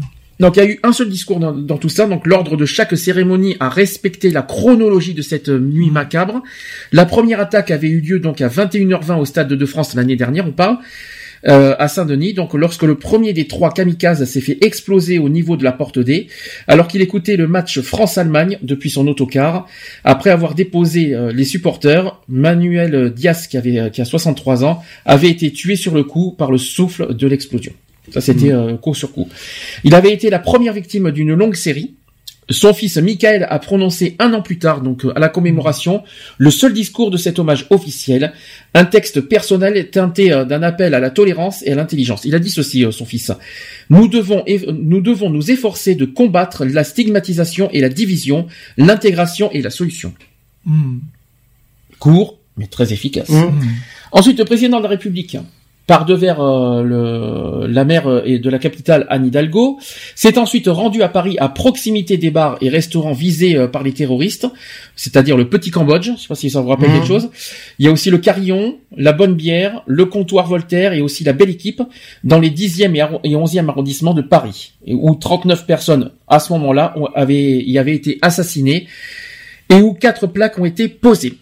Donc sous le crachin glacial de novembre, des dizaines de riverains euh, à l'image de ce quartier euh, cosmopolite, des jeunes urbains, des familles de trentaine avec enfants, des retraités aussi tranquilles, se sont massés derrière des cordons euh, de sécurité qui préservaient l'intimité des proches des victimes et des rescapés pendant la cérémonie. Jusque-là, vous suivez. Euh, Adeline, qui habite euh, non loin du Carillon, est venue avec son fils Lubin qui a 6 ans. Et pendant de longs mois, la mère de famille a pesé ses mots pour expliquer euh, l'in- l'ineffable euh, à son garçon, lui expliquer les coups de feu, les morts, les policiers qui ont envahi leur quartier tranquille, lui expliquer aussi pourquoi les échoppes de leur quartier étaient recouvertes de fleurs, de bougies et de mots dévalés. Donc un an plus tard, Lubin étant ça c'était à l'époque. Donc Mhm. aujourd'hui, un an plus tard, Lubin est encore marqué par cette soirée venue chambouler ses repères d'enfant et son sentiment de toute sécurité propre à son âge. Quand on lui demande ce qui s'est passé cette année, il écarquille ses grands yeux bleus, prend une longue respiration comme il s'est comme il s'apprêtait à tout résumer euh, en une seule phrase, puis s'arrête euh, laissant seulement échapper un grand piou. Piou, tout simplement. L'air désolé de ne pas en dire plus. Alors sa mère trouve les mots à sa place et elle a dit ceci. Lubin est encore ému par ce qui s'est, par ce qui s'est passé. Être ici pour la commémoration, c'est une façon pour nous de boucler la boucle, de marquer le coup pour passer à autre chose. J'espère que ce 13 novembre 2016 va marquer le début d'une nouvelle période. Tout simplement. Autre témoignage aussi, à quelques centaines de mètres de là, il y a Léa qui a 27 ans, qui observe de loin la plaque de marbre euh, déposée sur les grilles du jardin du boulevard Jules Ferry, euh, en hommage aux cinq personnes tuées du- euh, du- devant la belle équipe. La jeune femme à la silhouette frêle et aux longs cheveux épais et châtains a attendu euh, que la maigre foule parte avant de venir se recueillir. Elle est mal à l'aise, semble vouloir partir et dissimule difficilement euh, ce sentiment euh, d'être bien nulle, euh, part, cette envie de foutre le camp de partout. Euh, sachant que le soir du 13 novembre, elle a entendu les coups de feu euh, depuis l'appartement de sa tante, qu'elle occupait souvent avec son ami. Et quand le couple arrive à la belle équipe, la place est vide, les secours sont en route, les cinq victimes vacillent entre la vie et la mort. Ça veut dire qu'elle était témoin malheureusement de, des faits. Elle a dit ceci donc, euh, Léa. Depuis le 13 novembre, ma vie est sur pause et je ne veux pas reprendre une vie normale. Ce serait oublier euh, ceux qui sont partis. Un an a passé, mais, mais j'aimerais retourner à cette journée du 13 novembre 2015, retourner avec ces personnes que j'ai que j'ai vues partir. Euh, c'est ce qu'elle a confié, s'agaçant d'ailleurs de voir des curieux et des touristes prendre des photos de la plaque et repartir d'un pas pressé. Ça c'est moche. Hein. Euh, on- si vous voulez, si vous avez des coups de gueule à passer après, vous me le dites. Hein. Donc devant cette plaque, les gens de passage côtoient sans se comprendre. Les riverains et les commerçants touchés en plein cœur euh, sur leur lieu de vie. Euh, ces derniers s'attardent silencieux, encore éprouvés, puis repartent. Donc euh, un témoignage qui dit, euh, c'est ce c'est Léa qui a dit ça. Là, c'était le monsieur qui nous a accu- accueillis chez lui la nuit des attentats, qui vient d'être rejoint par son compagnon Arnaud, les yeux au bord des larmes, tenant quelques secondes avant de les laisser s'échapper. Ils ne resteront pas longtemps devant cette plaque. Elle a dit ceci, Léa, je n'ai pas besoin de me recueillir, les souvenirs surgissent tous les jours. Elle n'a pas faux. Ensuite, il y a une minute de silence. Évidemment, donc plus loin sur le boulevard euh, Richard Lenoir, une foule plus dense euh, attend le début de la cérémonie en hommage aux victimes de Bataclan. Seule une centaine de riverains ont pu se positionner devant la salle de spectacle rouverte la veille avec un concert de Sting. Euh, devant, proche des victimes et rescapés se mélange au personnel euh, de secours et aux forces de l'ordre intervenues ce soir-là, donc les pompiers, la sécurité civile, les cellules d'urgence médico-psychologique, la cellule aussi interministérielle d'aide aux victimes, et aussi les forces de l'ordre. Donc à 11h, François Hollande arrive accompagné par un cortège de politiques, dont la secrétaire d'État chargée euh, de l'aide aux victimes, c'est-à-dire le Premier ministre, euh, il y a, oui, il y a eu la secrétaire, pardon, la secrétaire d'État d'État chargée aux victimes. Ensuite, il y a eu le Premier ministre Manuel Valls. Il y a eu aussi le ministre de l'Intérieur Bernard Cazeneuve. Il y a eu le garde des Sceaux Jean-Jacques Urvoas. Il y a eu le président de l'Assemblée Claude Bartolone et aussi la présidente de la région Île-de-France Valérie Pécresse. Euh, et aussi et enfin la députée euh, écologiste Cécile Duflot. Qui voilà, tout ce moment était présent euh, à 11 h Donc le président euh, François Hollande dévoile alors la plaque en mémoire des, euh, voilà, qui- voilà l'intitulé de la plaque, en mémoire des victimes assassinées et blessées en ces lieux de- de- le 13 novembre 2015. Simple, Hmm. mais euh, logique. Il y a une autre plaque euh, bien plus euh, imposante comprenant le nom des 90 victimes. Il y a eu 90 victimes au total qui va qui a été installée lundi dernier sur la grille du jardin en face de la salle euh, de spectacle où trônent encore des fleurs et des bougies. Pendant que les noms des 90 victimes sont prononcés solennel- solennellement, des proches étouffent leurs larmes, d'autres essuient leur nez euh, et, euh, et aussi leurs joues mouillées, beaucoup s'enlacent. Vient ensuite le temps de la minute de silence qui ne sera jamais interrompue, les proches se recueillant sans un mot. Certains membres euh, du groupe Eagles et aussi Eagles of Death Metal, dont le truculent chanteur Jesse Huggs, qui jouait au Bataclan le soir de l'attaque, qui serre la main à leur compagnon d'infortune. Donc on les retrouvera une heure plus tard aussi devant la mairie euh, du, du 11e arrondissement de Paris où se déroule une autre cérémonie organisée par l'association des victimes Life of Paris for Paris. Dans un discours, la présidente de l'association Caroline Langlade euh, a joué de l'anaphore du héros pour saluer le courage des victimes, rescapés, riverains et secours, mais aussi de celui des citoyens, donc héros, euh, les Français, euh, de dompter leur colère et leur peur pour rester solidaires afin de poursuivre sur un bilan de cette année écoulée. Donc voilà ce bilan qui dit une année à se rappeler chaque jour, à connaître un peu mieux ceux qui ont disparu, ceux qui les entouraient, ceux qui restent, mais une année aussi à voir reprendre la vie. Donc visage poupon et cheveux euh, décolorés, Caroline Langlade aborde euh, sur une note confiante la question de l'avenir. Elle a dit ceci Laissez-nous euh, nous guérir, soyez patients, indulgents. Nous apprenons encore à dompter nos démons, nos vides, nos peines et nos histoires. Nous vous rattraperons car nous savons qu'il nous reste chaque jour à composer demain, à offrir aux vivants le droit d'être réparés, à offrir aux enfants le bonheur de la paix. Ensuite, il y a eu un morceau joué au piano par, par une secouriste. Je sais pas si tu l'as vu ça. Mhm. Il y a donc euh, euh, voilà une secouriste qui a été intervenue le soir des attentats. Il y a eu des ballons de toutes les couleurs qui ont été lâchés dans le ciel gris. Et refusant de se résigner à partir comme pour prolonger ce moment de, recueillement, l'Assemblée est restée plus d'une heure devant le parvis de la mairie. Ensuite, il y a eu Bilal Monoko, qui est l'une des premières victimes des attentats du 13 novembre, qui se déplace en fauteuil roulant. Depuis qu'il a reçu euh, des boulons de la ceinture d'explosifs euh, d'un des kamikazes du Stade de France, il a profité de ce moment pour remercier deux policières présentes le soir de l'attentat, de l'attentat, et venu le saluer. Il a dit ceci. Les cérémonies servent à ça, à transformer les discours de fraternité en preuves de fraternité. Nous les victimes, nous tous, les Français, nous avons besoin de ces preuves d'amour, et c'est ce qui s'est passé aujourd'hui. Voilà la conclusion. Dur. Bah oui, ça fait un an. Hein. Est-ce que vous avez vu en image tout ce que je vous ai dit ou Non, moi j'ai- pas tout vu en image parce que j'ai pas eu l'occasion de, de tout voir, euh, puisque euh, bah, j'avais pas forcément le cœur à ça non plus. Euh, C'est dur de revoir des images, fran- franchement. ou oui, c'est très dur, notamment que moi j'avais vu un reportage euh, avec le, le propriétaire du Bataclan qui euh, qui a expliqué un peu maintenant le, le nouveau Bataclan hein, qui qui est donc avec plus de sécurité, plus de caméras, etc., etc. Et qui dit que ben euh, c'est plus comme avant, quoi. Je veux dire, c'est plus euh, les lieux sont sont plus fréquentés comme avant. Il y a il y a toujours autant de monde, mais euh, c'est toujours Moins avec, euh, avec, avec L'esprit est ailleurs, quoi, on va Voilà, dire. c'est. L'esprit a- l'esprit est totalement ailleurs avec le 13 novembre, en C'est fait. ça. C'est-à-dire, il y a les, les concerts se déroulent, mais malheureusement, voilà, Ils sont au niveau à de, C'est ça. Et puis il y a ce groupe aussi qui ont perdu euh, un de leurs de leurs membres, Mm. donc euh, qui au début était résigné ben, à arrêter.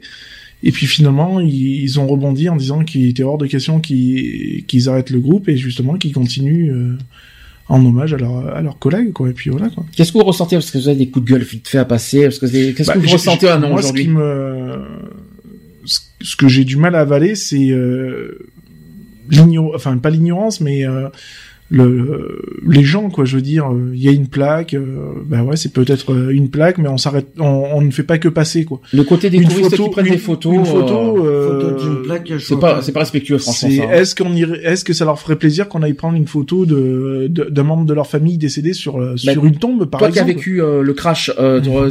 tu, as, tu as le crash d'ici euh, dans les. Alpes.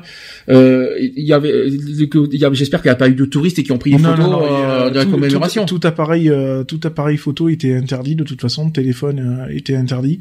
Donc euh, voilà, il y, avait, il y avait des agents de sécurité qui étaient là pour récupérer les, les effets personnels euh, boîte par boîte, voilà, pour que les, les personnes puissent les récupérer après.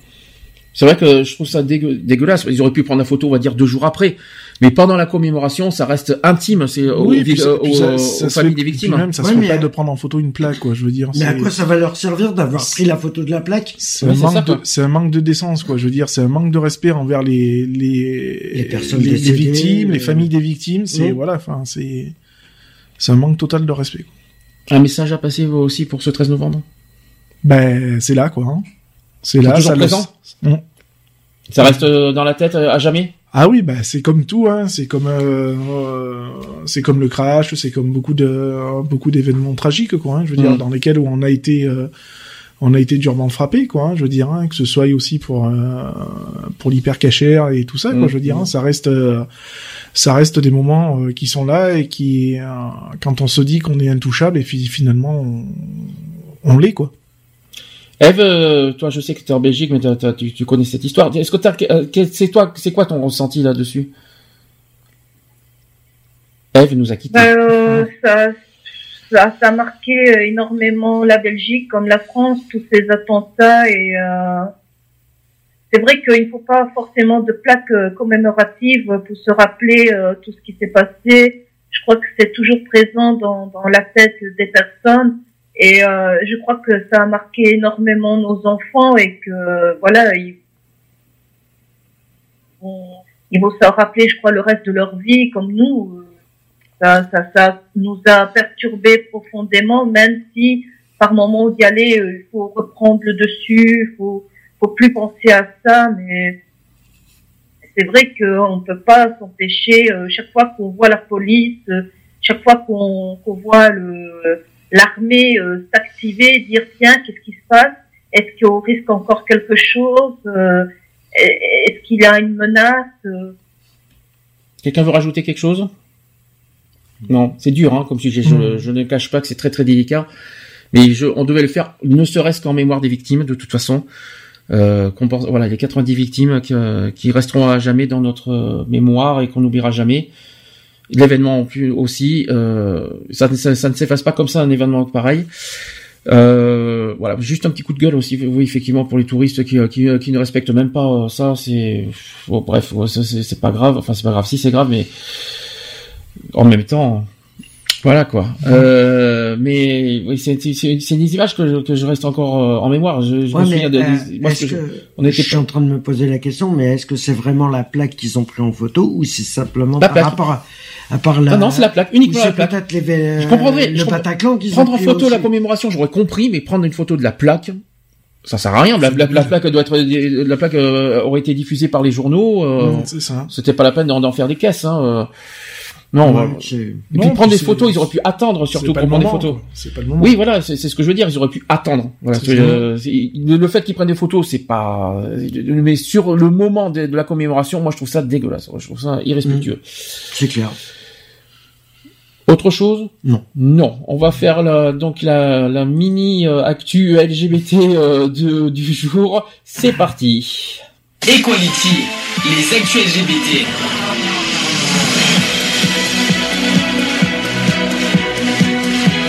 Equality, les actus LGBT.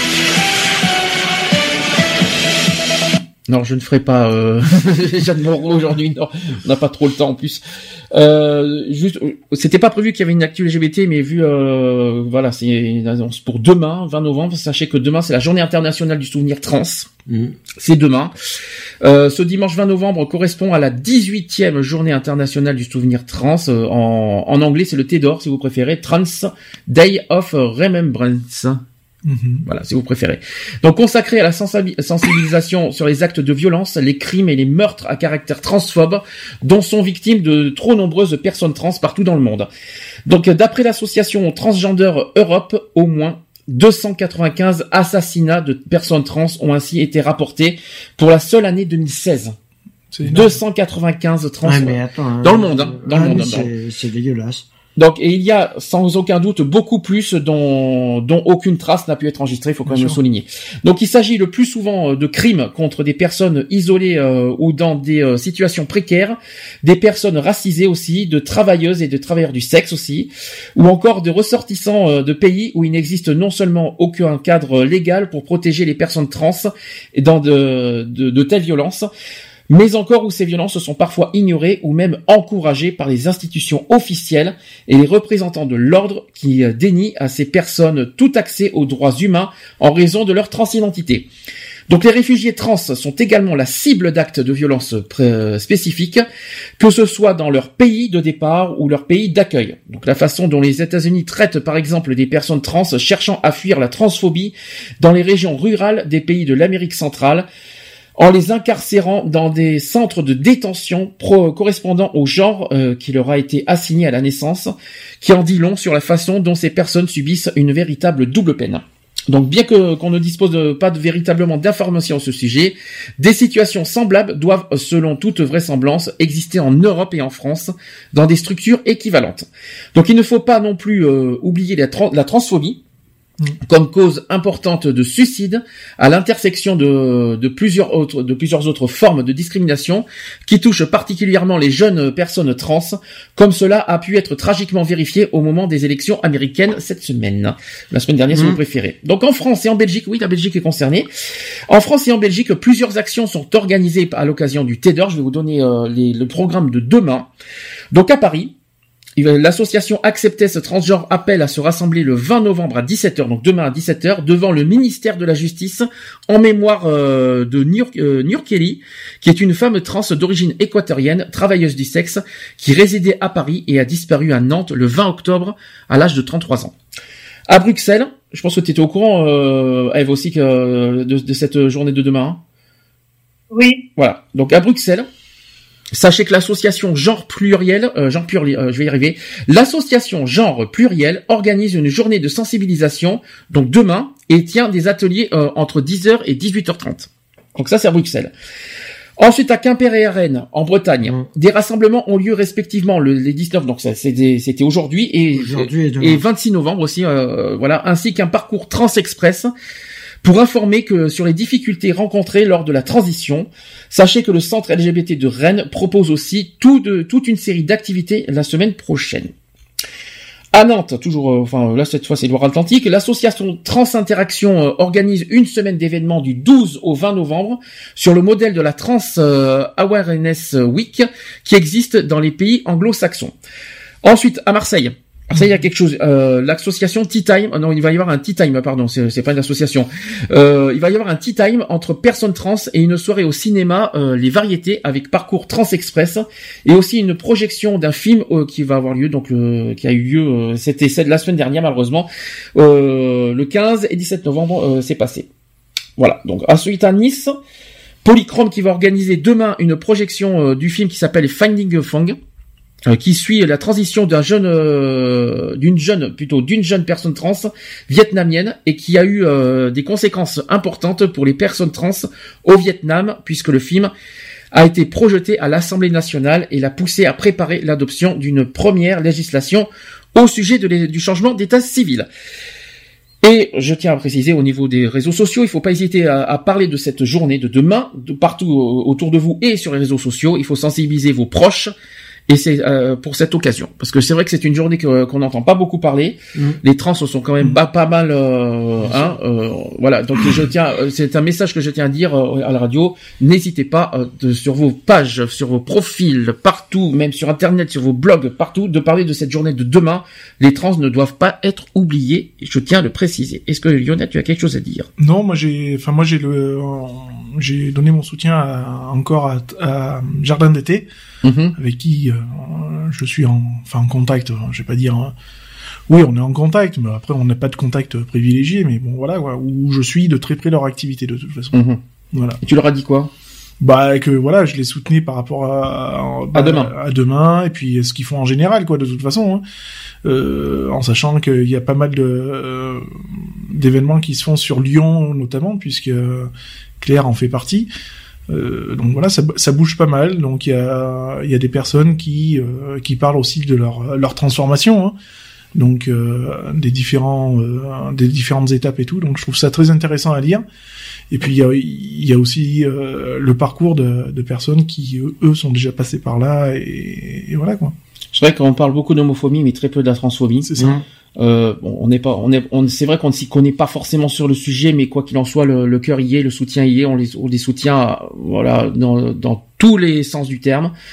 Euh, on pense très fort à eux et puis euh, c'est vrai que euh, on parle beaucoup de, de délits homophobes, de violences homophobes, mais je peux vous dire que les trans c'est pire. Ça. Les trans ils vivent pire que les homosexuels, il faut quand même le rappeler, euh, que ce soit en France ou partout ailleurs, Ouais, euh, il y a des crimes, euh, il y a des voilà, il faut il faut il faut se mettre à la place des trans qui vivent pire, euh, voilà, ils sont encore plus isolés que nous. hein.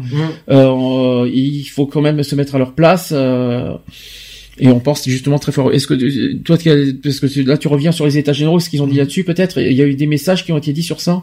Non, sur les états généraux, il y a aucun message qui qui enfin qui, qui apparaît quoi. Je veux dire, hein. c'est plus sur voilà sur leur journée de demain.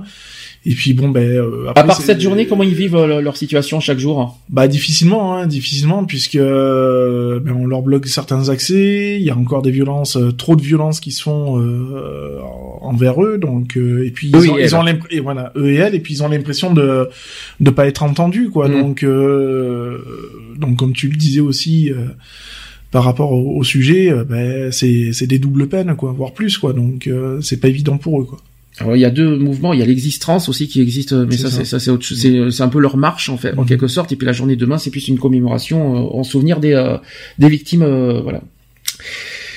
Mais après le fait qu'ils sont pas entendus, ça c'est vrai. Hum. Il et elle, je précise là-dessus. Il et elle. C'est le et- problème, ils- d'ailleurs.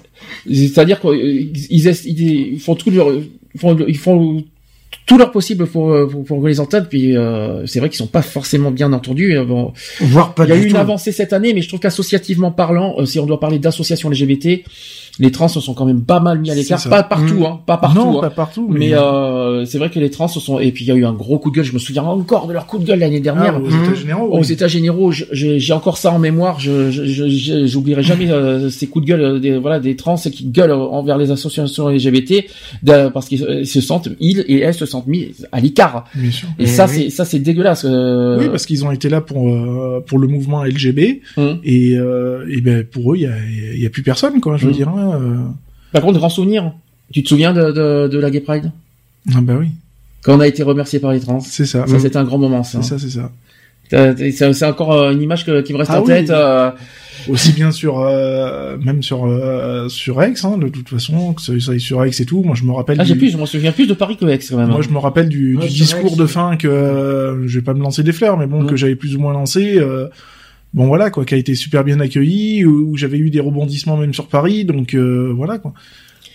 Eve, qu'est-ce que c'est un sujet peut-être que tu connais pas, mais que tu en penses quoi de des, euh, des personnes trans en général? Personnellement, j'ai eu beaucoup d'amis euh, trans, donc des MCF. Oui, J'ai une connaissance qui est, elle, c'est une STN. oui, Donc, euh, je sais par quoi on passe euh, les hormones, euh, le, le psychologue. euh, je sais que c'est le parcours du post-combattant. Euh, voilà, euh, là-dessus, euh, bon, je, je ne, je n'encourage pas les, les, les- des associations comme euh, Lionel, mais j'ai, j'ai beaucoup de contacts euh, MTF. Alors euh, c'est quoi? Ah oui, NTF, c'est euh, MTM, hein, TF. MTF. Oui, c'est ça. Alors, euh, alors, je, alors, techniquement, je m'en souviens plus. euh, un homme qui devient femme, c'est ça. Un homme qui devient femme. Voilà, c'est ça. Et FTM euh, pour le contraire, ouais, Voilà, c'est ça. Oui, euh, female to male. Ah oui, ça, y est, je m'en souviens euh, techniquement ce que ça veut dire. Ça y est. Ok, mais quoi qu'il en soit, on, pense très fort à eux. Et puis demain, c'est vrai que nous, on est loin pour euh, pour aller à Marseille pour ça. euh, penser à eux. Donc, mais quoi qu'il en soit, le carrier et euh, je voulais, je tenais à particulièrement à parler euh, de d'eux et elle aujourd'hui euh, qui, pour leur journée. Oui. Et qui n'hésitent pas à transmettre euh, leur soutien aussi. à- C'est quoi le, le combat, le, le- le- les combats des trans aujourd'hui? C'est quoi aujourd'hui? Qu'est-ce qu'ils qu'est-ce qu'ils réclament? Oula, je suis, alors moi là, je suis, je suis largué là. Tu Je sais qu'il y a une histoire d'état civil. Ben, il y a, c'est il y a toujours, il y a- l'état- civil hein, de toute façon. C'est hein. la reconnaissance générale de l'état Euh, civil. euh, Voilà, et puis le côté aussi des euh, du suivi euh, psy- Psychologique, ouais. psychologique, Ouais, etc., ils veulent, etc. euh, quoi. Ils veulent le faire sauter. et Voilà. Ils ont tout à fait raison. Très bien. 18h15. Ça va J'ai pas été trop long, monsieur Non, Lionel. va, il, va. il va pouvoir aller chercher. Ouais, je vais chercher ma PS4. ouais. Donc euh, la semaine prochaine, 19 novembre, on va parler des sujets des mineurs, violence et euh, abus sur 19 mineurs. novembre 19 novembre. Bah oui. Ben oui, la semaine prochaine. Non, 26 novembre. Ah oui, ah oui, parce que Ah oui, bon, là, j'y étais pas du tout. Ah oui, là, euh, ça combine. en 19 plus. novembre, c'est aujourd'hui. Pardon, donc le oui, 26 je me novembre. disais. Samedi prochain, samedi 26 novembre, ça sera sur les euh, mineurs, c'est-à-dire les violences et les, et les, Les abus. et les abus sur mineurs. Oui, je sais que t'es pas là pendant trois semaines. Voilà. Alléluia. Euh, Ouais, mais c'est pas parce que je suis pas là Je- physiquement que je je, vais- suis pas là au téléphone. hein. je ne vais, je vais cacher ma joie. Hmm. Euh, Je Vous verrez, vous verrez l'importance des émissions radio par vidéo, parce que des fois ça vaut le coup quand même. ça, par contre, un- ça sera effectivement un projet euh, à venir, effectivement, de voir l'émission radio en vidéo. Alors ça, par contre, ça, ça va être un gros projet euh, qui, euh, qui Oui, sera à ça, venir. euh, Voilà, dans deux C'est semaines, projet, hein. c'est pas fait encore. dans 15 jours, c'est le Téléthon. C'est ça. Je ne sais pas encore si c'est le vendredi ou le samedi, on le saura que dans deux semaines. Euh, pour l'instant, je l'ai prévu le vendredi soir, et si jamais on peut le faire le samedi midi, par contre, ça sera samedi midi. Il, me, faudra que je te parle, Eve, d'ailleurs, pour le Téléthon, il me semble. Voilà. Et puis, on se dit, quoi qu'il en soit, À samedi prochain. À samedi prochain, quelque chose. N'oubliez pas euh, de consulter toutes nos pages, nos sites, enfin notre site. Ah, Tu veux que je les cite tous Ah bah il faut y aller. Hein. Je vais te tester pour la peine, monsieur le co-président. Oui, oui, monsieur le monsieur le co-camembert. Euh, donc euh, là, les, les podcasts, tout le monde s'en souvient. 3W podcast. Non. Non. www.podcast, non, ça veut dire www.equality-podcast avec .fr. equalities aussi.fr. Vous avez aussi euh, tous les euh, Bah, tous les réseaux sociaux. euh, ah oui, bonne nouvelle, je, je sais pas si vous l'avez vu, j'ai remis les podcasts sur Facebook. oui, j'ai Sur vu. les trois pages, ils y sont maintenant. Donc euh, maintenant, possibilité de nous écouter en podcast et en direct C'est ça. Sur sur Facebook. Facebook, parce que la radio est aussi sur Facebook. hein. Mhm. Je tiens à le préciser. Euh, vous pouvez être sur, aussi dans, les applications, que ce soit Internet, smartphone, tablette tactile, que ce soit sur Digipod, TuneIn, Stitcher, Deezer, iTunes. iTunes. Euh, et je, je crois que j'en oublie d'autres, hein, mais Ouais. c'est les principaux. Euh, Qu'est-ce que j'ai oublié? L'association, l'association, c'est là que je vais rigoler. Les téléphones. Lionel, bonjour. Allez, vas-y, fais-toi plaisir. Non, je les, je, les- je les connais pas par cœur. Enfin, 04 86. Euh, je crois qu'il y a un truc comme euh, 15, 40, 45, 75, ça c'est voilà. celui de l'assaut. Oui, alors le portable maintenant. 06 et des, des 27, brouettes. 39. Vous vous rendez compte que Lionel est en charge des téléphones, je tiens à le dire, et comme ça je vais, C'est lui en mettre, je, vais, je vais- je vais lui en mettre plein la tronche là-dessus, parce que depuis mercredi il a des nouvelles charges, il, s'est- il est chargé des deux téléphones, mais il ne connaît pas les téléphones. C'est ça. 06, 27, 39, 48, 60. Il n'y a pas de 48. Il y a pas- 28, 71. C'est mieux, il n'y a pas de 48. 06 27. Alors je vais redonner 04 86 15 45 75, c'est le fixe. 06 27 39 28 71 le portable, asso.equality@gmail.com le mail, le site asso-equality.org, je vais arriver à parler. Est-ce qu'il manque quelque chose? Ben non, c'est tout. Pour le moment.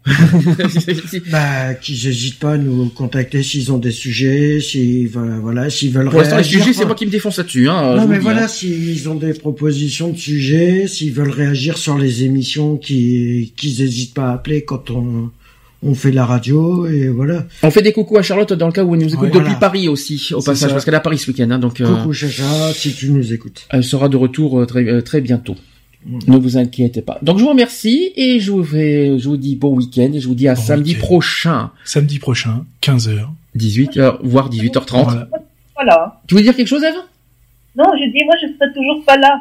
Oui, tu seras là dans 15 jours. C'est ça. Voilà. Mm. Et on se dit à bientôt. À bientôt. À week-end prochain. Bisous. Retrouvez nos vidéos et nos podcasts sur www.equality-podcast.fr